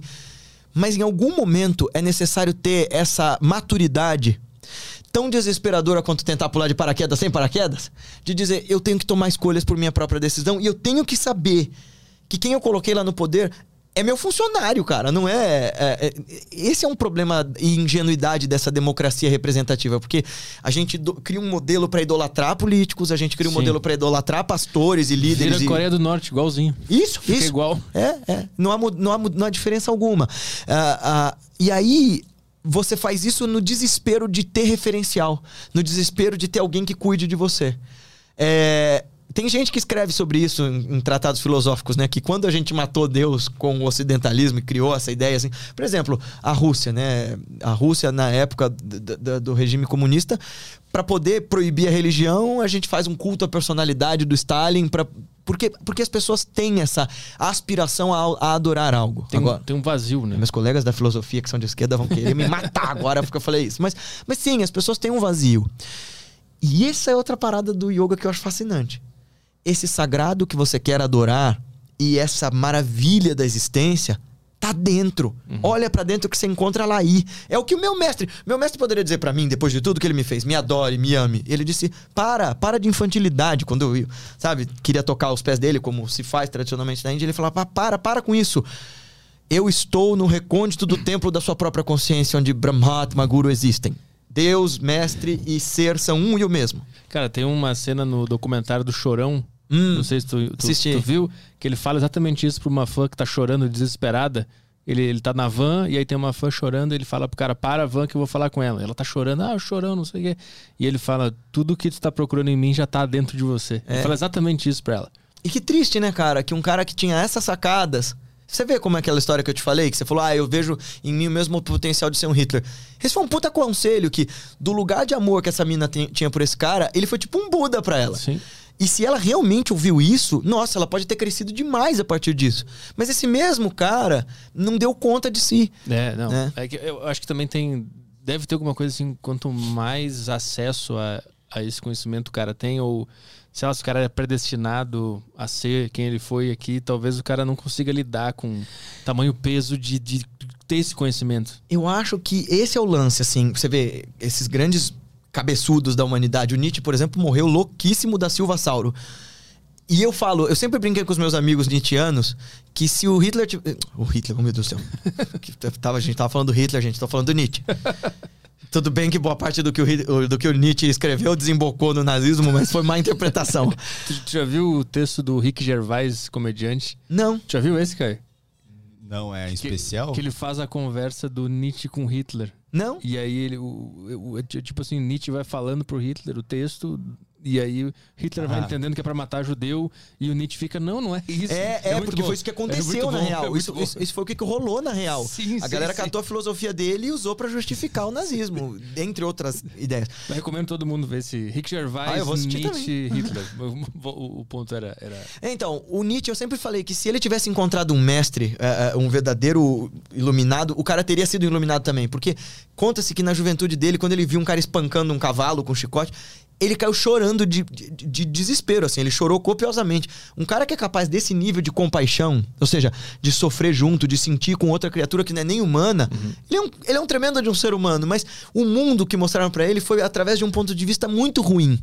Então, eu tenho comigo que capacidade intelectual é importante, ajuda muito, mas primeiro, tem um monte de mestre que não era letrado de forma alguma e que chegou lá, e algumas das pessoas mais inteligentes que eu conheço são algumas das pessoas também mais depressivas, porque o intelecto cru, sem ser envolvido por esse algo a mais, esse indizível interno, esse sagrado, esse. ah, esse divino, por que não? É, ai, a gente só olha pro mundo com um tremendo de um pessimismo. Aqui eu tô falando do lugar de filósofo, tá? Aqui eu olho e falo, mano, já era tudo, deixa acabar que é melhor. Tu, tu é a segunda pessoa que fala sobre espiritualidade aqui que menciona Nietzsche. Qual era o, qual era o lance de Nietzsche? Depende do Nietzsche que você tá falando, porque no começo da trajetória ele tinha uma postura mais platônica e no final ele vai querer abalar com tudo. Mas eu acho que o Nietzsche, ele tinha uma postura. Você me perguntou do Osho. Tem muita coisa do Osho, por todas as contradições e críticas que eu faço ao Osho, mas ele prega um tipo de heroísmo e de personalismo, de bater o pé no chão pra enfrentar as coisas da realidade, bem parecidas com as do Nietzsche. Com a diferença do Osho pagar de iluminado e tal, né? Mas o que, que ele via? Porque eu escuto falar sobre Nietzsche como um pessimista, sobre um, um cara depressivo que via não, que- o pai do niilismo. O que, que, que ele falava? Isso é mais o Schopenhauer. Ah. E aí, de novo, né? Olha que louco. Porque falam que o Schopenhauer era um tremendo de um pessimista, mas o Schopenhauer foi o primeiro filósofo do Ocidente a dizer. A grande novidade da filosofia do nosso tempo são as filosofias indianas. E ele ficou encantado com, com as Upanishads e o budismo. Upanishads é o final dos Vedas, que tem essas grandes reflexões. Tem textos de mais de 3 mil anos já falando sobre essa substância da consciência, de que a gente precisa morrer antes de morrer, e de que tentar saciar essa angústia, esse vazio existencial, saciando desejos externos, não é o caminho, que você só tá tentando matar a sede bebendo água do mar. Então, o Schopenhauer, ele. Bom, primeiro, ele, teve, ele foi o primeiro cara que teve acesso a esses textos, mas ele pegou uma tradução de uma tradução de uma tradução. Ele pegou uma tradução dos Vedas que tinha sido traduzido pro persa, depois pro latim, e ele era alemão e tava lendo aquilo. Então era o subproduto da subcoisa. É, mas mesmo assim, ele intuiu que ali ex- existia uma profunda verdade e ele, é, ele dizia: olha. Tentando saciar desejos, a gente não vai ah, obter felicidade e paz. Isso é só para algumas pessoas que são verdadeiros pontos fora da curva, tipo os santos. Ele não via essa possibilidade de iluminação como um caminho viável, que é o que todas essas doutrinas vão dizer. Eu, você, o Caio, todos nós somos capazes desse estado iluminado. É só que a gente, na real, não quer.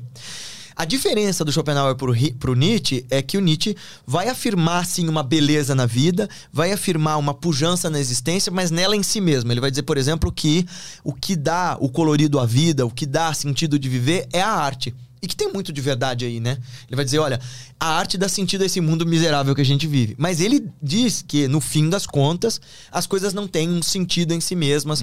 Ele diz, no fim das contas, que não existe ah, outra coisa senão o corpo. Essa é a grande mensagem dele na obra que... Eu fui ler esse livro, eu tinha 15 anos, eu quase pirei. Eu li o Assim Falou Zaratustra... Porque eu gostava de mitologia, e gostava de zoroastrismo, e Zaratustra é o nome do profeta dessa religião. E que não tem nada a ver, o Nietzsche só pegou o nome do Zaratustra pra fazer esse livro dele. Então, ele já via que existia algo além do corpo.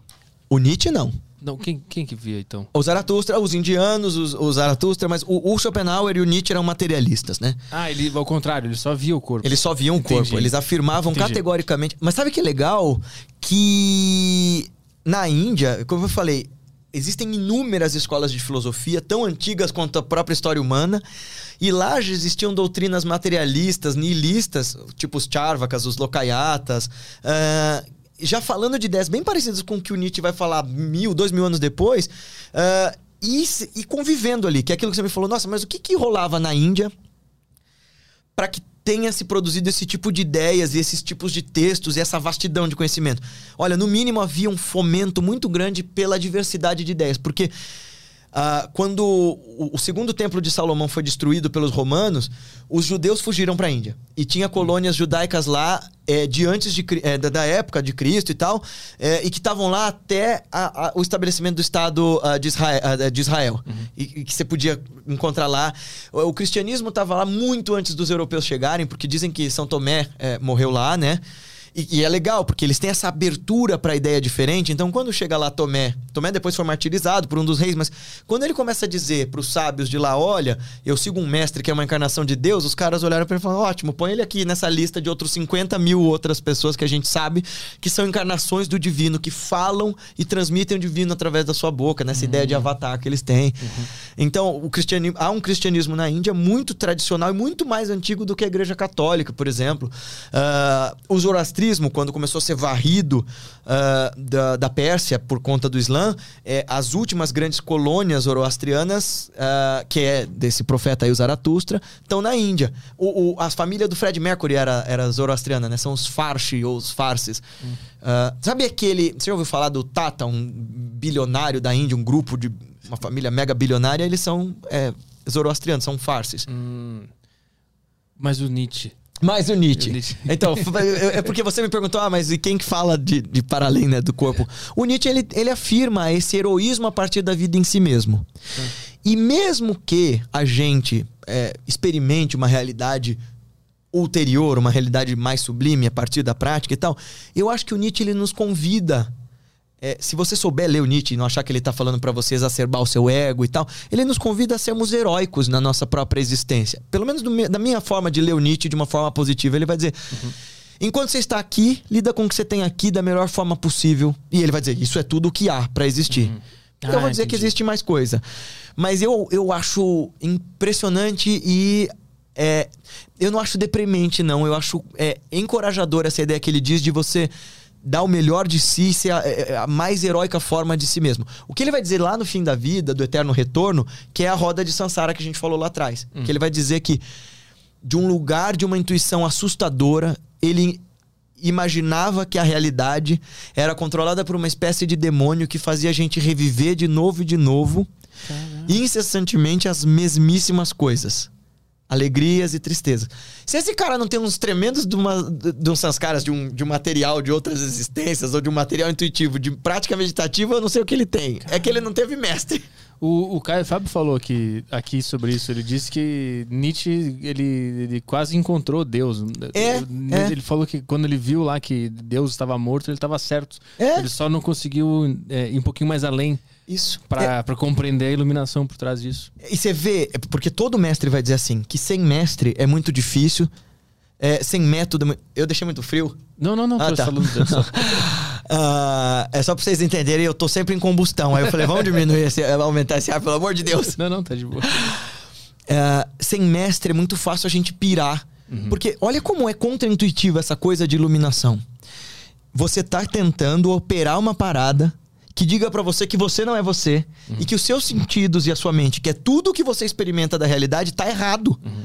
Se você não tiver alguém muito bom e alguém que por pura graça te mostre assim, quase que aperte um botão para uma eletricidade diferente aparecer aí. Se você não tiver alguém que sabe muito bem o que tá fazendo para te ajudar a atravessar uhum. essa, essa ponte que é na verdade o fio de uma navalha, você pira, cara. Uhum. É muito fácil eu não te contei, a minha primeira experiência meditativa foi precedida por um estado de pânico. Eu achei que eu tava sendo estrangulado. E quando uhum. meu mestre falou, isso é você, eu achei que eu ia olhar de olho aberto, eu tava com a minha mão. Não, era eu uhum. tentando afastar. Porque o ego, essa instância da nossa consciência que luta pela própria sobrevivência. O que, que, o que, que é o ego pros indianos de novo, né? Que eu falei para você que é diferente do que, que o Freud e o Jung, é, explicam.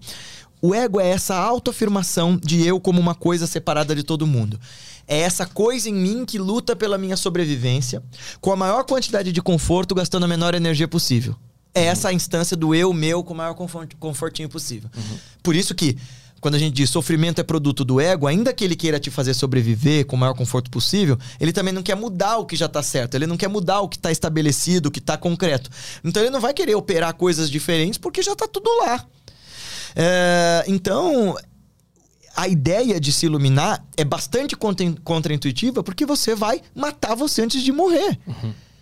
E por isso precisa de método como ciência. Eu sempre falo, é, o, o, cara perguntou ali sobre ciência empírica.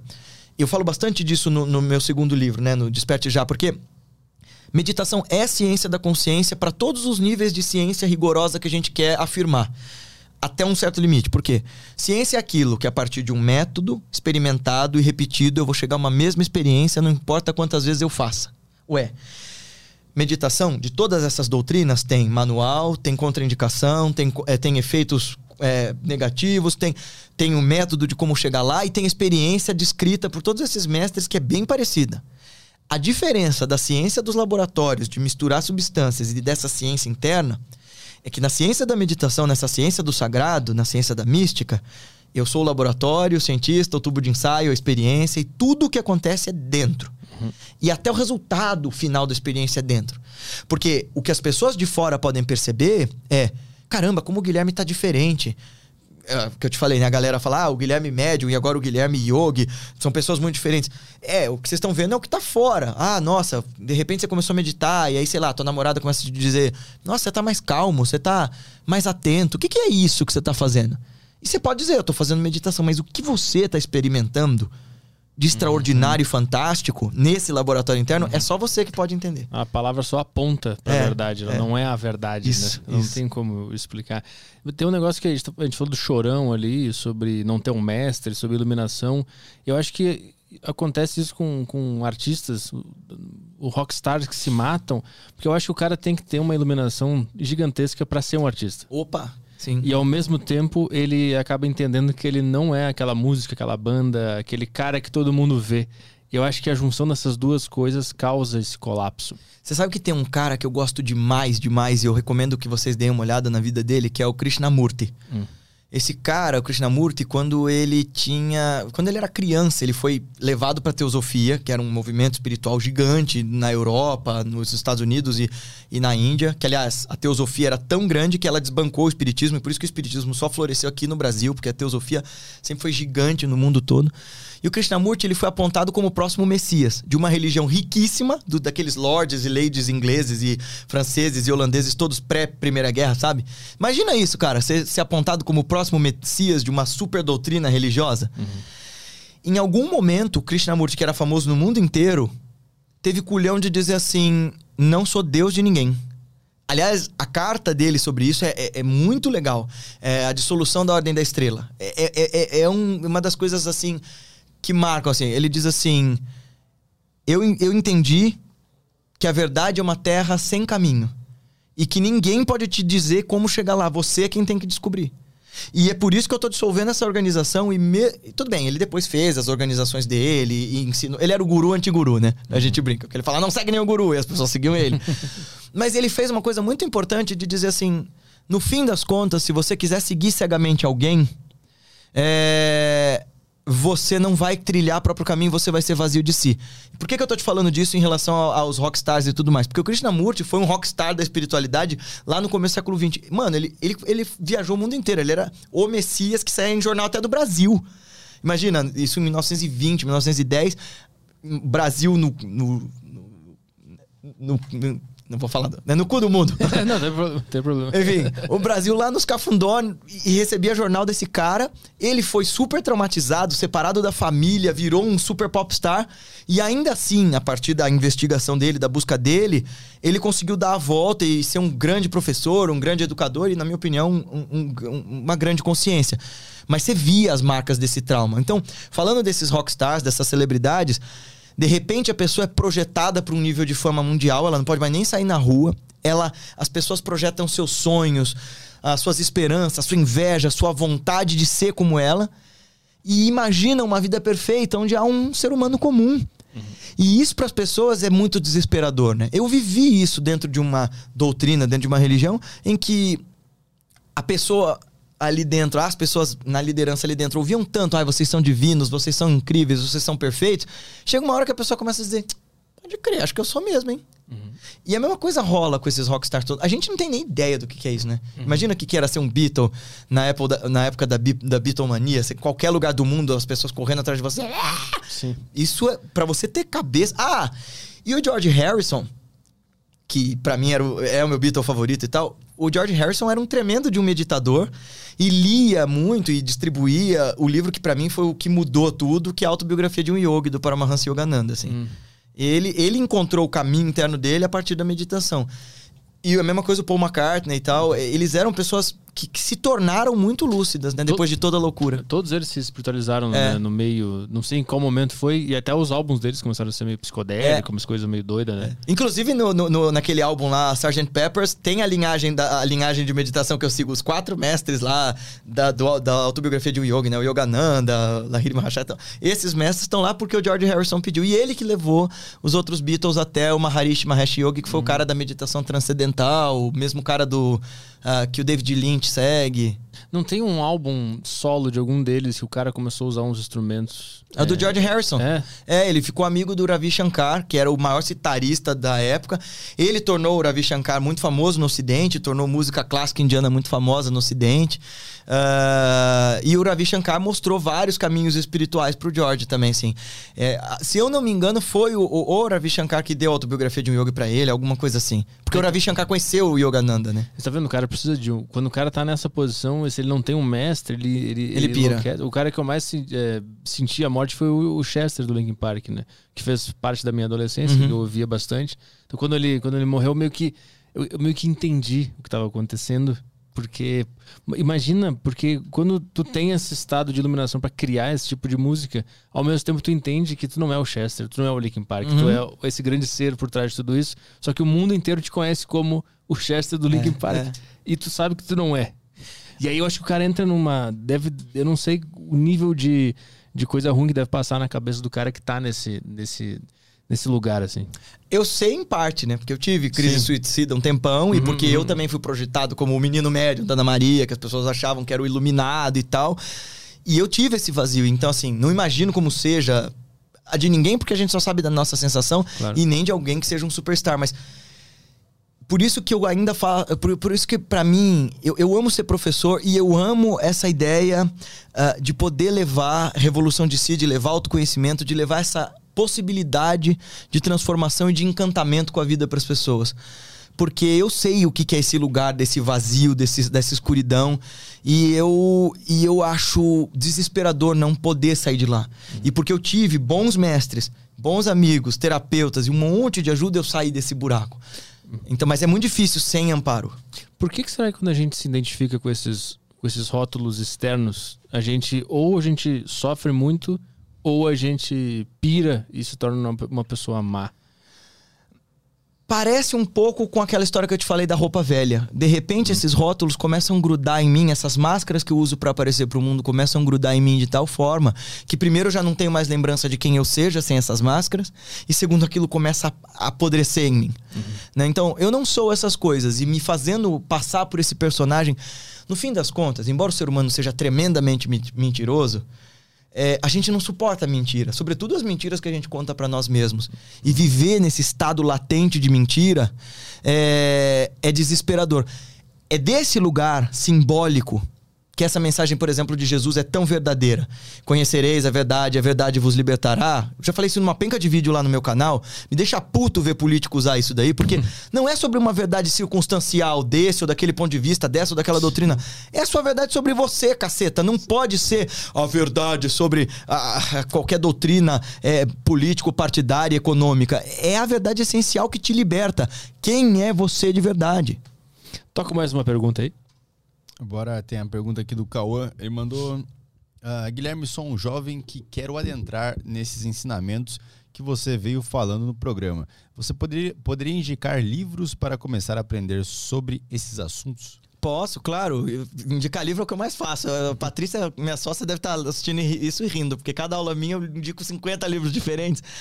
Ah, eu vou dizer assim, dá uma olhada no nosso canal, lá, Guilherme Romano. Tem, eu sempre indico toneladas de livros, muita bibliografia. Ah, tem o nosso Instituto Revolução de Si, para a pessoa aprender a meditar e conhecer esses caminhos. Tem os meus livros. ah, o primeiro é Eterna Dança Cósmica. Então, bota aqui, ó. O segundo, Desperte Já, a Revolução de Si, Desperte Já. Esse ensina meditação, filosofia da meditação e da consciência. E o terceiro, que acabou de sair, vai ter a tarde de autógrafos agora aqui no Tatuapé, sábado, no Coração da Índia, uma jornada da consciência. Os três estão disponíveis lá na Amazon, se você quiser, dá uma olhada lá. E no Desperte Já, eu dou no final do livro uma bibliografia imensa para quem quer saber sobre consciência, meditação. Eu, eu, eu faço questão de mostrar ali, filosófica, epistemológica e, e- e cientificamente, que aquilo que eu coloquei no livro não é da minha cabeça. Dá uma olhada nos livros que eu indiquei, que lá mostra. Mas, então, além dos meus livros, para não parecer só alto jabá, né, porque eu acho péssimo, mas enfim. Uh, leia a autobiografia de um yogi. Uh, e leia Raja Yoga do Swami Vivekananda, que são excelentes começos. Hum, deixa eu pensar, tem mais algum? Uh, se você é mais cético, lê o Krishnamurti. Qualquer coisa do Krishnamurti é muito bom. A primeira e última liberdade, por exemplo. Vou recomendar um mais simplesinho que é o Poder do Agora. É bem legal. Eu falo que é budismo para executivos. eu, tô, eu tô lendo esse, tá, tá, tá maravilhoso. É legal. Eu, o Eckhart Tolle, veja, eu não, eu não posso dizer se ele é ou não iluminado. Eu acho que ele simplifica uma coisa e tem valor nisso, por aquilo que eu te falei, né? De tipo, ele, ele se torna acessível. Sim. Tu instiga a tua curiosidade para ir mais é, no fundo, né? É. Mas se você lê, por exemplo, eu acho que tem mestres que escrevem muito melhor que ele, assim, tipo, você lê Chogyam Trungpa, que foi um dos caras que mudou a minha visão sobre espiritualidade. Hum. O cara que escreve é, The Myth of Freedom, né? É o mito da liberdade, ou Além do Materialismo Espiritual. Esse cara é muito bom. Mas o Poder do Agora é uma boa porta de entrada para drogas mais pesadas. é a maconha. É, mas é muito legal. Mas eu ainda acho que é budismo para executivos. então tô certo, tô certo. tô, tô, tô lendo o livro certo mim, nesse momento. É, vai lá. Tem o Samuel aqui, ele mandou. É, Boa tarde, senhores. O que é viver bem segundo a filosofia indiana? Aquele sistema de casta onde tem nego extremamente fudidaço e quem não vai sair daquela condição nem a pau, ainda assim essa pessoa pode viver bem? Vamos lá então, a resposta é complexa. Primeiro, o sistema de casta é muito pouco entendido por nós e assim, a rigor, a gente também vive um sistema de casta. É só você ver como existe discriminação entre rico e pobre, preto, branco, uh, ah, LGBT e não, aqui no Brasil e no mundo todo. Políticos e Políticos e, e, e, nós, pobres é. mortais. Mas assim, primeiro, casta não é condição social. É, é, é, é não é condição econômica, é condição social. Hum. Então, por exemplo, uma das famílias mais ricas da Índia é intocável. Ela cuida das funerárias. Eles não são tocados pelo Brahmani, o cara da casta mais alta que mora na favela. Ele não chega nem perto da sombra, mas eles são riquíssimos. Uh, e aí, claro, né? Os políticos que não, não têm alma vão tratar bem sendo de qualquer casta esses caras porque eles são bilionários. Hum. Então, casta é um problema na Índia ah, é muito, é muito antigo, porque lá atrás indica-se de que essa coisa que a gente chama de casta, de ati, que é essa condição de nascimento, de você, ah, você nasceu na família de um tapeceiro, você vai ser tapeceiro. Isso não era fixo. Lá nos tempos védicos, há possibilidades quando a gente olha que existiam mulheres que eram brahmanes, que eram eruditas. É, quando a gente estudava que. É, você lê lá que o cara era filho de moleiro, né? Dono de moinho, de uma, e de uma, sei lá, de uma carpinteira, e aí ele era um brahmane. Então, quer dizer, existia mobilidade social. E o que existia antes era uma espécie de prova de aptidão. Você vai servir na sociedade uh, como sacerdote, que são os, os brahmanes, né? Que são uh, os eruditos, os mestres, uh, o, os professores. Você vai ser kshatriya, que é guerreiro ou político ou governante. Você vai ser Vaishya, que é comerciante, produtor, ou você vai ser Shudra, que é servo. E depois vem os intocáveis, que é essa mistura de tudo com o tempo, e isso é uma coisa que todas essas tradições dármicas entendem muito bem, tudo com o tempo deteriora, apodrece, por isso que precisa renascer. Por isso que a morte é algo bom dentro dessas doutrinas. Tanto a morte das gerações velhas, tipo essa daí que, enfim, tá aí no mundo destruindo tudo, uh, até a morte das nossas velhas ideias, dos nossos antigos apegos. Então, uma coisa que era um jeito de organizar a sociedade virou um negócio de uma sociedade estamentada e altamente desigual. Uh, com tudo isso, então por que, que virou uma coisa fixa? Bom, porque se eu tô na casta mais alta, eu vou treinar meu filho para ser também, porque eu quero que a minha, a minha descendência dê continuidade às minhas conquistas e tal. A gente também tem que considerar o seguinte, porque todo mundo fala assim: ah, Índia aquela miséria, como que você vê tanta sabedoria lá? Uh, tem uma série de professores, um deles eu não vou me lembrar agora, uh, é Unzer, ele, é, ele é professor de história, especializado em história oriental. E, e, todos os professores de história, a Rumila Tapar, que é uma grande indóloga, vão dizer o seguinte: a Índia, ao longo de quase toda a história da humanidade, a Índia e a China foram os países mais ricos do mundo. Quase toda a história humana, quando a Europa, por exemplo, estava mergulhada na Idade Média, a Índia era o lugar que tinha comida, ouro, medicina. A Índia inventou a cirurgia plástica séculos antes da gente. Tem lá textos mostrando que os médicos de lá faziam rinoplastia, de uma, uma princesa que o marido decepou o nariz por causa de adultério. O pai também era rei, chamou os médicos, ele fez enxerto no nariz da mina com a pele da nádega, que é o que a gente faz hoje. Ah, então, assim, esse lugar super avançado foi invadido por um monte de povos, foi vítima de colonização europeia das mais cruéis durante séculos. A colonização britânica acabou faz menos de um século, gente. As marcas disso, por exemplo, toda essa divisão entre Paquistão, Bangladesh e Índia, isso foi obra dos ingleses quando saíram e fizeram questão de, de criar uma animosidade entre os muçulmanos e os hindus e os diferentes pontos de vista lá que não havia antes. E com tudo e por tudo, a Índia está muito à frente do Brasil numa série de coisas. Eles têm projeto espacial, eles têm indústria farmacêutica que forneceu vacina para todo mundo. Eu não tô aqui fazendo proselitismo da Índia, porque eles têm problemas de corrupção tão graves quanto os nossos. Meus amigos lá sempre me contam dessas coisas e é terrível. Eles têm políticos populistas, o Modi é o melhor exemplo disso. É, talvez mais instruído e né, menos obtuso que os de agora, mas enfim, porque aqui a gente tá no nível da loucura total, né? Mas. ah, e todo mundo batendo palma para as pessoas mais ineptas de qualquer lado, né? Aqui. Mas eles têm problemas de corrupção e tudo mais, mas ao mesmo tempo.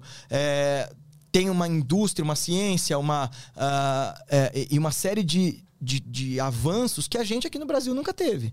Então. Ai, desculpa, tá tremendo aqui. Eu tinha colocado no modo avião, mas era alarme. Desculpe.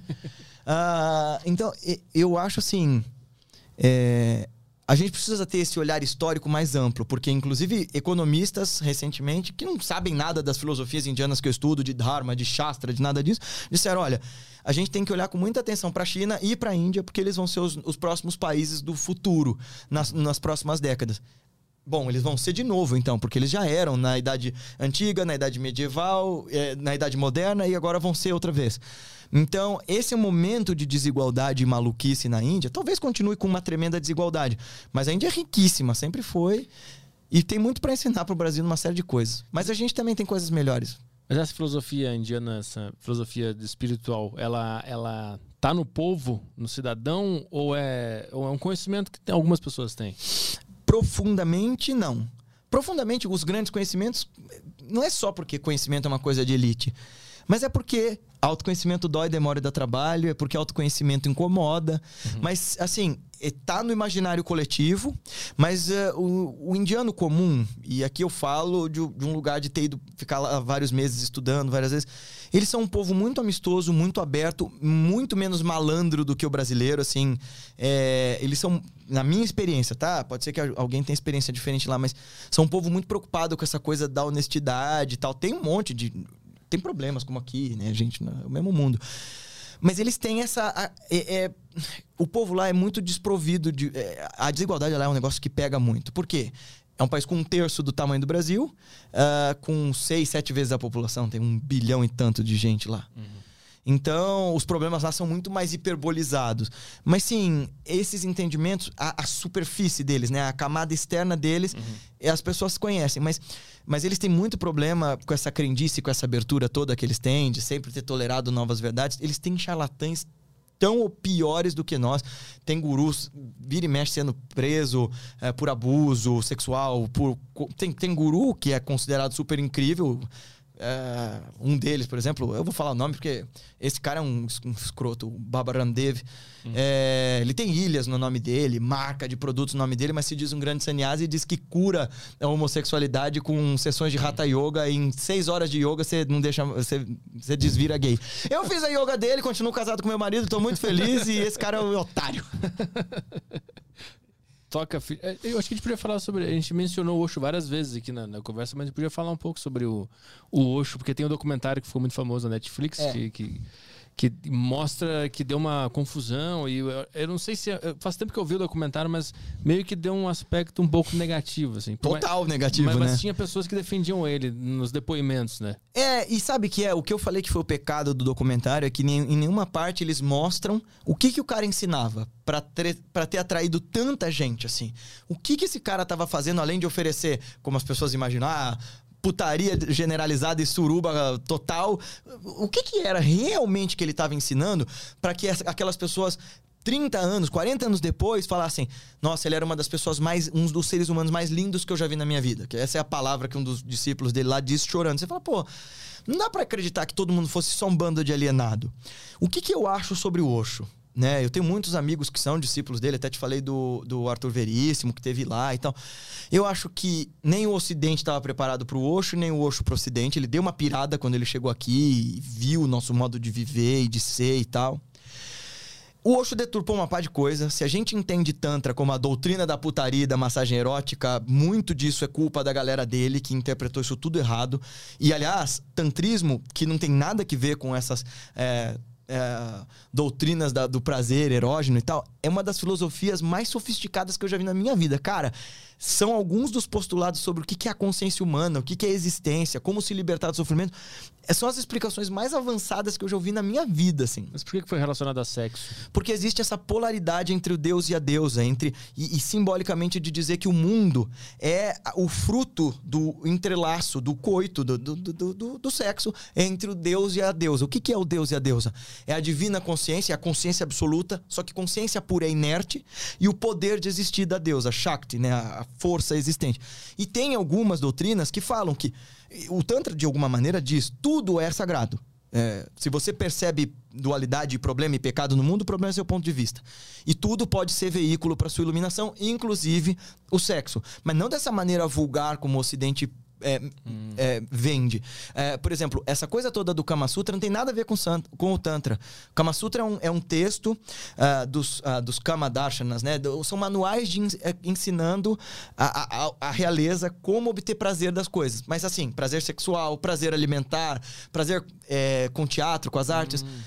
É, é coisa que a gente tinha, sabe? Tipo no- no- na Renascença, de manuais da, da, da ética, manual, manual de estética, manual da, dos costumes, da etiqueta.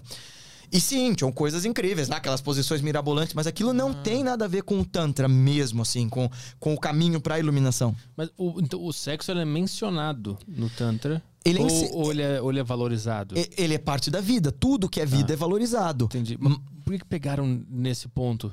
Ah, porque é muito. Porque o Osho aí vai dizer, então o caminho para a iluminação é extravasar os seus sentidos. Eu tenho um professor, o João Carlos Gonçalves, que é um, um dos grandes especialistas em, em tantrismo e shivaísmo da Caxemira no Brasil. Ele, ele detesta o Osho, que ele fala: boa parte do que a gente entende errado sobre o Tantra é por causa desse otário da galera dele.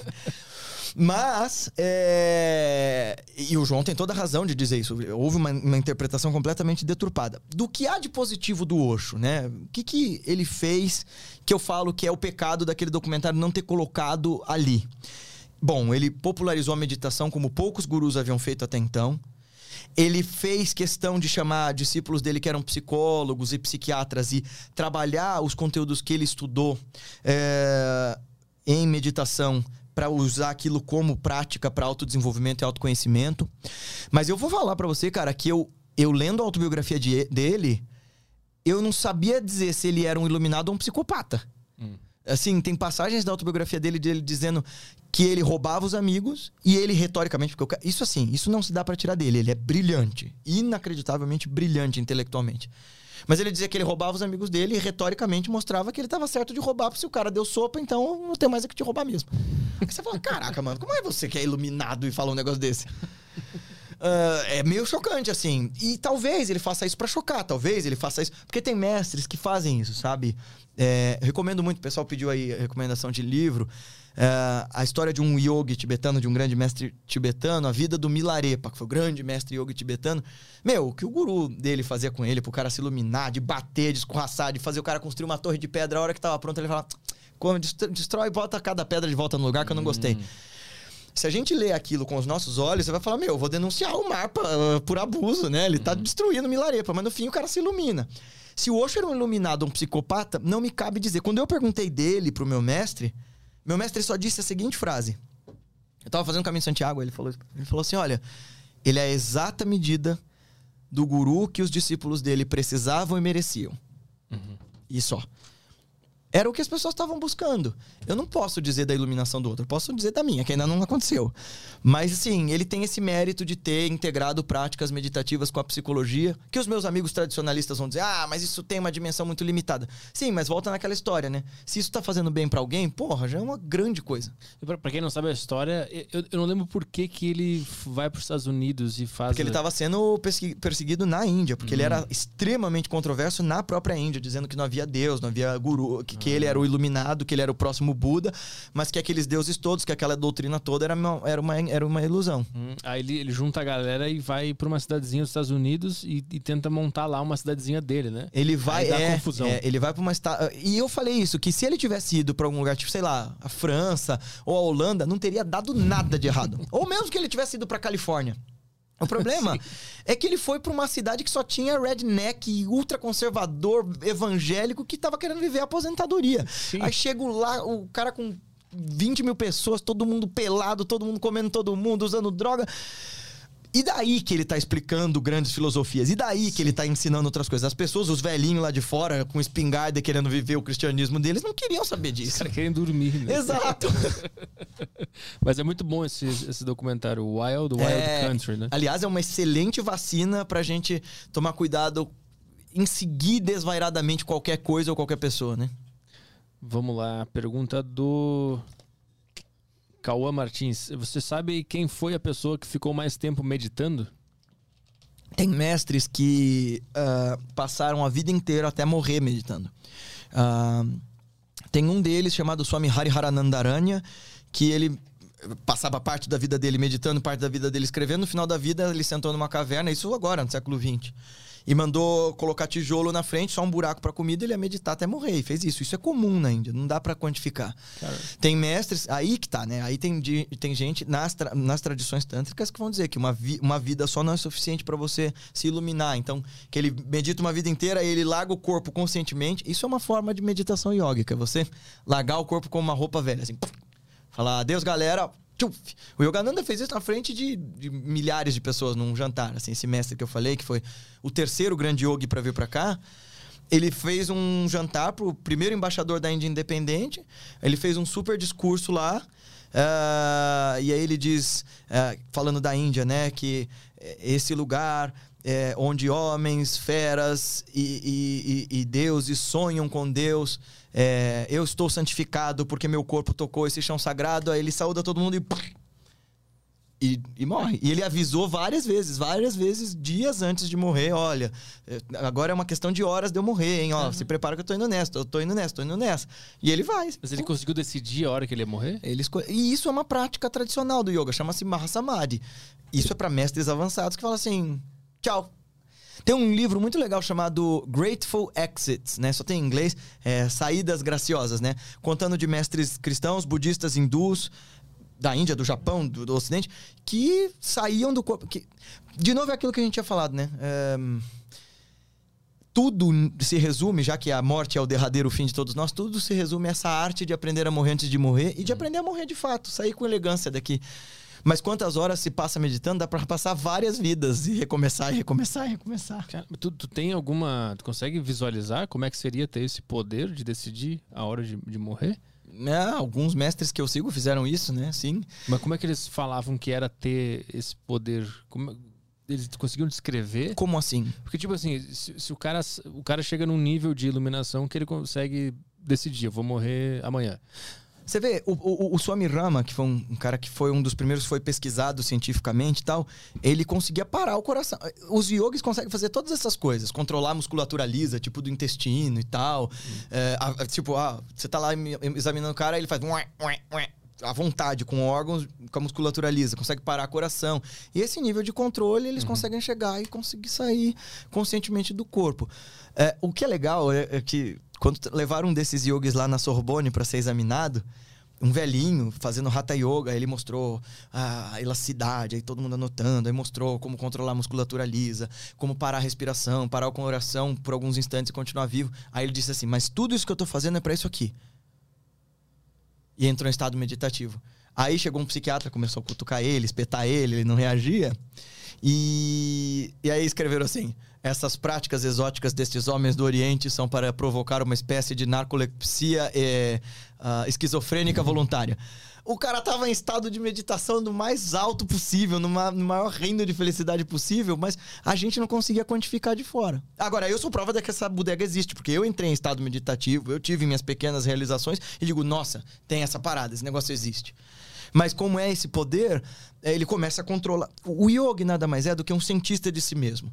E aí ele começa a observar com tanto rigor e profundidade como é que funciona o corpo, como é que funciona ele vai ter uma linguagem diferente. Então, por exemplo, ele vai dizer que as coisas que controlam nossa circulação, nossa excreção, digestão, inspiração e expiração são os cinco vaios, os cinco ventos, são as cinco energias que movimentam esse corpo. É uma outra linguagem, outra lente. Uhum. Mas eles vão misturar, brincar, trabalhar, experimentar com essas energias até o ponto de conhecer de com tanta profundidade isso. Ué, a gente não vê todos esses caras em templo Shaolin fazendo coisas extraordinárias que para nós seriam impossíveis? Os yogis fazem isso e aí esse poder de simplesmente largar o corpo com uma roupa velha hum. é, é, a capacidade de entender. Eu não sou esse corpo, eu posso me descolar dele por algumas técnicas e procedimentos. Leva tempo, não é algo vulgar que você vai ver na rua. Opa, tchau. Mas dá, dá para fazer. Mas ele não é considerado suicídio? Não, essa que é a parada. Tem, e aí, de novo, dá uma lida no livro chamado Vivendo com os Mestres do Himalaia, que ele vai discorrer longamente sobre isso. A diferença entre suicídio, da pessoa se matar por desespero, né, e, e, infringir um ferimento no corpo, sei lá, ou se atirar de algum lugar, e o cara em estado de meditação largar esse corpo é, ele mostra para as pessoas existe saída para esse sofrimento, ele cumpre tudo que ele tinha para cumprir aqui, geralmente, ó, e agora eu vou sair mostrando é, o Yogananda fala isso, né? Antes de ir embora, ele fala assim, ele, ele faz essa oração para os discípulos. Ó oh, Senhor, me deixa, é, me liberta do, do, do, do invólucro da carne para que eu possa mostrar aos outros como libertarem-se a si mesmos. Quer dizer, ele cumpre tudo que tinha para cumprir, ele vive bem, mas ele fala, olha, no final, olha como você sai com dignidade daqui. Pumba! Cara, que loucura. Ah, o mestre dele, Shri Yukteswar, uh, dizem que ele estava lá doente alguns dias, era, já estava com 80 anos. Aí ele ficou super bem, era um cara super de porte atlético, assim, um cara com uma cara de. Um cara de guruzão, assim. E, e aí ele vira para um discípulo criança, imagina, e fala assim: Prahlad, segure as minhas costas porque eu vou largar o corpo. Aí ele fez assim, tum, aí morre o menino segurando as costas dele assim, ai meu Deus do céu, ele morreu. Caralho. É, é, toca aí. Samuel Luiz. Samuel mandou aqui, é, Guilherme, não te desperta um sentimento de. Ele botou aqui sentimento holocaustico. Hum. Ele, ele te desperta um sentimento holocaustico é, ver um monte de hippie frequentador de Lollapalooza misturar filosofia budista, indiana, cristã e física quântica para vender terapia de teta healing e óleos milagrosos? Ah, olha, o Rumi, um grande mestre sufi, é, que era também um grande poeta, ele dizia assim que só existe ouro falso porque também existe o verdadeiro. A gente só chama uma coisa de ouro falso porque uhum. tem uma outra coisa chamada ouro verdadeiro. Então, cada um vai se encantar com o que pode. Eu, eu fiz um vídeo meio, meio revoltado chamando o Jovem Místico Tem que Acabar e tal. E falei sobre tudo isso, sobre os perigos dessas anestesias venenosas, porque o problema é que tanto elas podem machucar de alguma forma as pessoas. É, quando você ouve, por exemplo, a galera querendo substituir medicina tradicional por essas pseudomedicinas e realmente fazendo mal para o corpo e fazendo mal para a família. Uh, essa, essas pseudociências podem fazer a pessoa desacreditar da possibilidade de um caminho verdadeiro. Essas pseudociências podem atrasar demais as pessoas e aliená-las em todos os níveis possíveis e, e, e degenerar de alguma maneira socialmente as pessoas. Mas se eu acreditar que existe algo como uma sabedoria indelével que está em volta de todos nós, sei lá, eu também já me envenenei com tantas anestesias e tantas pataquadas durante tanto tempo.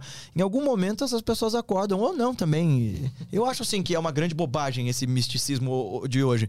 Mas isso também é pra mente preguiçosa, sabe, Caio? Porque a pessoa não tá afim. Se você chega para ela e começa a dizer assim, não, mas o texto original não diz isso, esse jovem místico vai dizer, não, você é muito mental, cara. Você tem que ser mais do coração. e eu tenho vontade de matar quem me fala, você tem que ser mais do coração. Você nem sabe o que você tá falando, mano. Quando um mestre fala de coração, ele tá falando da essência da essência. Aí a pessoa fala que, ai, você tem que ser mais é, do coração. Como se fosse essa coisa emocional, meio hollywoodiana. Você sabe que o que esses místicos falam, tipo o Rumi, falam sobre amor, por exemplo, a gente fala que amor é, é, é sentimento. Eles vão dizer assim: amor é conhecimento. É conhecimento de um tipo mais sofisticado. Porque você só odeia aquilo que você tem profunda ignorância, você não conhece profundamente, e você só ama de verdade aquilo que você conhece em profundidade. Só que isso não é afeto, não é paixão. Amor é um tipo de conhecimento mais sofisticado que te permite se ver no outro e ser no outro de uma forma completamente vulnerável. Eu já vi um, um, um vídeo, não sei se era um vídeo do pessoal falando que se tu não vibrar na energia da Covid, tu não pega ela. já viu esse aí? Nossa, cara. Matheus Bagudo. Matheus Bagudo mandou aqui. É, Guilherme, qual a sua opinião sobre Helena Blavatsky? Estou a ler A Voz do Silêncio. Legal. Olha, então, vocês sabem quem é ela? Não. A Blavatsky foi quem fundou a Teosofia, aquele movimento de onde o Krishnamurti saiu. A Blavatsky era uma tremenda de uma sensitiva no século XIX. A gente que dissesse que ela era charlatã, a gente que dissesse que ela era um fenômeno. Fosse o que ela fosse, ela foi uma mulher muito à frente do tempo dela, porque ela largou o marido e foi viajar o mundo, Brasil, Tibete, na época que o Tibete era completamente fechado para estrangeiros, Índia e tudo mais. Ela tinha um conhecimento enciclopédico de um monte de coisas. Eu não concordo com tudo que a teosofia fez. Eu acho que a teosofia fazia um reducionismo dessas tradições meditativas, mas a teosofia foi o primeiro movimento de massas que trouxe as tradições indianas, que trouxe meditação, yoga, filosofia oriental para o Ocidente. Eh, e a Blavatsky tinha uma vontade muito sincera de levar o ser humano a um estado mais evoluído de ser tinha muito do positivismo da época, tinha muito dessa coisa eurocêntrica de que nós temos essa missão civilizatória de evoluir o mundo, de iluminar o mundo. Ela mesma era uma figura muito controversa, assim. Ela, por exemplo, conta-se, né, no livro que detrata ela, mas aí tem uma amiga minha que gosta muito dela que vai dizer que isso é, é mentira, é, é intriga da oposição. Mas diziam que ela comia que nem um animal e que ela fumava charuto. E ela dizia que era porque ela tinha estudado com os tibetanos e que se ela não fizesse isso, ela ia ficar tão leve que ela sairia flutuando. não sei se isso rolou ou não, mas ela era. é, é, Então, ela chamou tanto a atenção que começou a rolar esse tipo de história em volta dela. Sem dúvida, ela foi um dos personagens mais icônicos da nossa história recente e ela precisa ser estudada pra gente entender, inclusive, muito do que há de bom e de ruim desses misticismos modernos, porque muito começou ali com ela. Toca o Brandon aí. Brandon mandou aqui, fala turma, Guilherme, você poderia dissertar sobre a glândula pineal, o potencial que ela tem e a função que esse órgão atua sobre a nossa percepção? Também queria perguntar se você está familiarizado com a história do matemático indiano Srinivasa. Ramanujan. Aí, obrigado. Ah, sim. Ele é-. Ele é considerado um dos melhores matemáticos do mundo e ele dizia que a origem da aptidão dele vinha de visões divinas que mostravam a ele as equações. Por parte da filosofia indiana, existe uma explicação para a genialidade dele? Um abraço. Sim, sim. Bom, ah, só voltando na Blavatsky na Voz do Silêncio sobre essa história da inteligência, porque esse texto é um texto reconhecidamente tibetano, numa época que o Tibete estava fechado para os ocidentais. Então, assim, ou a mulher realmente esteve lá, ou ela teve acesso a essa sabedoria indelével que a gente falou, que é comum a todos nós, sabe? Então, esse é um texto legal, viu, cara? Pode ler. E a doutrina secreta tem coisas bem legais. A Blavatsky era uma pessoa da hora. Quem veio depois, Ledbetter, que era um completo anormal, enfim. Mas ela foi um ser humano incrível, assim. Vamos lá. Sobre pineal. É, Eu não arrisco ficar falando de pseudociência, sabe? Eu sou um filósofo que está fazendo um mestrado em neurociência, mas estou começando. Então, eu falo assim que cada um fale daquilo que sabe. Eu não sou esse tipo de espiritualista que vai falando, ah, fluidos magnéticos, igual eu falei lá na Ana Maria. Ah, até onde se sabe cientificamente, a despeito dos cientistas entusiasmados com espiritualidade, a pineal não faz quase nada. Isso é o que eu li até agora. A galera do espiritualismo, o Sérgio Felipe, tal, vão dizer que lá, como Descartes falou, que ali era a morada da alma, lá é o lugar da intuição, e que tem microcristais, que é dali que sai a mediunidade. Eu não sei nada sobre isso e prefiro não saber porque não é minha área. Sobre o Ramanujan, poxa, essa é uma explicação tremendamente pertinente dentro das vias iógicas, porque, primeiro, a gente acredita que tudo é uma grande consciência, que toma as formas desses múltiplos divinos que se comunicam conosco. Ora, se a gente gosta tanto no cristianismo de dizer Deus é meu pai, Deus é meu pai, mas é um pai ausente, né? Só vai me encontrar no pós-morte se eu cumprir tudo, tudo direitinho. É... A gravação deve estar ótima, toda hora. Não, pá, tem pá. problema. Ah, é um pai ausente, então ele espera que eu me- comporte direito para depois me dar recompensa eterna no final ou a danação eterna. Ah, na Índia é diferente. Esse Deus é nosso pai, nosso amigo, nossa mãe, nosso. Enfim, essa forma do divino que está em nós se comunica conosco. O que a gente chama. É, é, é, o que, que é essa dinâmica da existência dentro dessa tradição, né? É, esse Shri Pranashakti, essa energia vibrante que pulsa no mundo inteiro, ela aparece no mundo de forma expandida e contraída, em nós. A gente tem desejo, a gente tem o querer, a gente tem o conhecimento e a gente tem a nossa capacidade de ação. Essas são as três capacidades nossas é, de agir no mundo: de conhecer, de desejar e de agir. Isso é, isso é a deusa contraída em nós. No divino, isso é Icha Shakti, Kriya Shakti, Gnana Shakti, ou, ou seja, Icha é o poder de desejar. A deusa deseja que o mundo apareça e ele aparece. Uh, criar é o poder da, das leis da física, da natureza, é o poder de agir do mundo. E Gnana Shakti é o poder do conhecimento. Então, se todo o conhecimento está nesse repositário divino, que está dentro, que está fora, que está em toda parte, eu acho que ele é acessível por algum caminho de intuição, por algum caminho, sei lá, muito misterioso a nós.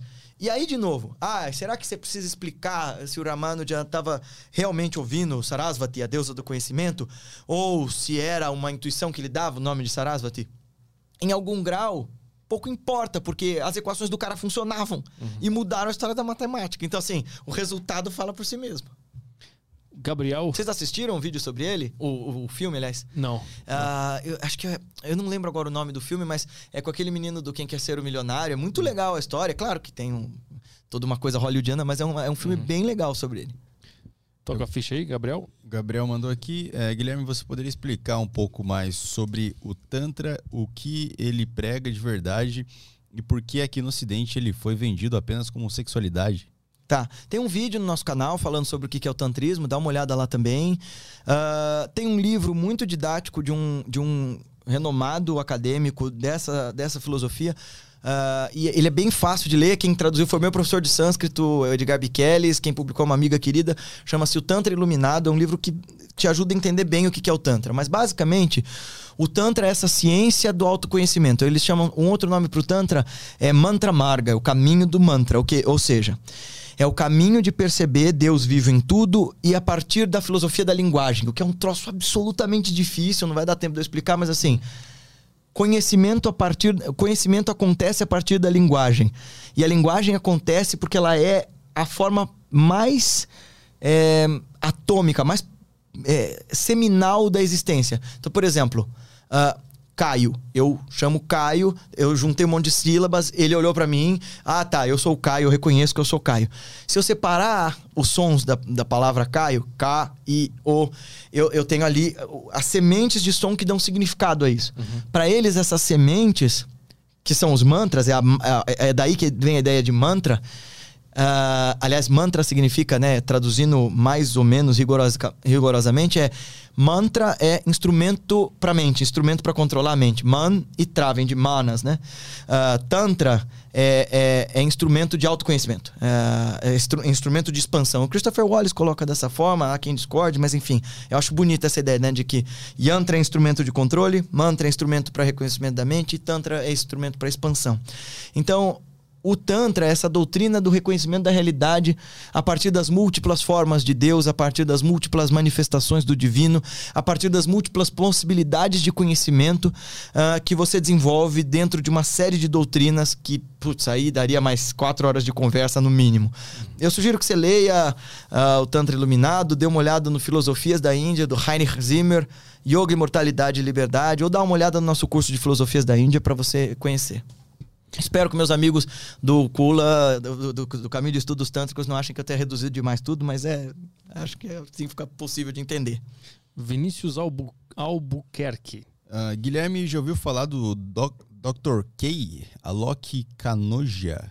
É um psiquiatra que diz ter abandonado, uh, ter abandonado para ser monge por anos na, na Índia e atualmente tem um canal na Twitch Healthy Gamer, é, no qual aborda várias coisas e às vezes faz conversas ao vivo com gamers tentando fazê-los compreenderem a si mesmos. Que da hora. Uh, uh, a pergunta é apenas para saber se o cara é legítimo. Nunca ouvi falar. Eu não sei nada de Twitch. Até esses dias eu não sabia nem o que, que era isso. Eu falava o site, site roxo. O que, que é isso, Boa. meu Deus do céu? Tá perdendo nada. São os caras jogando videogame. Antigamente a gente jogava sozinho em casa. Hoje o pessoal precisa jogar com pessoas é, vendo. Então. é verdade. O- O Camões. Ah, tem a última aqui do Camões. Ahn, eu, particularmente, tenho problemas ante a visão burocrática e mercantil ocidental aplicadas à filosofia, religião e psicologia. A filosofia ocidental acadêmica parece muito, muito vaidosa e prepotente. A religião, uma, um grande rebanho de desesperados orientados por pastores filhos da puta. A psicologia, bem, só, só o que gastei em psicólogos esse ano daria para comprar um carro e não tive resultados práticos, mesmo aplicados às tais técnicas cientistas. Hum. Ah, mas encontrei há uns meses as práticas de yoga e meditação, mais superficiais e palatáveis para o comum ocidental. Ah, aí ele mandou aqui Swastia Yoga. Swastika Yoga. Ah, yes. Enfim. Tá vendo? e nunca me senti tão bem na vida. Você vê como é, como, como que um tremendo de um imbecil pode ensinar coisas boas que façam bem pras pessoas? Que esse é o caso, inclusive. É proposital esse sistema de ignorância presente em nossa cultura ou somos, como ocidentais, uma cultura primitiva em relação ao Oriente? Não, eu acho que essa coisa de dizer o Oriente é super espiritual e o Ocidente é super materialista é endologia, sabe? A gente é, estereotipar muito. Porque o que você mais vai ver na Índia é gente adorando usar iPhone, carro importado, no- no- na China, no Japão. Veja. De novo, só existe ouro falso porque existe o verdadeiro. Vamos lá, na filosofia, ah, existe sim essa prepotência encastelada da filosofia ocidental, mas eu fiz filosofia na USP e foi muito bom porque me ajudou a fazer essa musculatura mental de aprender a, a pensar o meu pensamento, a ter rigor sobre as minhas ideias, a encadear minha forma de defender meus pontos de vista. Tem seu valor. E uma vez eu tava discutindo isso com, uma, com um amigo, o Gabi, nem sei se ele tá assistindo, mas enfim, ah, o Gabi eu tava discutindo, poxa, mas é muito insuficiente, eu encontro essa experiência direta dentro da, da tradição ah, yogi e, e não tem nada parecido no ocidente. Ela disse, é, e é isso mesmo. É isso que ele pode oferecer, mas você tá preocupado em aprender o que ele pode oferecer? O que as filosofias do ocidente podem te oferecer no seu campo? Aí eu falei, putz, é verdade. E o que, que ela pode nos oferecer? Essa ideia de pensar o, so- o pensamento de pensar a sociedade, em termos de filosofia política, se as pessoas do ocidente lessem de fato os filósofos que escreveram sobre política. Não estou falando só do Marx, le- leiam Sartre, leiam ah, Hume, leiam, ah, leiam Hannah Arendt. Se as pessoas lessem de fato os filósofos ocidentais, Deleuze, a gente não ia ser vítima desses demagogos populistas, alienados, idiotas que nos governam desde sempre. Então, ela nos ajuda a pensar o mundo prático de maneira muito legal. Sim, ela é arrogante. Tudo bem. Ah, a religião tem um monte de pastor filha da puta. Sim. Mas para aquela senhorinha que perdeu o filho e que precisa de um- uma sensação de pertencimento, de acolhimento, de, né, de arrebatamento, para aguentar, segurar a onda da dor, que é insuportável de perder um filho, se aquela igreja tá fazendo isso por ela, cara, quem é você para julgar? Sabe? E tem um monte de religião, inclusive religiões evangélicas, que tem um monte de serviço social incrível. Eu, eu critico o espiritismo e eu vim do espiritismo, mas eu critico a doutrina. Pouca gente no Brasil e no mundo fazem tanto trabalho social quanto o espiritismo. Eu devo muito à galera do centro de onde eu vim que me ensinou a fazer trabalho social, ensinou a fazer caridade, ensinou o valor de reconhecer a dor do outro. Tudo bem que às vezes eles são meio negacionistas, inclusive, mas- mas estão lá fazendo, transformando um monte de vidas. E sobre psicologia, sim, é, psicologia é igual namorada, cara. Você vai ter que arrumar um monte, ou namorado, enfim, ah, antes de falar assim, ah, essa daqui é a que eu escolhi. Eu tive a- uma tremenda sorte de que. Ah, eu nem contei isso. Na época da escola, com todo esse lance da mediunidade, de eu ser uma pessoa que claramente tinha, sei lá, TDAH, alguma coisa assim. A escola começou a mandar minha mãe, meio que ordenar que minha mãe me levasse na psicóloga. E daí a psicóloga é, começou a saber dessa, dessas paradas que rolavam comigo e, e começou a me, a me perguntar. Chegou uma hora em que eu tava dando consulta pra mulher. Eu tava pagando e ela virou pra mim, eu tinha 10 anos, e ela falou assim: Deixa eu te perguntar uma coisa. Esses seus espíritos falaram alguma coisa sobre mim? Eu. Como assim? É que eu tô querendo abrir uma escolinha infantil. Pergunta pra ele se vai dar certo. Mano, eu tava pagando a mulher. então, só que aí depois da minha vida adulta, quando minha avó morreu tal, eu achei a minha, a minha psicóloga que, cara, foi um divisor de águas na minha vida. Inclusive, a personagem do romance que eu escrevi, a personagem que é uma terapeuta, eu inspirei completamente nela. Assim, quem, quem conhece ela vai falar, putz, mas é a própria. É, porque eu tive a sorte de encontrar alguém que não era um ser humano iluminado como um super guru. Era alguém que tinha uma qualidade de escuta qualificada simpatia e empatia e, e vontade suficiente de me ajudar. Então, assim, terapia ajuda sim, cara. Vale a pena.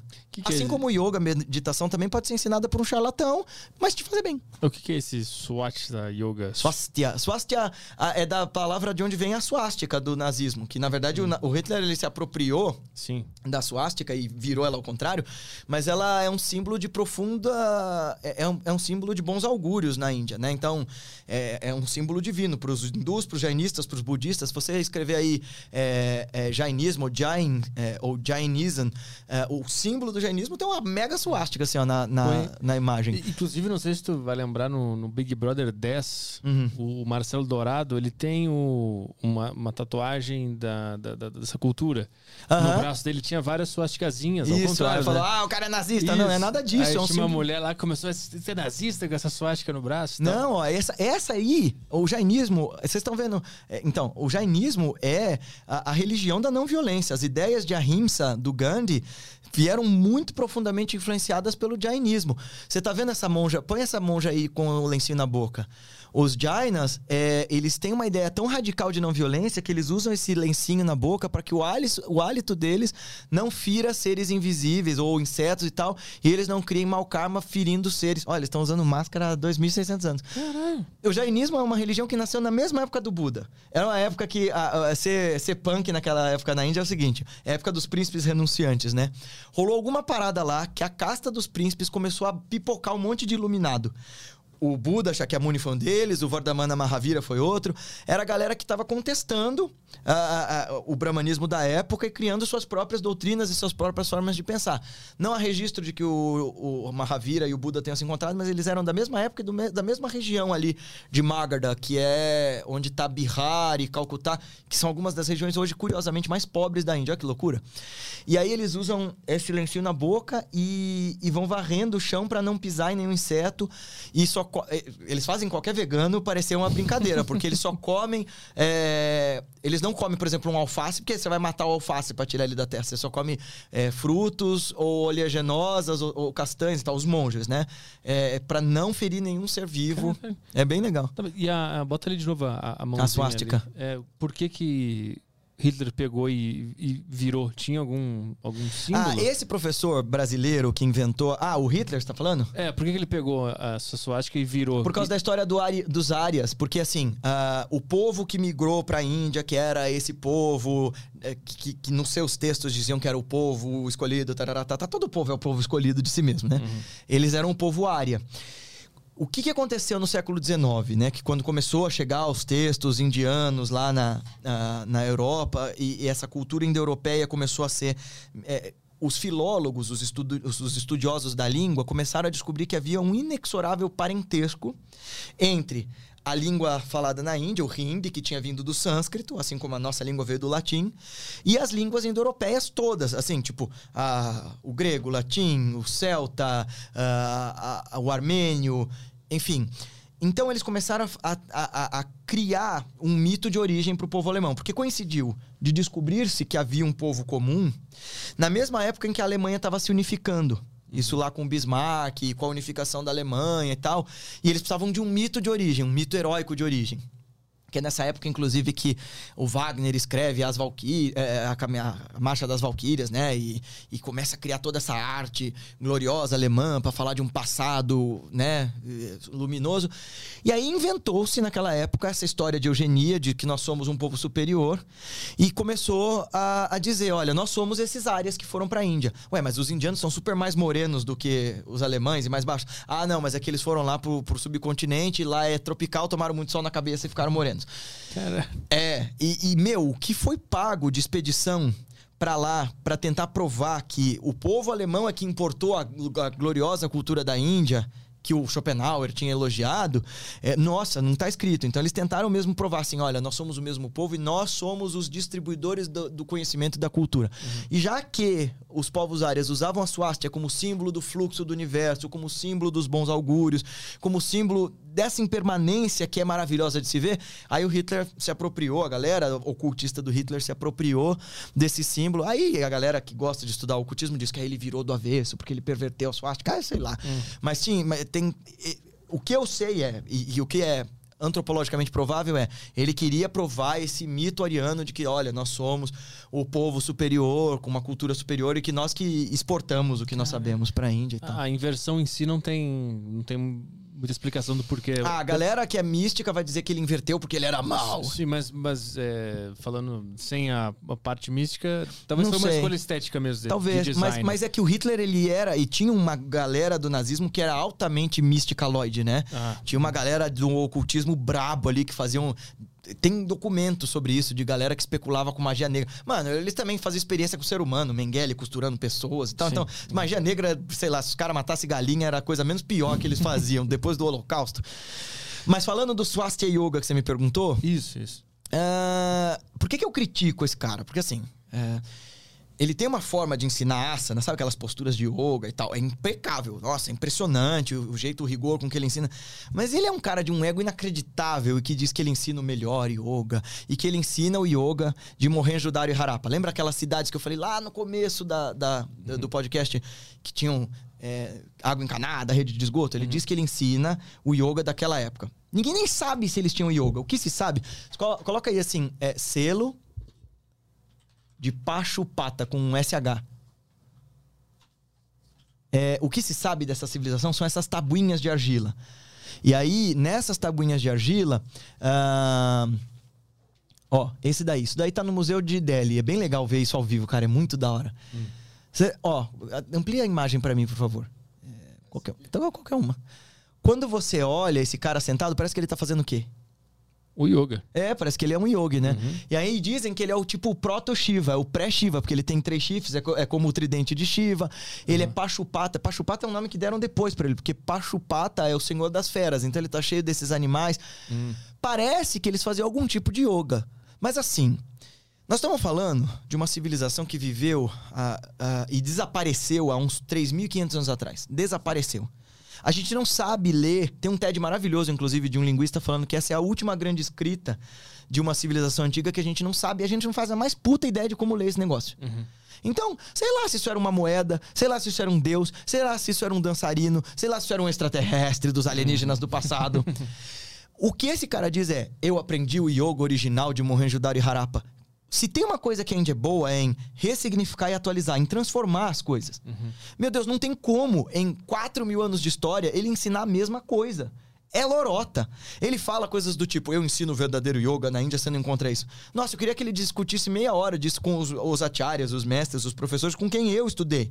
Porque ele diz coisas absurdas do tipo, ah, o Vedanta, que é uma das filosofias mais sofisticadas que eu conheço. O Vedanta é, é- é tradicionalista e religioso e o Sankhya é naturalista. O Sankhya é a base das filosofias de lá. Não é nada ver, o cara mistura Lé com Cré. E qual que é o problema desse cara?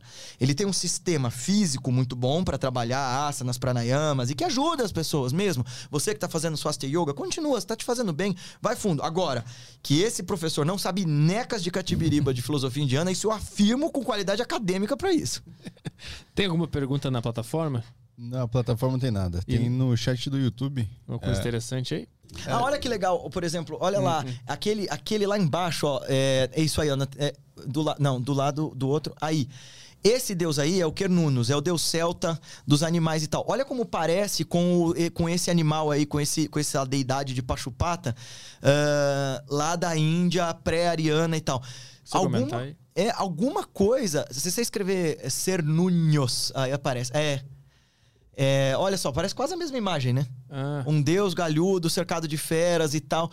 Eu não sei se alguma coisa. O, o, o Campbell vai dizer, né? O Joseph Campbell vai dizer que existe um monomito, existe um- uma coisa dos mitos que a gente, enquanto humanidade, tem em comum, sabe? Compartilha, sei lá. seria o inconsciente coletivo? Sim. Sim, seria uma forma de inconsciente coletivo que se manifesta a partir dos mitos. Ele, o Joseph Campbell vai fundamentar as ideias dele muito no Jung, né? Vale muito a pena assistir ou ler O Poder do Mito. É, é demais, cara. Boa. Puta, é muita, é muita referência, né, cara? É muita coisa. É, Vai lá. O, hum, o Luiz Gustavo mandou aqui no YouTube. É, Guilherme, o que você pensa da filosofia perennialista de René Guénon? René Guénon. Uhum. Bastante Ah. gente perguntou sobre isso. Hã? Bastante Teve? gente perguntou. Olha, ah, até um relógio quebrado tá certo duas vezes ao dia. O que, que, é, que, é isso aí? O Guénon, o foi um cara que não sabia escovar os dentes. É, fala uma foto dele aí que você vai entender o que eu tô falando. O René Guénon foi um cara que estudou o sufismo, que é essa mística do Islã, e ele estudou muito é, o hinduísmo, e ele tentou apostar na ideia de que todas as filosofias falavam a mesma coisa. Eu não concordo com isso de jeito nenhum. Ele acha que no fim das contas, tudo é uma verdade só. Eu acho que a, a multivariedade das ideias. Tem uma foto dele velhinho rindo aí que você vai ver então, o que eu falei do, do dente. Não, não, não. Dessa aí que você vai ver. Uh, ali, ó. Aí, ó. O Guénon, ele tinha lá seus méritos. Ah, tem uma amiga que é, uma, é a minha grande professora de sufismo, a Bia Machado, que acha que ele tinha um grande valor.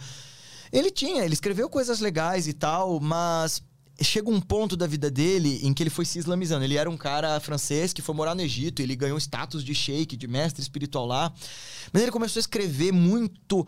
Ele, ele tava com muita raiva do espiritismo naquela época, né? Porque era aquela época dos fenômenos, das mesas girantes e tal.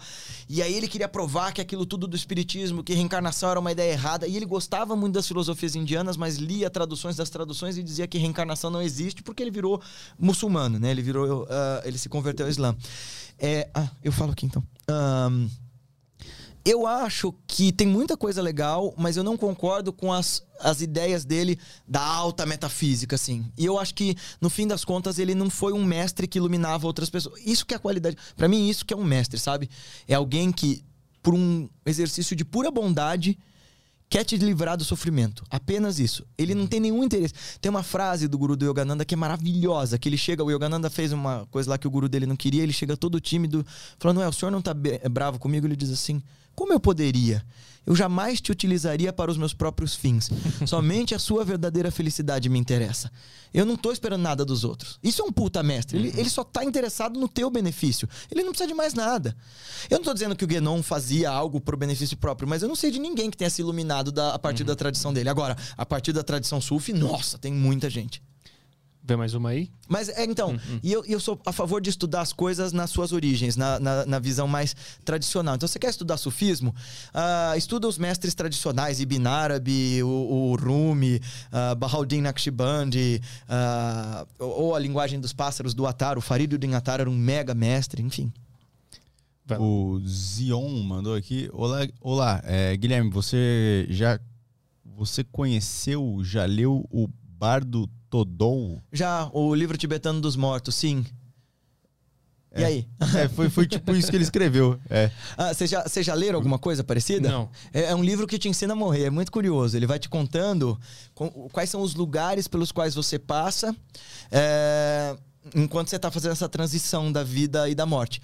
Dá uma lida, porque assim, mesmo que você leia isso simbolicamente, é uma puta de uma viagem. Na época do, do movimento hippie, essa galera do, do Ramdas e tal, eles é, tomavam ácido e liam o bar do Todol pra ter as viagens mais loucas é um excelente manual sobre exploração da consciência também. De novo, eu não sou budista e, sobretudo, não sou budista Vajrayana.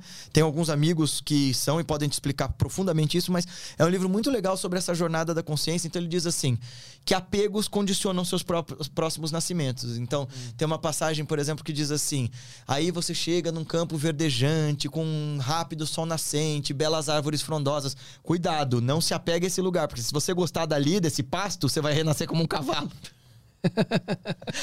mas não é tosco assim, não, do jeito que eu estou explicando. Não, é um livro muito poético, muito. É muito bonito, assim. Mas é engraçado essa parte do cavalo. Eu falei, opa, eu ia, eu ia ficar por lá. Toca a ficha aí. Uh, tem aqui a mensagem da Clara. Uh, vi que um astrólogo védico de 14 anos previu corretamente o coronavírus. Ei. A astrologia védica é útil para ajudar a alcançar o autoconhecimento? Ah, então, ela é boa para entender o autoconhecimento. Toda vez que eu vejo um astrólogo querendo prever o mundo, querendo explicar o mundo, eu sei que ele não entendeu nada de astrologia. Hum. E quem me ajudou a, aprender isso, tem um curso no nosso instituto dessa professora, é a Bia Machado, é uma ela é uma excelente professora desses conhecimentos sufis e antigos. E ela diz assim: olha, da mesma forma que hoje a gente tem a nossa medicina e daqui a mil anos ela pode ser completamente descartada por quem estiver aqui no mundo ainda, se ainda existe mundo, né? Se a gente a está fazendo um excelente trabalho para acabar com tudo antes. Né? Mas da mesma forma que a gente olha para nossa medicina, po- poderá olhar para nossa medicina com desdém, a gente olha para essas ciências antigas que eram sistemas de autoconhecimento. Se você olha o jeito como os astrólogos medievais explicavam astrologia, era o caminho da psicologia. O Jung descobriu a psicologia analítica estudando alquimia e astrologia. Então, são sistemas refinadíssimos de investigação do sujeito a partir dos seus símbolos. Mas não é uma ciência exata. Nenhum astrólogo de verdade jamais postulou isso. É, aí o Shri Yukteswar, né, o guru do Yogananda, vai falar isso.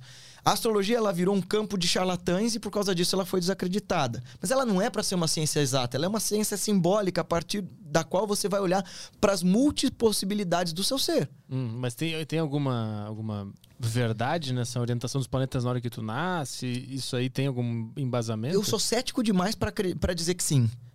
Os meus amigos astrólogos dirão que sim. Sim. Eu vou dizer não sei. Mas e a filosofia indiana conversa com isso? Muito, muito. Mas aí nesse nível simbólico, e eu vou te falar.